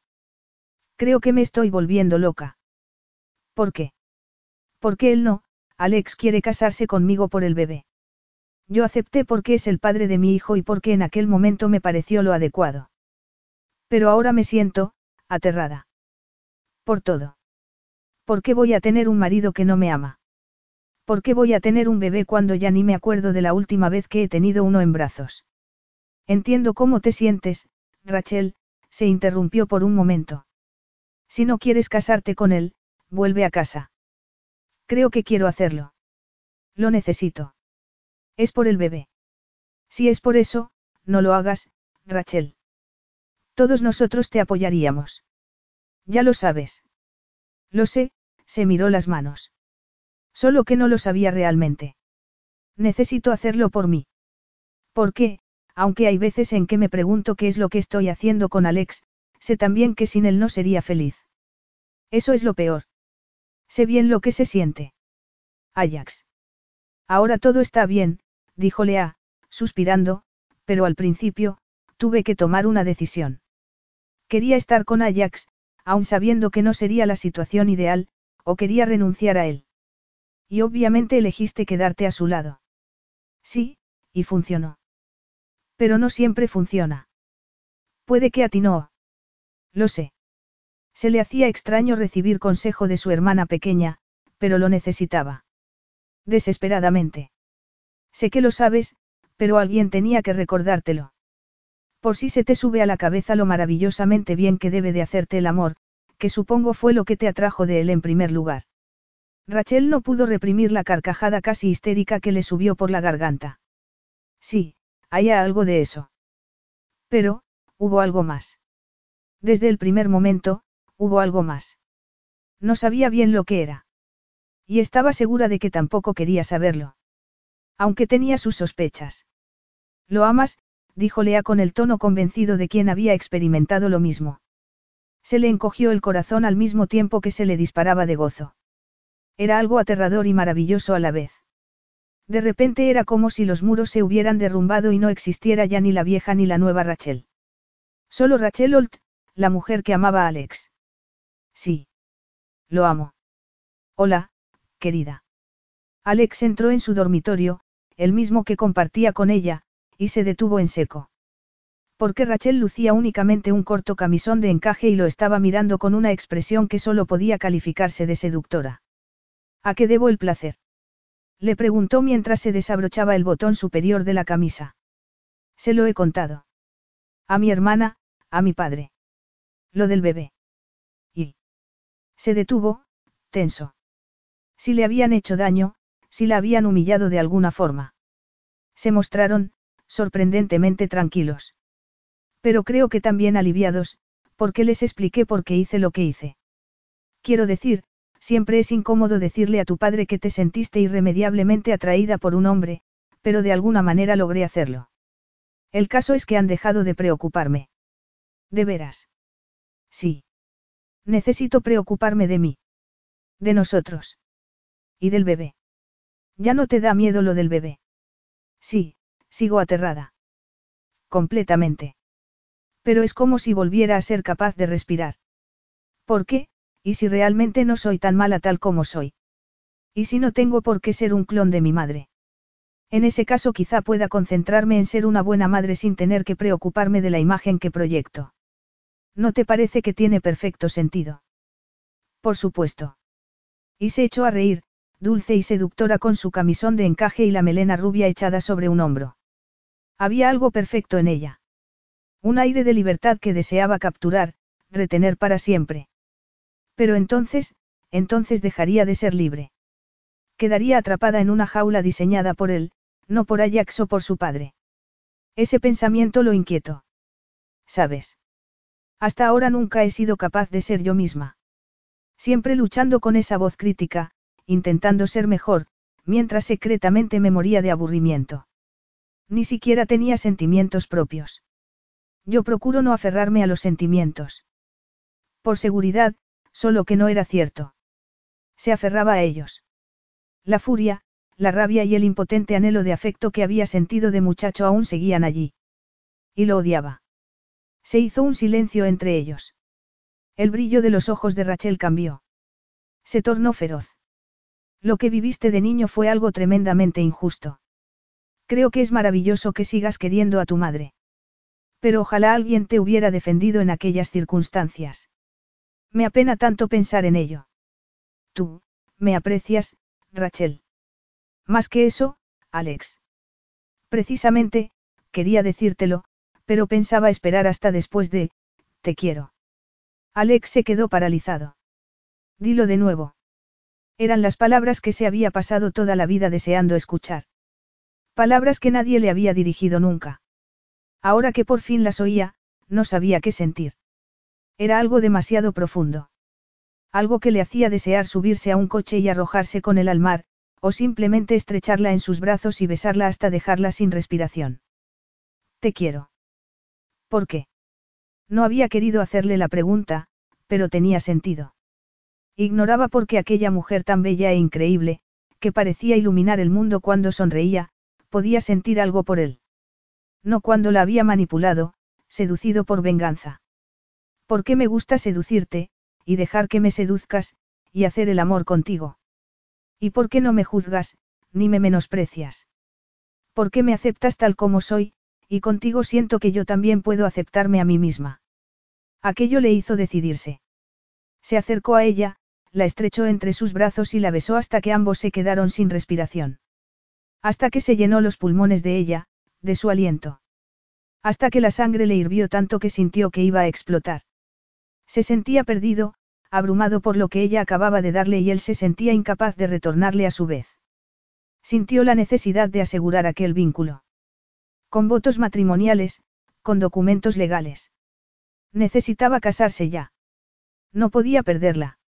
Demuéstrame lo mucho que me amas, le dijo con un gruñido. ¿Cómo? inquirió ella. Demuéstramelo, insistió, desesperado. Ella le quitó la camisa y le besó el cuello, el pecho. Se concentró luego en desabrocharle el pantalón. No tardó en tenerlo desnudo, con sus suaves manos acariciando su cuerpo. Alex solo quería perderse en ella, en su contacto.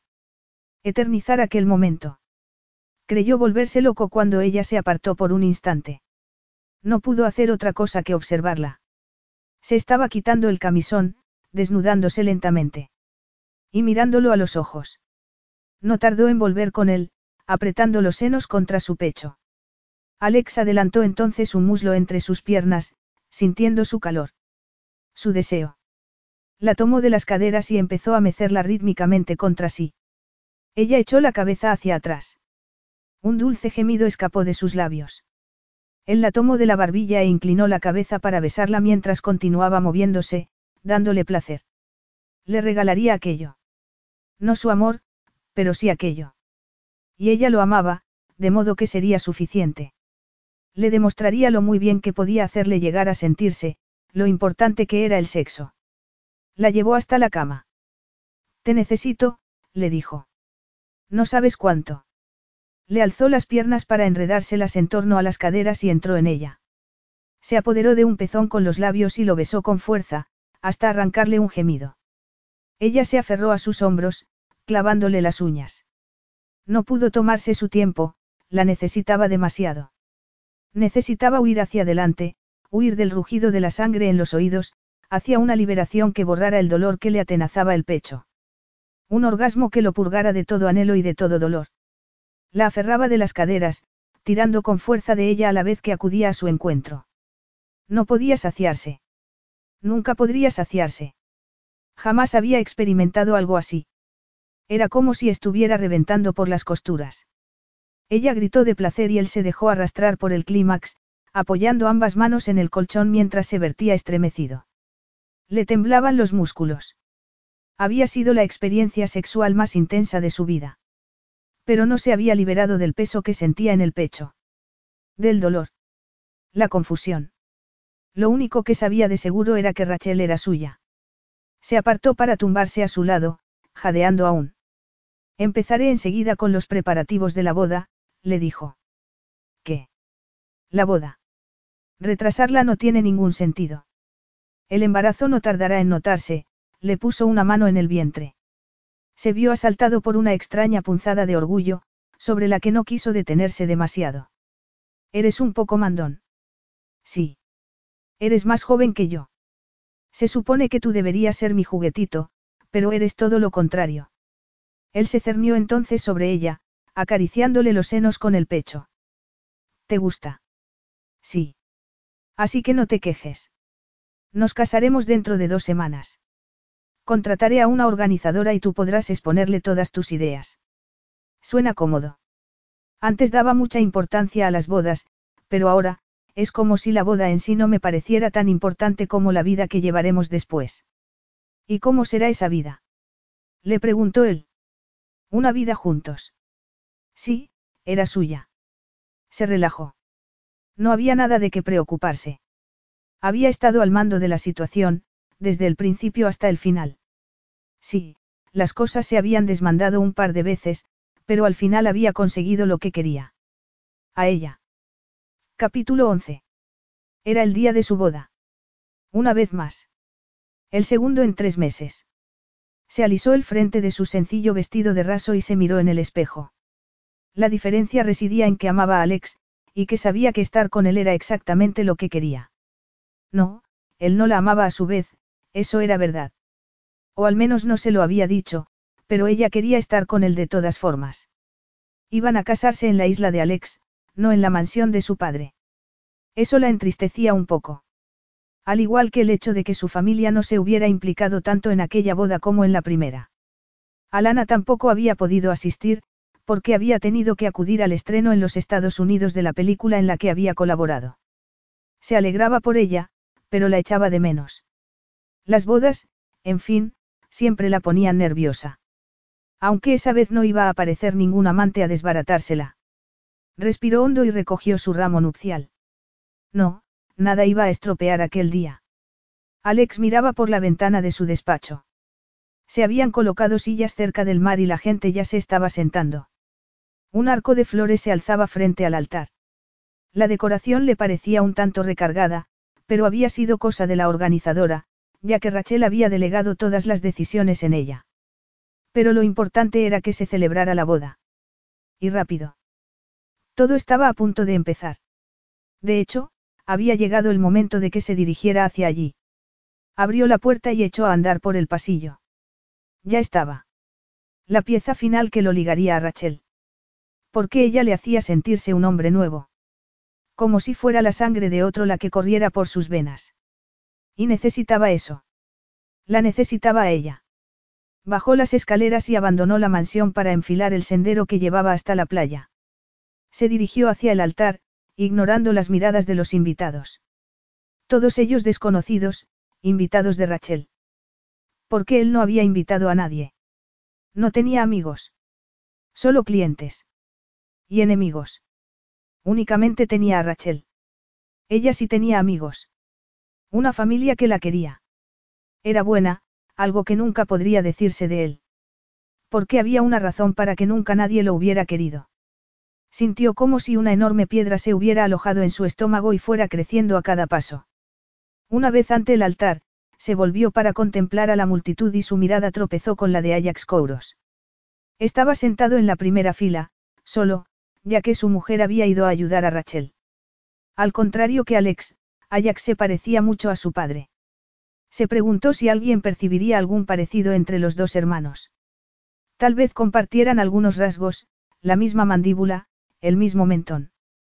Pero los ojos de Ajax eran oscuros, mientras que Alex había heredado los de su madre. De repente lo asaltó un pensamiento aterrador. Ajax tenía los ojos de su padre. El padre que le había dado su cariño, su amor. Ajax había tenido el amor de mucha gente.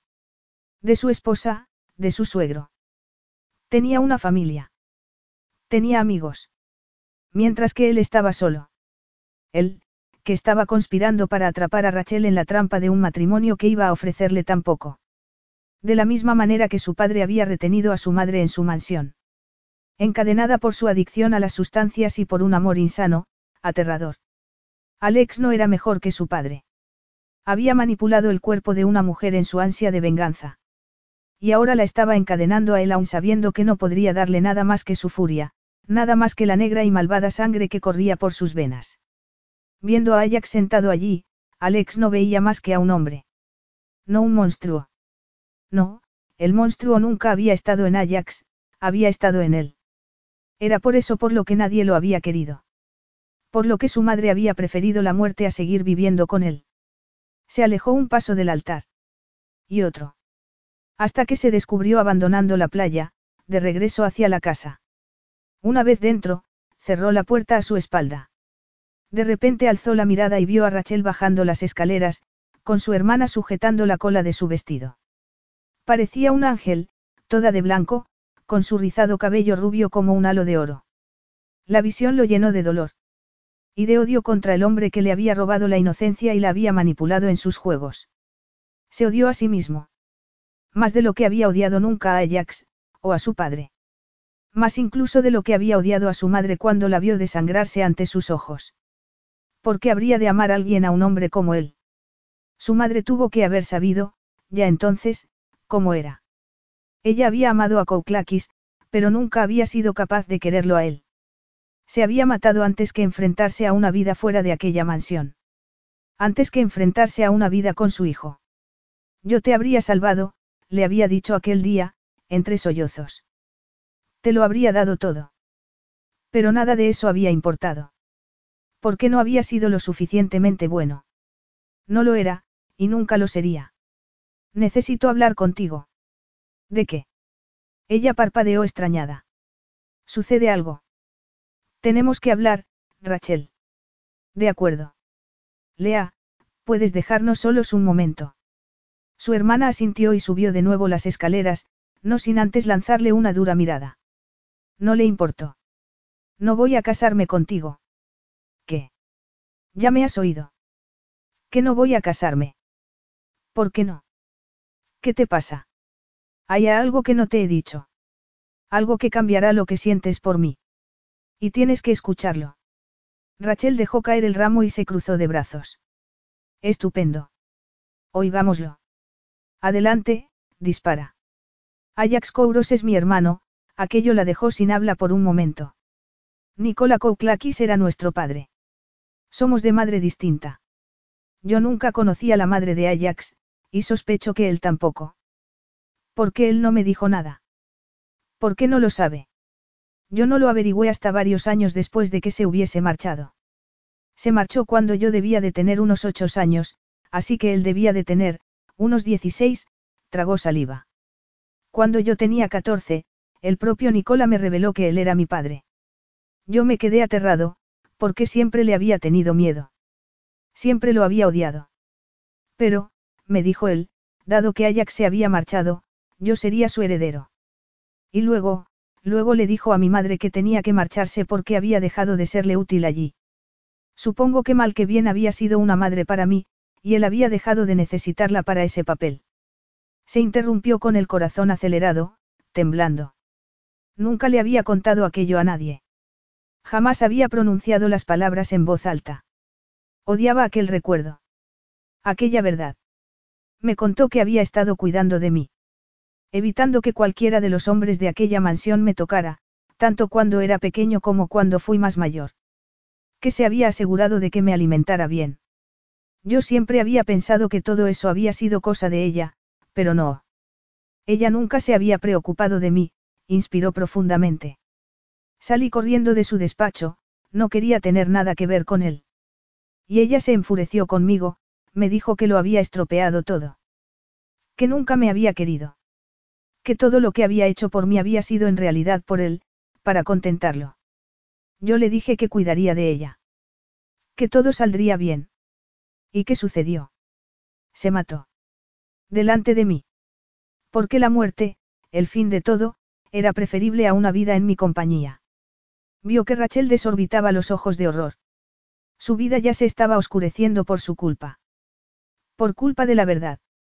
Alex, yo no, ella tenía problemas, Alex, la culpa no fue tuya. Ah, no. Ella quería a Nicola Kouklakis, y no podía quererme a mí. Todo el mundo quiere a Ajax. Él salió de todo aquello, bien, intacto. Yo estoy roto. Todo lo que hay en mí es, yo soy su hijo. Toda su maldad reside en mí. Eso no es cierto. A mí no me importa quién sea tu padre. Ni tu hermano. Ni que tu madre fuera una cortesana. Yo sé quién eres ahora. Y te amo por ti mismo. No puedes. Puedo. Alex, te amo. Todo aquello no fue culpa tuya. No hay nada roto ni malo en ti. Eres un hombre bueno, y yo te amo más que a nadie en el mundo. No podía aceptarlo. Lo único que podía ver era la expresión de su madre, tan dolida y desesperada ante la perspectiva de tener que abandonar la mansión. Y luego su rostro pálido mientras yacía delante de sus ojos, muerta. Pensó en Ajax, que había logrado superar todo aquello. Que había encontrado el amor y una vida lejos de todo eso. No, él nunca lograría limpiarse. Y mancharía a Rachel también. No seas ingenua, le dijo. Todo esto tenía que suceder. Yo no quería Holt. Yo no buscaba más que tu humillación y la de Ajax. Él había escapado sin consecuencias de la mansión Kouklakis y mi misión era conseguir que las sufriera. Si ahora está casado con tu hermana, su segunda opción como esposa, es porque no pudo tenerte a ti. Y ahora que ya es demasiado tarde, te dejo a su disposición porque sé que nunca podrá tenerte, ahora que tú estás embarazada de mí y él casado con Lea. Es que no te das cuenta de hasta qué punto te he manipulado. No me aburras con tus declaraciones de amor. No significan nada, porque tú no sabes quién soy. No puedes quererme. No puedes querer a alguien a quien no conoces de verdad. Vio que una lágrima resbalaba por su mejilla. Como quieras, Alexios Cristofides. Era lo mejor. Para ella y para su hijo. Su hijo, que nunca lo conocería. Ambos estarían mejor sin él. ¿Anuncias tú la cancelación, o lo hago yo? Yo lo haré, dijo ella. Ya me las arreglaré. Ya has hecho bastante. Mandaré después a alguien a recoger mis cosas. Supongo que no querrás saber nada del bebé. El corazón parecía gritarle por dentro, pero lo ignoró. No. Estupendo. Genial. Si vuelves a acercarte a mi familia, Te castraré, ¿me oyes? Te arrancaré la cabeza y la clavaré en una pica. Te juro que no dejaré que te escapes de esta. Pensabas que tu venganza sobre Ajax era terrible. Espera a ver la mía. Pasó de largo a su lado. La bañó el resplandor del sol en cuanto abrió la puerta. No era ya un ángel inocente, sino un ángel vengador. Alex cerró los ojos, cegado por la luz, pero todavía podía ver la impresión de su figura en sus párpados cerrados. Tuvo el presentimiento de que siempre sería así. La vería así siempre, cada vez que cerrara los ojos. La puerta volvió a cerrarse, y justo en ese momento oyó unos pasos a su espalda. De repente sintió un golpe en la nuca. Se volvió y vio el ramo nupcial en el suelo, irreconocible después de que alguien lo hubiera golpeado con él. Había sido Lea, que lo estaba mirando toda furiosa. No te librarás tan fácilmente. Cuando Ajax se entere de lo que has hecho. Que haga lo que quiera. No tengo nada que perder, ya no. Había cortado los lazos con la mujer que, la mujer que había significado tanto para él. ¿Y su hijo? Jamás lo tocaría, lo abrazaría. Es lo mejor. Para los dos, se recordó. Pasó al lado de Lea y subió la escalera, de regreso a su despacho. Entró y cerró la puerta con llave. Se asomó a la ventana y vio a Rachel de pie bajo aquel espantoso arco mientras le explicaba a todo el mundo que no habría boda. De repente fue como si la tierra cediera bajo sus pies y se encontró en el suelo, de rodillas. No podía respirar. Era como si lo aplastara el peso de todo lo que había sucedido. La había perdido. Y solo en aquel momento se daba cuenta de que la amaba. Pero no importaba. El amor no era una opción si ello significaba encadenar a Rachel a un hombre envenenado hasta el tuétano como él. Todo lo que le había hecho desde que se conocieron, ella se merecía algo más, se lo merecía todo. Unas ardientes lágrimas habían empezado a resbalar por sus mejillas. No le importó. Él había sido el culpable de que Rachel vertiera sus primeras lágrimas en años, y ahora ella era la causa de las suyas. Capítulo 12. Más bombones, Rach. Sí, gimió mientras tendía la mano a su hermana para que se la llenara de minúsculos bombones. Estaba tumbada en el sofá del apartamento que Lea y Ajax tenían en Nueva York, donde se había pasado casi dos semanas intentando curar su maltrecho corazón. Durante la primera semana solo había sentido rabia. Un odio absoluto contra Alex que le había impedido llorar su pérdida. Aquella rabia le había dado la fuerza necesaria para no desmoronarse. Pero ahora esa rabia había desaparecido, y volvía a recordar fragmentos de su última conversación que había intentado olvidar. Sus revelaciones, lo que pensaba de sí mismo. Que su madre había preferido matarse antes que estar con él. Que había odiado a Ajax, porque Ajax tenía lo que él nunca sería capaz de tener, amor. Por alguna razón, el amor que ella le había dado no había sido suficiente. Todo lo cual hacía que le resultara cada vez más difícil odiarlo. Algo había sucedido en la boda. Cada vez estaba más segura de ello. Pero hasta que lo averiguara, hasta que tuviera la energía necesaria para decirle a Ajax que Alex era su hermanastro, iba a tener que seguir tumbada en el sofá comiendo bombones. ¿Estás bien? Le preguntó Lea. No, no sé si volveré a estarlo. Creo que todavía lo quiero. Sí, ya sé lo que es eso. Es lo peor. Ajax entró en ese momento en la habitación, guapo como siempre, con pantalón oscuro y camisa blanca. Solo ahora podía reconocer su ligero parecido con Alex. Pero Ajax no tenía sus ojos, ni su chispa traviesa. Aunque algo asomaba de aquella chispa, eso tenía que reconocerlo, cuando miraba a Lea. Él la hacía feliz. Oye, Jax, tú le dijiste algo a Alex el día de la boda. Le preguntó Rachel. No, contestó, ceñudo. Pero tienes que saber que yo nunca confié en él. Lamentablemente, no me sorprende nada lo sucedido. A mí sí. Pasé meses viviendo con Alex. Era, mi amante. Vamos a tener un bebé. Nada de esto tiene sentido. Quizás sea un actor condenadamente bueno, o quizá haya aquí más cosas de las que parece que hay. Él no me dijo nada. Simplemente me miró. Ya, Rachel volvió a apoyar la cabeza en el brazo del sofá. ¿Otra película? Le preguntó Lea con tono compasivo. Sí. ¿Y tarta? Queda. Yo te la traigo, se ofreció Ajax después de cruzar una mirada con su esposa. Rachel respiró hondo y miró distraída al televisor. Se sentía terriblemente triste. Estaba enamorada de un hombre que no se merecía su amor. Un hombre que necesitaba amor como una flor en el desierto necesitaba agua. Alex se estaba secando por dentro. Muriéndose. Y sí, le había destrozado la vida. Pero también había hecho algunas cosas buenas por ella. ¿Sabes, Lea?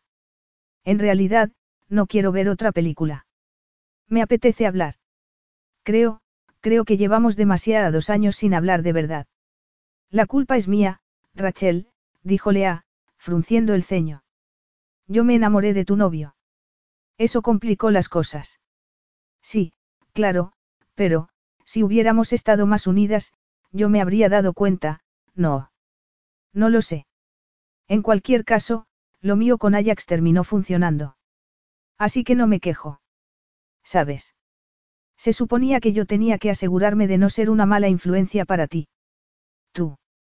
Le has hecho a reír. Una mala influencia para mí. Eres tan dulce y buena. Bueno, no durante un tiempo, pensó en sus noches alcohólicas en los clubes. Tuve una etapa muy loca, pero tú eras muy pequeña y no te acuerdas. Papá siempre estaba detrás para salvarme. Y mamá para hacerme reproches. Tenías una vida secreta. Exclamó Lea. Estoy impresionada. No. No seas tonta. ¿Ves? Es por eso por lo que no querían que te lo dijera. Eres muy influenciable. Lea se rió de nuevo, sin parar. Y la necesidad que sentía Rachel de escapar a la tristeza y a la furia le provocó un ataque de risa casi histérica. Ambas cayeron al suelo, riéndose a carcajadas. Supongo que, si todavía tengo ganas de reír, es un buen síntoma, no. Sí que lo era. Su corazón herido tardaría en curarse, pero al menos tenía a su hermana. Alex odiaba tener que vestirse. Últimamente, pasar largas horas tumbado y vagar por su apartamento borracho y en ropa interior, se había convertido en una costumbre. Pero allí estaba, duchado y afeitado, y vestido de traje. Porque tenía un asunto del que ocuparse. Con un hombre que probablemente lo mataría en cuanto lo viera. Quizá fuera esa una buena forma de acabar con el tormento que estaba viviendo. Señor Cristofides. El señor Kouros le recibirá ahora mismo, le informó un secretario en la antesala del despacho de Ajax. Bien, pasó al despacho. Alexios, lo saludó Ajax en cuanto lo vio entrar. Me sorprendió que quisieras verme. Si no se lo he contado a mi mujer es para no hacerla enfadar. Me estás poniendo en un compromiso así que, por favor, sé breve, por cierto, si has venido a echarme algo en cara, pierdes el tiempo. No me importa. En absoluto. Solo pensé que quizá querrías escuchar una explicación de mi comportamiento. El motivo de que fuera a por tu compañía. Y a por ti. Estuviste en la mansión Kouklakis, ¿verdad? Le preguntó a Jax, lanzándole una mirada de cansancio. En ese caso, entiendo que te caiga tan mal. Sin embargo, deberías saber una cosa, y digo esto no para esculpar mis pasados pecados, sino para aclarar las cosas. Yo desempeñé un papel clave en el desmantelamiento de la red criminal de mi padre. Me alegra oírlo. Ojalá lo hubiera sabido antes. Eres joven. Yo tardé años en saber lo que tenía que hacer. Sí, yo estuve en la mansión. Pero lo importante no fue eso, sino lo que descubrí después de que tú la abandonaras. ¿Y qué descubriste? Que tu padre tuvo otro hijo. Yo. Seguro. Inquirió Ajax con voz ronca, pálido. Él estaba seguro de ello, al menos. Lo suficiente para proponerme como heredero de su reino cuando muriera. ¿Y es esa la razón por la que has estado yendo a por mí? Supongo que sí. Estaba ciego de furia. ¿Cómo pudiste haber escapado? Y tenías una vida tan perfecta, una familia que te quería. Una mujer que te amaba. Mientras que yo no tenía nada. Así que quise quitártelo todo. Bajarte al nivel donde pensaba que deberías estar, y donde estaba yo. Pero ahora he hecho daño a Rachel, y no estoy nada contento con ello. También me he mirado a mí mismo, y te aseguro que no me gusta nada lo que he visto. Aparte de Rachel, necesito hablar contigo de esto. Informarte de que no voy a seguir poniéndote palos en las ruedas con la idea de vengarme. Estoy cansado. Cansado de la fealdad que veo en mí. Quiero dejarlo. Yo nunca seré el hombre que ella necesita, ahora lo entiendo. Pero quiero liberarme de, de esta rabia. Ajax recogió una taza de su escritorio y la apretó con fuerza, tenso, sin darse cuenta. Entenderás, sin embargo, que debido a Rachel nuestra relación no puede ser. Sí. No soy precisamente un hombre de familia. Al menos, no sé serlo. Ajax bajó la mirada. Me alegro de que me lo hayas contado. Estoy harto de secretos. Ese viejo canalla no puede afectarnos ya. No tiene poder para ello. Es verdad, Ajax asintió lentamente con la cabeza. Gracias por haber aceptado verme. No es el tipo de cosas que puedes decir en un email. Cierto. Me marcho, se giró en redondo para dirigirse hacia la puerta, pero en el último momento se volvió de nuevo hacia él. Ajax, puedo hacerte una pregunta. La que quieras. ¿Cómo lo hiciste? ¿Cómo te liberaste de aquel lastre? ¿Cómo te atreviste a pedirle a una mujer que se encadenara a ti por el resto de tu vida sabiendo lo que llevabas dentro? ¿Cómo pudiste creer que la merecías cuando? A mí nadie me ha querido nunca. Y entiendo que existe una razón para ello. ¿Cómo puedo decirle a Rachel que la quiero cuando temo que eso pueda destrozarla? Ajax se quedó callado durante un buen rato, mirando ceñudo por la ventana. Nuestro padre siempre echó de menos una cosa. Una cosa que, si hubiera echado raíces en él, habría cambiado completamente su vida. ¿Cuál? No tuvo amor, Alex. Creo que es eso lo que nos cambia, Alex. Lo único que puede matar el monstruo. El amor fue lo que mató a mi madre, replicó con tono rotundo. ¿Qué efecto tienen las sustancias, Alex? Son adictivas. Te hacen sentir cosas, dijo Ajax. Te hacen necesitarlas. Pero tú no las quieres. Te destrozan, te hacen pensar que no puedes vivir sin ellas. La adicción no es lo mismo que el amor. ¿Qué crees que sentía realmente tu madre por nuestro padre? No, no estoy seguro. El amor fue lo que me cambió a mí. El de Joseph Holt, el de Lea, ese amor me curó. No fue el dinero, ni el poder. No fue la venganza. Cuando lo acepté, fue entonces cuando cambié. Piensa en ello. Lo haré. Alex abandonó el despacho. Entró en el ascensor como un sonámbulo. Amor. Estaba enamorado. Rugió de frustración mientras descargaba un puñetazo en el panel de los botones. Se apoyó luego en la pared, con el corazón latiéndole acelerado. Era tan sencillo. Bastaba con amar y confiar luego en que el amor lo arreglara todo. Bastaría con decirle a Rachel, te amo, soy un desastre y te mereces algo mejor, pero, por favor, ámame de todas formas. Evitaría el amor que regresara a la oscuridad. Lo convertiría en un hombre merecedor de una mujer como ella. Nunca llegaría a merecerla. Ella se merecía un hombre bueno. Un hombre al que jamás se le pasara por la cabeza seducir a una mujer para vengarse de un enemigo. Él no era ese hombre. Pero la amaría. Y compartiría con ella todo lo que le deparara aquella nueva e increíble vida que jamás se había imaginado que podría llegar a tener. Nada más salir del ascensor, echó a correr. En busca de Rachel. ¿Dónde has metido los helados, Lea? Masculló Rachel mientras rebuscaba en la nevera. Desafortunadamente, su hermana no estaba presente en el apartamento para oírla vociferar su nombre. De repente se abrió la puerta. Se irguió, tensa. Quizás sus vociferaciones la habían convocado mentalmente. Pero en cuanto se hubo girado, la cuchara se le cayó al suelo. Alex, tuvo la sensación de que iba a desmayarse. Hacía cerca de un mes que no lo veía. Se llevó una mano al estómago. Estaba ya de cinco meses y su embarazo era más que evidente. ¿Qué estás haciendo aquí? Vio que bajaba la mirada a la mano que tenía sobre el vientre con expresión extraña. Tu cuerpo ha cambiado. Estoy embarazada, le recordó. Y las cosas me van muy bien, por cierto. ¿De veras? Sí. Me alegro. Es un alivio saberlo. Pensaba que no te importaba. Me dijiste que no me querías.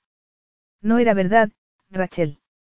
Te he echado tanto de menos, debí haberme quedado contigo durante todo este tiempo, debí haberme casado contigo. Pero elegiste no hacerlo, repuso ella mientras se agachaba para recoger la cuchara. Fuiste tú quien me dejó sola anunciando a los invitados que no habría boda, dejó con fuerza la cuchara sobre la encimera. La decisión fue tuya. Y luego me dijiste que ese había sido tu plan desde el principio. Manipularme como si fuera un simple peón. Te mentí. ¿Qué tú, qué? Te mentí porque, Rachel, estaba en el altar, esperándote, cuando de pronto vi a Ajax sentado allí.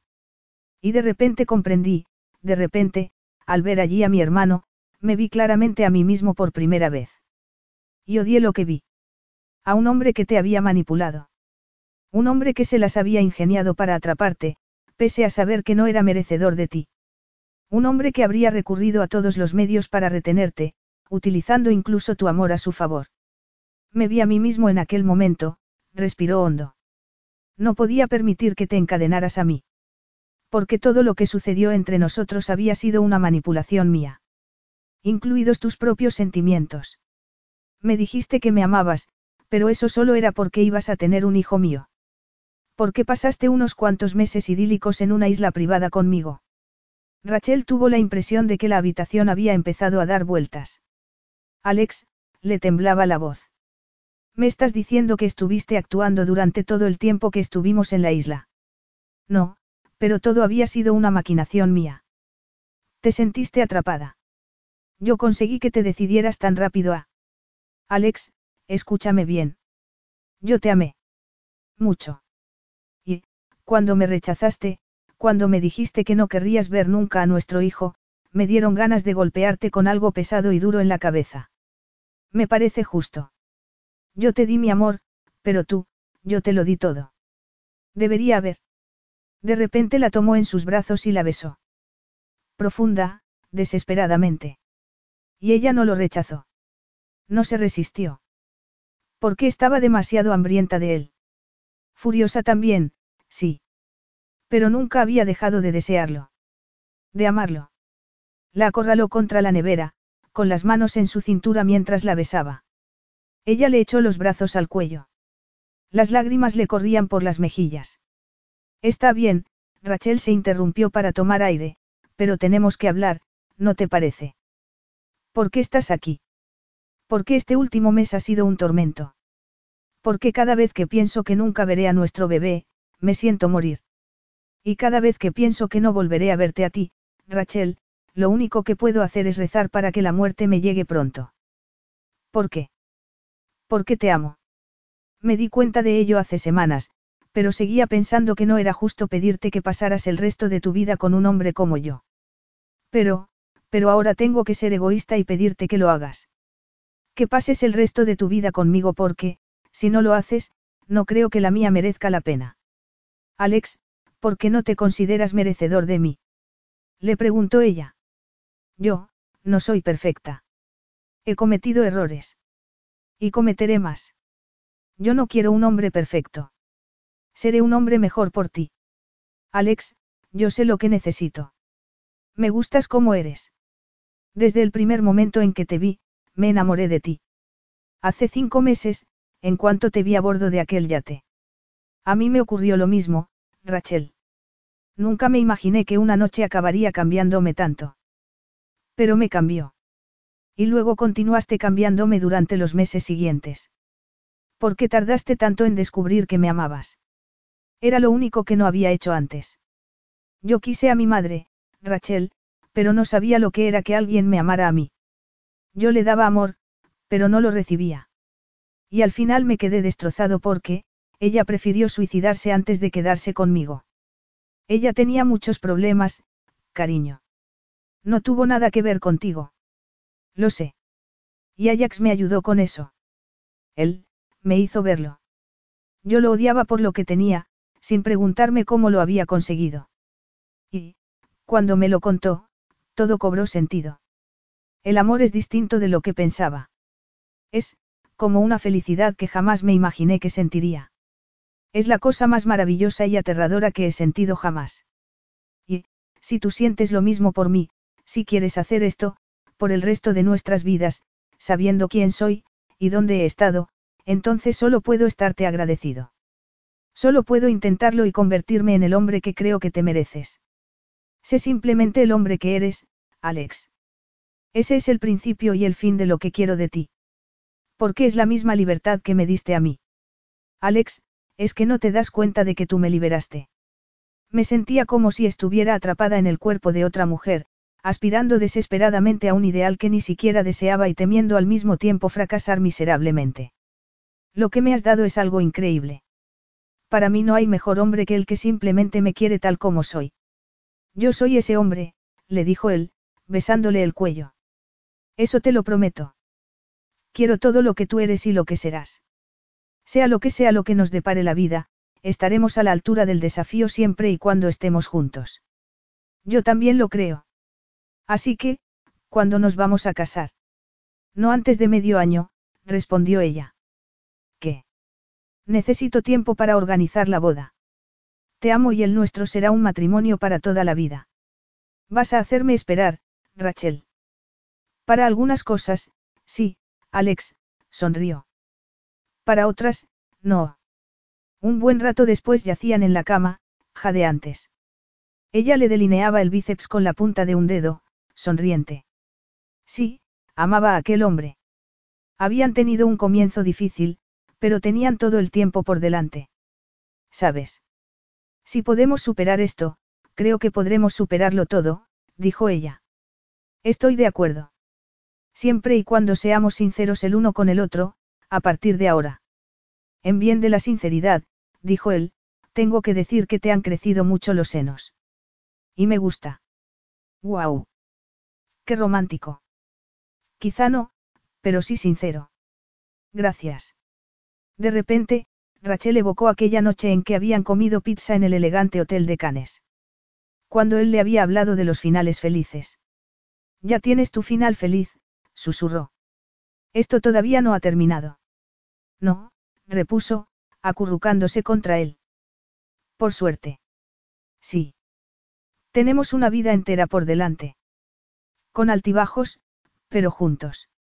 Y esto es mucho mejor que un clásico final feliz. Estoy de acuerdo, él suspiró, sonriendo. Epílogo. Ha sido una boda preciosa, comentó Lea. Y sobre todo, ya era hora de que se celebrara, añadió Ajax. Tienes la sensibilidad de un corcho, repuso su esposa.